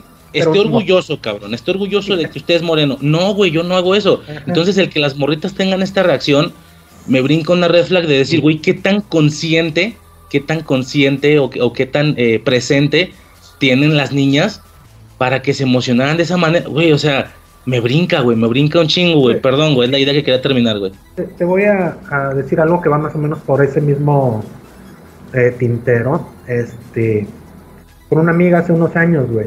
Este, no me acuerdo hace cuántos años, creo que por ahí de 2014, 2015, se puso muy de moda esto del patriarcado falocéntrico, heteropatriarcal y no sé qué tanta fregadera, güey. Ajá. Entonces, mm, esa amiga se metió mucho en ese pedo, güey, en ese pedo feminista, güey. Ella por redes sociales, porque aquí en el rancho realmente no había un movimiento fuerte. En estos últimos años sí ha habido un, movimiento más fuerte con esto de, la ropa morada y todo eso, y, que está muy bien. Eh, no, no, eso está muy bien, güey. Pero cuando era el movimiento patriarcal, güey, era de que, eh, mira, seguimos siendo amigos, este, estas chavas de la, del tipo de chavas que tienen más amigos que amigas, pues, para ponerte un poco en contexto. Pero de repente era el que ella te recriminara a ti, güey, porque tú eras hombre, güey. De que tú estabas diciendo, no, hombre, güey, es que ayer fui a comerme unos tacos, claro, porque tú puedes salir a comprarte unos tacos tranquilamente porque eres hombre. Entonces, este, pues de que, güey, es que no manches, o sea, ya no se puede platicar bien contigo. Esto es a lo que voy, güey a ella en esos grupos le decían mucho, güey, de que de cuenta, no, tú no consigues trabajo porque el heteropatriarcado, güey. No, es que tú no puedes hacer esto por el heteropatriarcado. Es que tú no. Hasta que un día, güey, eh, conmigo tenía o tiene, quiero suponer, todavía mucha confianza. Entonces un día me dice, güey, llegó un punto, güey, en que yo no podía hacer nada, güey, porque se me rompe una chancla. Esta chancla le hizo el heteropatriarcado, güey, para chingarme, güey que le daban mala feria, güey, es que el heteropatriarcado fue el que, y dice, güey, es que en serio, güey, te lo pintan, te lo repiten tanto que tú sientes que el heteropatriarcado es tan grande que no puedes hacer nada, güey. Dice, entonces, ¿cuál es el propósito de una lucha contra un gigante que nunca vas a vencer? Dice entonces, ella se separó de todos estos grupos y dice, güey, yo lucho contra el machismo, no contra el heteropatriarcado, porque el heteropatriarcado no existe por lógica, güey. No puede haber algo tan grande que sea imposible de vencer. El machismo lo puedes vencer, güey. El heteropatriarcado no, güey. Porque no existe, porque es una ilusión. Y es un poquito por el lado donde tú dices, güey, de que qué tanto te lo están normalizando el de que tú eres negra, güey. Tú eres negra, güey. Y ese personaje, como dices, igual y yo le estoy poniendo un contexto más negativo, aunque sea en positivo de que debes sentirte orgullosa por ser negra, güey. Pero donde se llega a este punto, ¿no? De que te importa ya tanto el, color de que es que mira, es como, es como yo. Por otro lado, por otro lado, todo mundo tiene derecho a tener su propio héroe, que es algo que yo siempre he dicho en los grupos de ñoños, porque luego en los grupos de ñoños se enojan porque miren, hicieron un personaje que es mujer y eso es cosa de Satanás, güey. Le digo, güey, no mames, güey. Es un personaje, es una princesita mágica que tira arcoíris, güey. Está diseñado para niñas, güey y las niñas tienen derecho a tener una heroína así, güey. Entonces, este, no te gusta, no lo consumas. Así de sencillo. Este, pero si ese mismo personaje te lo tiran en un producto que va dirigido a ti, güey, pues ahí sí te puedes quejar, ¿no? Porque, güey, es que Spider-Man, por ejemplo, en el episodio anterior tiraba redes y ahora tira verdades como los raperos de antes y como que si ya no cuece, ¿no? Porque se va dirigido a mí, pero ya no es mi personaje. Ahí sí estoy de acuerdo en que te quejes, pero si hacen un nuevo personaje, si hacen algo, qué chido, qué chido que la sirenita sea negra, qué malo que no tuvieron los gumaros para que otras personas dentro del mundo de la sirenita también fueran negros, porque su papá es, es este, ah, se me va el actor, pero es blanco, güey. Y todos los demás en Atlantis son blancos, güey. Entonces, güey, pues ¿qué te faltaba, no? El rey es negro, que tiene de malo. La bruja es negra, que tiene de malo. Varios de los habitantes son negros, que tiene de malo, güey. Pero no, o sea, está bien que la sirenita sea negra, pero todos los demás están mal que sean negros, güey. Entonces, es, qué bueno que la hayan hecho una sirenita morena. Qué malo que no hubieran que lo hubieran hecho nada más por quedar bien, porque eso es lo que se nota. Que lo hayan hecho para quedar bien y que no hayan hecho un mundo más con más sirenitas y sirenitos afroamericanos, güey, sino que se limitaran a un solo personaje. Y que hasta lo hayan hecho pelirrojo, güey. ¿Qué les faltó para hacer una morenaza con pelo oscuro? ¿Qué les faltó, güey? Sí, sí. Sí, pues supongo que esto último es para que quedara claro que es Ariel, ¿no? O sea, le pones pelo oscuro, güey, ah, pues puede ser tranquilamente otra otra sirena y ya, güey, supongo. Sí, pero digo, pues ¿qué les faltaba, güey? O sea, si lo quería, si realmente lo querían hacer, ¿qué les faltaba, güey? Definitivamente, güey. Este, nada, güey, no sé si tengas ahí alguna impresión final. Me ibas a decir algo y luego me dijiste, espérate, antes de decirte eso te voy a decir esto otro. ¿Qué eres original, güey? ya lo olvidé, güey. Valiendo verga. no, pues. Ajá. Espérate, espérate, ya finalizar, finalizar. Sí, güey, dale, dale. Por el tema de Orville, güey. De Norville, perdón. Porque es, ese fue una pequeña discusión que tuve con JM, porque JM me dice: Es que nada más a ti te puede caer bien Norville en los dos primeros capítulos, güey. Sí. Y le dije: Güey, es que Norville es adorable, güey. Es un personaje cliché de, de película juvenil de los 80s, 90s, güey del vato que hace todo por la chava que le gusta y la chava que le gusta no, no lo pela, güey.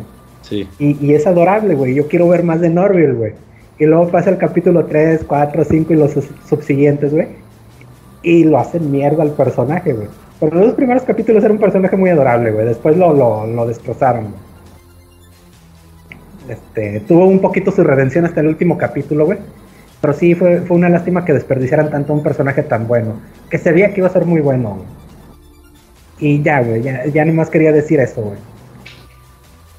Ya está, vato. Pues así quedamos, güey. Eh, ya no sé si tengas alguna impresión general, digo, como te digo, a, nivel general, güey. O sea, ya, o ya, yo ya es más o menos todo, güey. Tú me dices, güey. No veré la segunda temporada, eso es definitivo, güey. Seguro, güey. No puedo. Seguro. Mira. Ah, porque esa fue otra cosa con la que discutí de, con Estoico de que asegurarse de pendejos, güey. Entonces sí creo que se aplica eso aquí, güey estoy seguro de que no lo voy a ver, pero muy posiblemente sí lo haga, güey. Ah, cabrón, ok. ya, ya, ya. Sí, güey, no, pues a mí no, a mí no me agüita ser un pendejo, güey. Digo, ya ves, no, no sé si viste, güey, en, en Twitch JM. No, que, que, el, que el Batfleck es esa pantalla pendejos. Y yo, no, Bati pendejos. No somos pendejos nada más. no, pues a mí, no sé, güey, a mí no me afecta mucho, güey, ese pedo, güey. Digo, uno sabe que no. O, bueno, más bien, es que es relativo, güey. Decir que no eres pendejo para nada sería imposible, güey. Obviamente soy pendejo para algunas cosas, no lo soy para otras, etcétera, ¿no? Pero, no, güey, yo creo que si sale una segunda temporada yo sí la veo, güey. Pues, de nuevo, güey. No más por, por ver qué pedo, güey. O sea, de que, güey, ya vi la pinche máquina del misterio ahí a medio pintar, güey, la tengo que ver bien, güey. No mames, ¿no? ¿Cómo van a llegar? O sea, porque obviamente faltan detallitos, ¿no? Fueron soltados detallitos en específico del origen de, ah, mira, es que de aquí nace esto, de aquí nace esto, esto, esto, esto otro. Las referencias, como te digo, sí son, eh, Al inicio no tanto, pero conforme se empieza a acabar la serie, güey, conforme después de la mitad empiezan a saturarla mucho, mucho más, o al menos las que yo reconocí, repito, no sé si hay algunas ahí más rebuscadas que, que ya son más para fans acérrimos de Scooby-Doo, güey. Este, las que yo notaba, güey, por ejemplo, eh, hay una parte donde Vilma está pescando, güey, y saca a un fantasma así, se supone que de los clásicos de Scooby-Doo, güey, se llama el fantasma del Capitán Kotler, que es el cabrón este como buzo, como tipo, bueno, como tipo buzo radioactivo, güey, es el, es el cabrón que saca, güey. Este, no, no sé esto porque yo lo supiera, ¿verdad? O porque, no, o sea, la, impresión es falsa, sino que por, por estar reviendo estos productos de Scooby-Doo previos a la serie, pues para medio hacer el podcast y tal, me percaté de esto, güey, de, de que es un, un personaje ya icónico. Hay, hay más de algún personaje ahí muy específico, güey, que si el fantasma del minero, que si el fantasma del Capitán Kotler, que si el monstruo de Brea, que si no sé qué, no, hay algunos ahí muy específicos, supongo yo que han de ser los primeros 10 monstruos, por darte un ejemplo, de la primera serie, los monstruos de la primera temporada o algo así, ya fueron como que los, no sé, entonces hay mucha, mucha, mucha referencia, güey, y todavía faltan detallitos, ¿no? O sea, hasta ahorita el, el, el, grupo este de Fred, por así decirlo, pues no se llama Misterio de la Orden, güey, todavía se llama, ¿qué? Fred el cazafantasmas, o no sé qué chingados, una mamá así, güey. O sea, obviamente va a llegar un punto donde se vea el origen del nombre, güey. Puede ser algo de piquillo, o puede ser algo así tirado a la chingue su madre, güey, como lo de la camioneta, que está sacado de... No, güey, realmente no hay ningún origen eh, épico, ¿no? O sea, si pudieron, se la pudieron haber este, ahí echado más ganas, güey, no sé, de que, que fuera una camioneta, que se la roban a alguien, no sé, pero la realidad es que no, güey, simplemente aparece ahí y ya, ya está. Eh, el único desarrollo que te falta por ver es cómo la pintamos, ¿no? Entonces todavía faltan obviamente detallitos, güey. Dice Vilma al inicio de la serie que ella fue la que los juntó, cuando realmente no terminan juntos, o sea, no, no terminan como grupo dispuestos a empezar a resolver misterios. Evidentemente, como tú dices, ¿no? De la segunda temporada, evidentemente faltan cosas, güey. Yo nomás por ver esos, esos detalles, ¿no? Ya donde llegue el punto, si es que llega a haber más temporadas, ¿no? Donde llegue el punto en el que ya se acabaron todas las referencias o ya se acabaron todos los orígenes de Scooby-Doo y ya lo que están intentando hacer es alargar la serie por su propio pie, o sea, por su, por su propia individualidad, sin, tener, sin, sin que tenga que ver nada con Scooby-Doo, pues ya a lo mejor ahí es donde la dejo de ver, ¿no? Porque la realidad es que lo que más me puede llamar de la serie es eh, como que las conexiones a la franquicia original, por así decirlo, ¿no? Eh, un poco lo que le pasó a Smallville, güey, que tú empiezas viendo las primeras temporadas y sí, güey, empiezan como a conectar, ¿no? De que, ah, ok, de aquí pasó esto, aquí descubrió el aliento helado, aquí no sé qué, ¿no? Pero ya una vez se acaban las conexiones, güey, ya empiezan a generar su, su propia historia, güey, su propia totalmente individual historia, al grado de que como termina Smallville, no hay forma, no hay forma posible en la que eso sea lo que le pasó a Superman antes de ser Superman, güey. Ya no hay forma, o sea, de tanto que lo estiraron, ¿no? Aquí, eh, exceptuando obviedades como el color de las pieles de Shaggy y Vilma, todavía, todavía puede ser esto lo que pasó antes. Por así decirlo, ¿no? Digo, muy a huevo y de alguna manera. Eh, en el momento en el que maten a un personaje, güey, en esta serie, ya, ya no hay forma de que esto sea lo que pasó antes. No sé si me explico, digo, es un decir, estoy diciendo cualquier pendejada. Eh, no sé, güey, no, no, no, sé bien la verdad cuál vaya a ser mi, mi reacción. La verdad también es que pude ver esta serie debido a un cierto, eh, no, no, cierto tiempo libre que medio tengo a la semana, güey.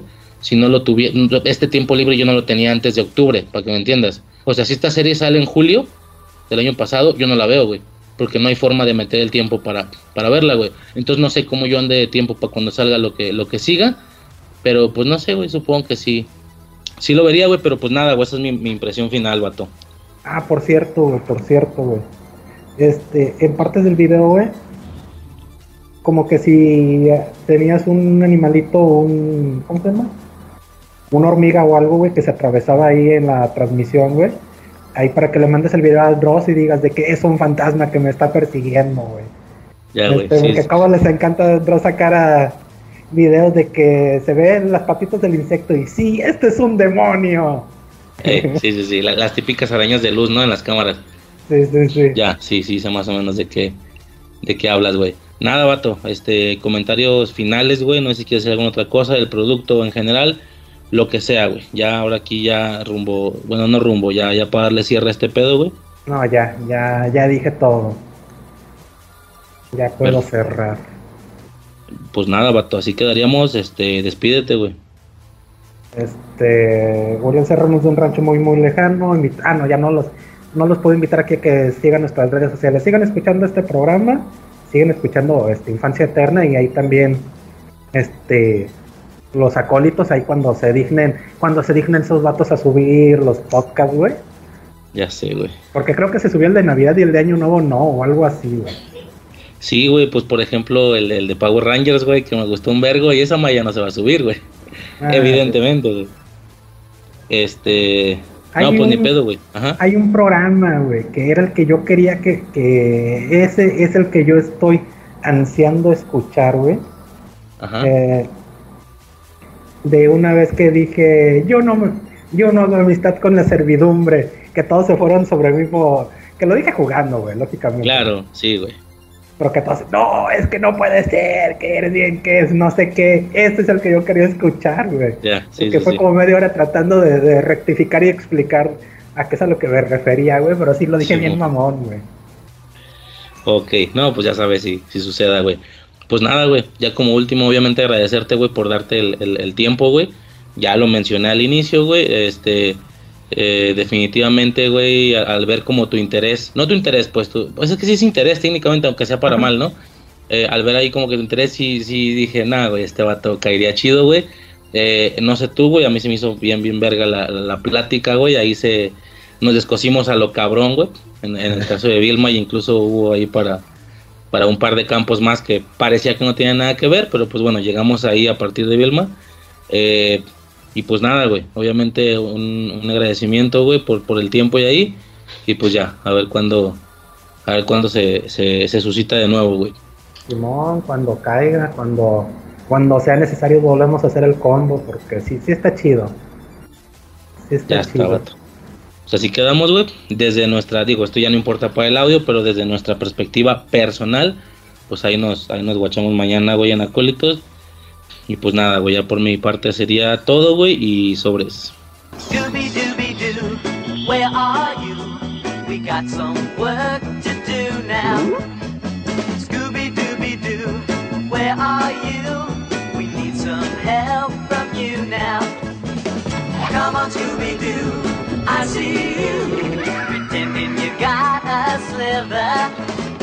You're not fooling me, cause I can see you shake and shiver.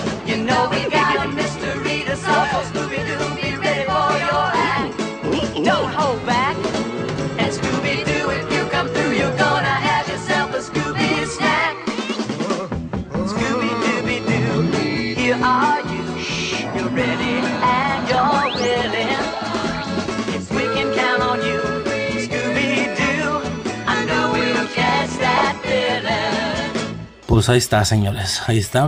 Ese es todo el, el aporte que se puede brindar por parte de Infancia Eterna y por parte de su servidor a este tema en general. Al final el tema quedó mucho, mucho, mucho más extenso de lo que yo creí que podía llegar a quedar, la verdad. Eh, qué bueno, qué bueno, obviamente, güey. Como siempre todo se nos, se nos sale de control, güey. Ahí al inicio del audio creo que empiezo diciendo que, por eso se trae ese tema en, uno en estos formatos más ligeros y no sé qué. Obviamente me refería a una infancia corta, ¿no? Yo originalmente creí que con eso era suficiente. Dije, con una capsulita de unos, digo, a lo mejor la máxima duración que puede llegar a tener una infancia corta, que es menos de una hora. Yo sí supuse que con eso, con 50 minutos, era suficiente para pues para contar mi experiencia rápida con, las, con las películas animadas, eh, con, el tema de, las live action y, irme sobre Vilma al final y fin del pedo, ¿no? Pero pues eh, suceden dos cosas. Primera, ya después de que se graba esta primera parte animada surge la idea, eh, pues básicamente de esto, ¿no? De, de hacer la parte de Vilma en colaboración con Uriel Serrano, esto debido a lo eh, a lo interesado que, aparentaba estar en acólitos de la fuerza sobre este producto.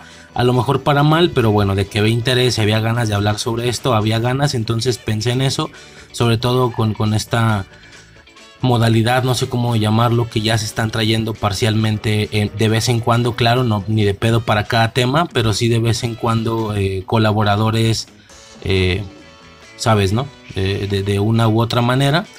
Y, pues se me ocurrió, dije, güey, la pura, igual y no todo el Scooby-Doo, porque, porque toda, pero toda la capsulita de Vilma sí que me la puedo aventar con él, ¿no? Y al final la capsulita terminó convirtiéndose en un, en un, podcast bastante, bastante eh, robusto. Esto sumándose que mis secciones, las secciones en individual, también me explayé más de lo, de lo que yo planeaba que iba a suceder. Como siempre, güey, se nos sale de control esa parte en Infancia Eterna, pero pues no tiene nada de malo, güey. Se convierte en un episodio formal, de hecho, uno, uno bastante robusto. Y eh, digo, al menos para lo que yo creí que podía aportar a este tema. Y fin del pedo, ¿no? Digo, al final ahí está mi aporte. Ahí está mi aporte eh, sobre scooby en general. Ya, ya se pudo mencionar ahí. Digo, estadísticamente hablando y como lo mencionaba, pues el, el gusto por esta franquicia por estadísticas, si nos referimos a número de productos, pues la verdad es que es muy pobre, pero lo que tengo lo tengo eh, muy arraigado, ¿no? Y está padre, ¿no? Digo, ya, ya se comentó, ¿no? Particularmente las películas animadas y las, las live action, ¿no? Principalmente, digo, como, se puede escuchar con series, mm, ahí medio me suena la que mencioné, pero me suena, no es como que, ah, una serie de infancia, la de los 13 fantasmas, medio checando intros y tal, también me percato que me suena una de las más, entre comillas, nuevas después de los 2000 eh, esta que tiene el, el, intro como más así rockerón. no, no, no sé cómo explicarlo, pero tiene un intro mucho más movido. Eh, y pues bueno, poco más, pero me suena, te digo, de películas animadas, pues hay muchísimas, pero definitivamente esas cuatro y, yo creo que hasta acomodadas por, por top, ¿no? O sea, definitivamente el top 1-1-1 sería la carrera de los monstruos, eh, dejando ya en un segundo puesto eh, y relativamente alejado, la verdad, no te voy a decir que está tan pegado, la escuela de los monstruos, eh, tal vez después la de la isla de los gatos y ya en último lugar la de los hermanos Buno y poco más. Mm, la experiencia con la live action ya lo comenté, es así que se, vivió mucho, mucho más, sobre todo la primera. Y, pues nada, ahí como aporte final la parte de, de Vilma, güey, que estuvo mucho, mucho más interesante, eh, mucho más robusto de lo que yo creí que podía llegar a hacer, o al menos a mí me lo parece. Ah, yo, al menos yo me entretuve demasiado en esa plática, güey. Fue muy divertido generar esta dinámica con este señor, güey. Obviamente un agradecimiento a Uriel Serrano por la participación. Y pues nada, señores, con eso cierro. Bueno, no, quiero cerrar contando una situación rápida que, comúnmente no se cuenta en los podcasts, no sé por qué, y estoy hablando de los juguetes que se tuvieron. Ya lo había comentado yo, ¿no? Digo, el, podcast por el nombre a lo mejor daría más pie a generar más diversidad de temas, eh, a lo mejor no tan clavado a series y películas únicamente, sino también eh, generar una situación de a lo mejor las, eh, qué sé yo, güey, los dulces de la infancia o las comidas de la infancia, ¿no? No sé cómo describirlo, los sabores de la infancia, por decirlo así. Digo, ahí el título me lo estoy chingando de, la planeación de los acólitos. Eh, qué sé yo, güey, eh, juguetes de la infancia, a qué jugábamos de niños, qué sé yo, cosas como un poquito más generales, promociones, ¿no? O sea, imposible, cómo es que en este podcast con, con este nombre eh, no, no ha habido todavía un podcast sobre las promociones que nos gustaban y tal. Brevemente se ha hablado de Holocuns y Wiwichus, pero poco más, ¿no? A lo que voy con todo esto es que realmente no es algo de lo que he hablado constantemente, güey, sobre juguetes. Hay de vez en cuando eh, se, ha, comentado una u otra situación. Mm, recuerdo haber comentado sobre las promociones de estas películas de superhéroes fuera del MCU, pero, pero que son de Marvel. Recuerdo mucho las promociones de Hulk, de, de los Cuatro Fantásticos, recuerdo demasiado, a pesar de que no son películas que ya he visto en su momento, ¿no? Eh, de Star Wars recuerdo demasiado, güey, o sea, de esta nueva trilogía, sobre todo, sobre todo del ataque de los clones, güey, recuerdo demasiada publicidad, demasiada cosa. A lo que, pero bueno, ya estoy divagando, güey, a lo que voy con todo esto. Eh, iba a mencionar brevemente que, o sea, el recuerdo que yo tenía eh, sobre juguetes es que yo tenía un, un, Hot Wheels de la máquina del misterio, sí, o sea, con este formato, este carrito pequeño, bonito, la máquina del misterio, ¿no? Así lo recordaba yo. De hecho, ya se había grabado esta parte final mencionando eso y fin del pedo. La verdad, la, estoy volviendo a hacer. ¿Por qué? Porque ya después de haber grabado y tal, me quedé pensando, a ver, lo quiero buscar en imágenes, ¿no? Eh, busco el Hot Wheels y, pues claro que hay un Hot Wheels de la máquina del misterio, pero definitivamente no me resultó familiar. o sea, para nada. o sea, el juguetito no me resultaba familiar. Es bastante cuadrado, ¿no? Cuando yo recordaba un, juguetito, un, carrito de la máquina del misterio, mucho, mucho más redondeado, ¿no? eh, se me hizo extraño, güey. Entonces que, que, no era ese definitivamente me puse a indagar más. Y ya el resultado final era que no era un Hot Wheels lo que yo tenía, ¿no? Era un juguete de una promoción de Burger King, ¿sí? Ya sabes, estas promociones de la cajita feliz o no sé cómo se llama en Burger King, donde compras el, el, digamos, el platillo pero para el niño y viene con un juguetito, ¿no? Bueno, fue en alguna oleada. Eh, o creo que hubo un par, de un par de oleadas, vamos a decirlo así, o un par de generaciones de estos juguetillos de Scooby-Doo. O sea, un, grupillo de cinco juguetes, por poner un ejemplo, y luego, otro, y luego otro, no sé qué tantos años antes o después, pero otro grupillo de otros cuatro juguetes, un pedo así. Ah, toma la que de ahí era la máquina del misterio que yo tenía, entonces no era un Hot Wheels, era un, carrito pero pues para hacer de estas promociones, o al menos tomando en cuenta lo que actualmente se, se, puede conseguir de ese tipo de cosas, era un muy buen carrito, era un muy buen juguete, por eso es que yo lo recordaba como Hot Wheels, porque era, o sea, no había diferencia, no es porque no era tan metálico, era más de plástico, pero era un muy buen carrito. Eh, y hasta ahí todo bien, ¿no? Como te digo, yo, yo mencionaba que tuve un Hot Wheels en la máquina del misterio y fin del pedo en el primer intento de, de esta despedida. ¿Cuál es mi sorpresa, güey? Que al buscar estos juguetillos de estas promociones de Burger King, vaya, los, los juguetes que pertenecen al mismo conjunto con los que se sacaron esta máquina del misterio, es que tuve muchos más de lo que yo recordaba, güey. O sea, fue, fue increíble, güey, porque fue un, un, memoria desbloqueada, güey. No sé cómo se diga, recuerdo desbloqueado. Este mame que, que traen de que recuerdo desbloqueado ahí en, en TikTok y tal. Total, güey, total. O sea, fue un recuerdo desbloqueado abis, pero abismalmente, güey. O sea, yo entro, ok, está la máquina del misterio. No mames, y veo los demás, güey. Cabrón, sí, güey, yo tuve esos juguetes y ya lo había olvidado, güey. O sea, fue una, fue una, no sé, fue hermoso, güey. Al, final me, me, terminé percatando que mi relación con Scooby-Doo es mucho mayor de lo que yo creía, al menos por parte de los juguetes no mames, güey, no nomás tuve la camionetilla, tuve todos estos otros, ¿no? Entonces fue impresionante, güey, fue eh, el, recordar y el ver directamente, por así decirlo, a través de una foto, pero me refiero a que los ves tal cual son. Juguetes que yo tuve y que ya había olvidado, güey, no, impresionante, güey. Eh, no nomás era esa camionetilla, era un juguetillo de Scooby trepado en Shaggy y como, como que corriendo, güey, como con llantitas. Este, y luego era un. Te digo, te, tuve juguetes de ambas promociones. Queda claro por lo que entiendo en las imágenes que fueron un par de oleadas de Scooby-Doo en juguetillos de Burger King. Tal vez, y ni siquiera son las dos de Burger King, alguna es de McDonald's y otra de Burger King, o qué sé yo. No investigué bien esto, pero sí es un hecho que son estos juguetillos producto de comidas, ¿no? De franquicias. No, pues varios, güey. O sea, un caballero, una armadura rollo medieval donde se le cambiaba, rodaba y se le giraba, o sea, se le giraba la cara obviamente cambiando la cara de los personajes de Scooby-Doo. Eh, ese que mencioné corriendo, un Scrappy, un Scrappy-Doo así bastante color carne, no era muy café.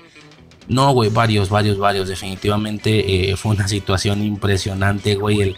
la manera en la que yo desbloqueé este recuerdo, o sea, fue muy, muy bonito, güey, la verdad, ver, ver juguetes que yo ya había olvidado, güey, y que claro que fueron muy recurrentes en la infancia y los vi. Y, sí, güey, o sea, Lucian como yo los tuve, güey. Hay otro que era como una especie de tumba, no, no sé cómo escribirlo, un sarcófago con llantitas igual. Y, solo sobresalen las cabezas, creo que de Scooby, de Daphne y de Vilma. También tuve ese, o sea, tuve la mayoría de las dos colecciones, no sé si me explico, si una colección tiene cinco juguetillos y la otra tiene algo así como cuatro o cinco juguetillos también, del, creo que es una, una es de 5 y otra es de 4. Entonces de la de 5 tuve 4 juguetes de los 5. Y de la de 4 tuve 2 juguetes de 4. Entonces tuve la mayoría en general, ¿no? O sea, tenía varios juguetes, güey. Entonces lo que estoy diciendo, ¿no? Tuve alrededor de 5 o 6 juguetillos de este tipo de Scooby-Doo. Y claro que me... o sea, no, güey, no, no, no. Fue increíble, güey. Fue increíble. Eh, obviamente esto me llevó a, a generar otra situación, güey. A, a decir, güey, la, cantidad de juguetes que ya olvidé, ¿sabes? Entonces, ¿qué va a pasar si yo sigo buscando? ¿Y qué va a pasar si logro rastrear otros juguetes que ya había olvidado? U otras cosas, ¿no? Dulces. A lo mejor a estas alturas todavía hay caricaturas que no recuerdo. ¿Qué sé yo, güey? Obviamente la, la manera en la que eh, el mundo se me abrió, güey. digo, a nivel, obviamente, nostalgia, infancia y tener, este, poder recordar estas cosas bonitas, güey. Digo, muy fuera de tu vida personal, obvio Eh, no, güey, pues fue increíble, güey. Obviamente ya me metí en un vicio ahí, ya medio he estado intentando rastrear otras cosillas sin mucho resultado, pero algo saldrá después. Simplemente quería contar eso, que, que, yo originalmente contaba que tuve un juguete. No, güey, tuve varios, no los recordaba ya, ya los había olvidado. Si quieren saber más o menos de qué estoy hablando, digo, no sé, al, al final, si no los tuviste tú, pues poco importa, ¿no? Si sí los tuviste, tal vez algo ahí te sonó de lo que dije. Se puede poner, si no me equivoco, eso: Burger King, Scooby-Doo, Toys. Vamos a poner en inglés, creo que lo puse en inglés para no gerrearle, para que no me fuera ahí a distorsionar la búsqueda, con, porque lamentablemente el español a lo mejor no tiene el mismo, la misma eficacia de búsqueda de lo que tiene el inglés. Creo que puse así, güey: Scooby-Doo, Burger King, Toys. Un pedo así. Sí, güey, ya, ya chequé, definitivamente así se puede buscar como Scooby-Doo, Burger King, Toys y van a salir ahí como por lo que veo fueron más colecciones, al parecer fueron más de un par, eh, se ha repetido. Algunos sí no me suenan tanto, pero sí, güey, o sea, ahí pueden checar más o menos de los que le hablo, güey. Tuve un Scooby-Doo así normal, el juguetillo, un Scrappy-Doo como muy color carne, güey. Tuve el juguetillo donde Scooby está trepado en, en Shaggy. Tuve dos tipos de sarcófagos, o sea, en ambos creo que sobresalen eh, Scooby, eh, Vilma y Daphne, pero como pertenecen creo a colecciones diferentes, el, digamos el, colorcito del sarcófago, la etiqueta, no sé cómo decir, la calcomanía es diferente. En uno es verde, como verde olivo, así verde apagadón, y en el otro, y en el otro es azul. Recuerdo haber tenido ambos, recuerdo compararlos, o sea, comparar ambos sarcófagitos, porque aunque era técnicamente el mismo juguete, las caritas de los tres monitos eran, eran distintas, obviamente era era otro juguete distinto en ese sentido, pero muy similar, ¿no? Eh, tuve el caballero por ahí a ver si le sale un caballero como medieval, tipo las típicas armaduras en las que se escondían. Igual le giras la cabeza y pues giran las cabezas de estos personajes, ¿no? Se, pueden ver, ¿no? En el puro, en el hoyo del, yelmo, güey. No sé cómo se diga, creo que se dice así. Las puras caritas giran, pero pues la armadura queda ahí eh, estática, güey. Y ahí van a ver definitivamente el carrito de la máquina del misterio, que es el que yo había dicho originalmente y que pensé que era un Hot Wheels. Ahí está el carrito, güey, de la máquina del misterio, así chiquitillo, güey, muy redondeado. Nada, hermoso, güey. Tuve la si tú pones Scooby-Doo Burger King Toys, vas a. Yo, tuve la mayoría de los juguetillos que te salgan. O sea, si te salen 10, yo tuve 7, güey, pon tú. Entonces, eh, que son los que ya dije, ¿no? Ahí por si se logra empatar con las imágenes, si es que alguien quiere hacer esto, ¿no? No, no, pues no, güey. No, o sea, ¿qué te digo? Fue increíble, güey. O sea, son juguetes que yo ya había olvidado definitivamente. El volverlos a ver fue un desbloqueo de memoria hermoso, güey. Que madres, güey, la cantidad de juguetes que no recuerdo. ¿Sabes? Eso me resultó muy frustrante.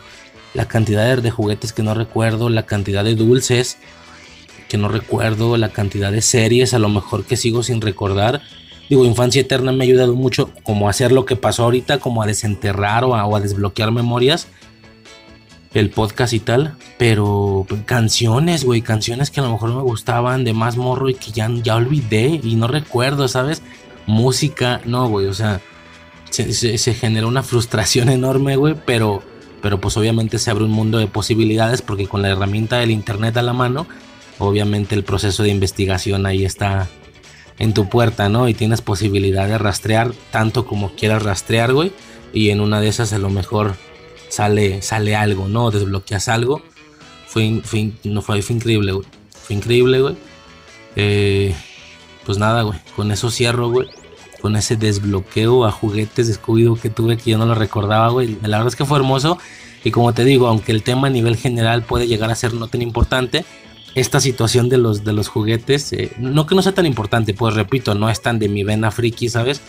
Pero, pero esta situación me abrió todo un, todo, toda otra labor en la cual invertir parte de mi tiempo, güey, porque ya ahora me voy a poner a rastrear a ver qué otras cosas olvidé y que definitivamente no quiero olvidar o quiero recordar, güey, para que esta experiencia que sentí con estos juguetillos se, se repita, güey. Nada, señores, con eso cierro, güey. Eso, es el aporte que se, puede que se puede generar por parte de Infancia Eterna. Las primeras dos secciones, eh, animado y, live action, totalmente personales, señores, muy, muy, muy personales. Lo mejor del podcast, obviamente, la colaboración con Uriel Serrano, enfocándonos en este producto más de actualidad en Vilma. Definitivamente, otra vez, un agradecimiento por haber eh, ahí generado la participación, por haber tenido el tiempo y pues nada señores, ya básicamente y ahora sí, y por parte de Scooby-Doo es todo. Eh, de momento, no sé si se va a tocar el tema después, puede ser que sí, puede ser que no. Por el momento sería todo señores y pues ya, esto fue Infancia Eterna transmitiendo en... Eh, ay, qué pendejo, güey, se me fue el pedo. Me quedé pensando en los juguetillos, güey, es que sí estuvo muy chingón, güey, sí estuvo muy chido, güey. Te digo, me frustra, güey, me frustra que entonces, güey, ¿qué cosas olvidé? Que no estoy recordando, ¿sabes? Pero pues ahí, ahí va a empezar una labor de... Digo, qué chingón, güey, esta situación me generó ahí otro hobby, otro hobby más como si no fueran suficientes, en el cual invertir algunos minutos de mis días, güey. Ahí de vez en cuando, un ratillo, unos 15 minutos diario, a rastrear, güey, a ver qué otra cosa se puede conseguir. La bronca de este tipo de situaciones es que no, no hay forma de por dónde, o sea, no sabes ni por dónde empezar, ¿no? O sea, no, no tienes como ni idea. Pero pues bueno, ahora sí, señores, perdón. Poco, poco más que mencionar. Ya por mi parte sería todo. Esto fue Infancia Eterna, transmitiendo en, en algún lugar en lo más alto del cielo. Gira, qué pendejo, güey. Pues se me está olvidando por qué, güey. Se me olvidó. A ver, eh, esto fue Infancia Eterna, transmitiendo en algún lugar en lo más alto del cielo, girando en la segunda estrella a la derecha y directo hasta el amanecer. Recuerda que en el momento en el que dudas de si puedes volar, dejas de ser capaz de hacerlo para siempre. Yo soy Riser y hasta el siguiente episodio. Sobres. Pasa la juca si no le voy a dar con esa y la cosa suena ra, y la cosa suena ra. Scooby-Doo y el pum pum pum pum pum, y el pum pum pum pum pum, y la cosa suena ra, y la cosa suena ra. Scooby-Doo pa Scooby-Doo pa. Scooby-Doo pa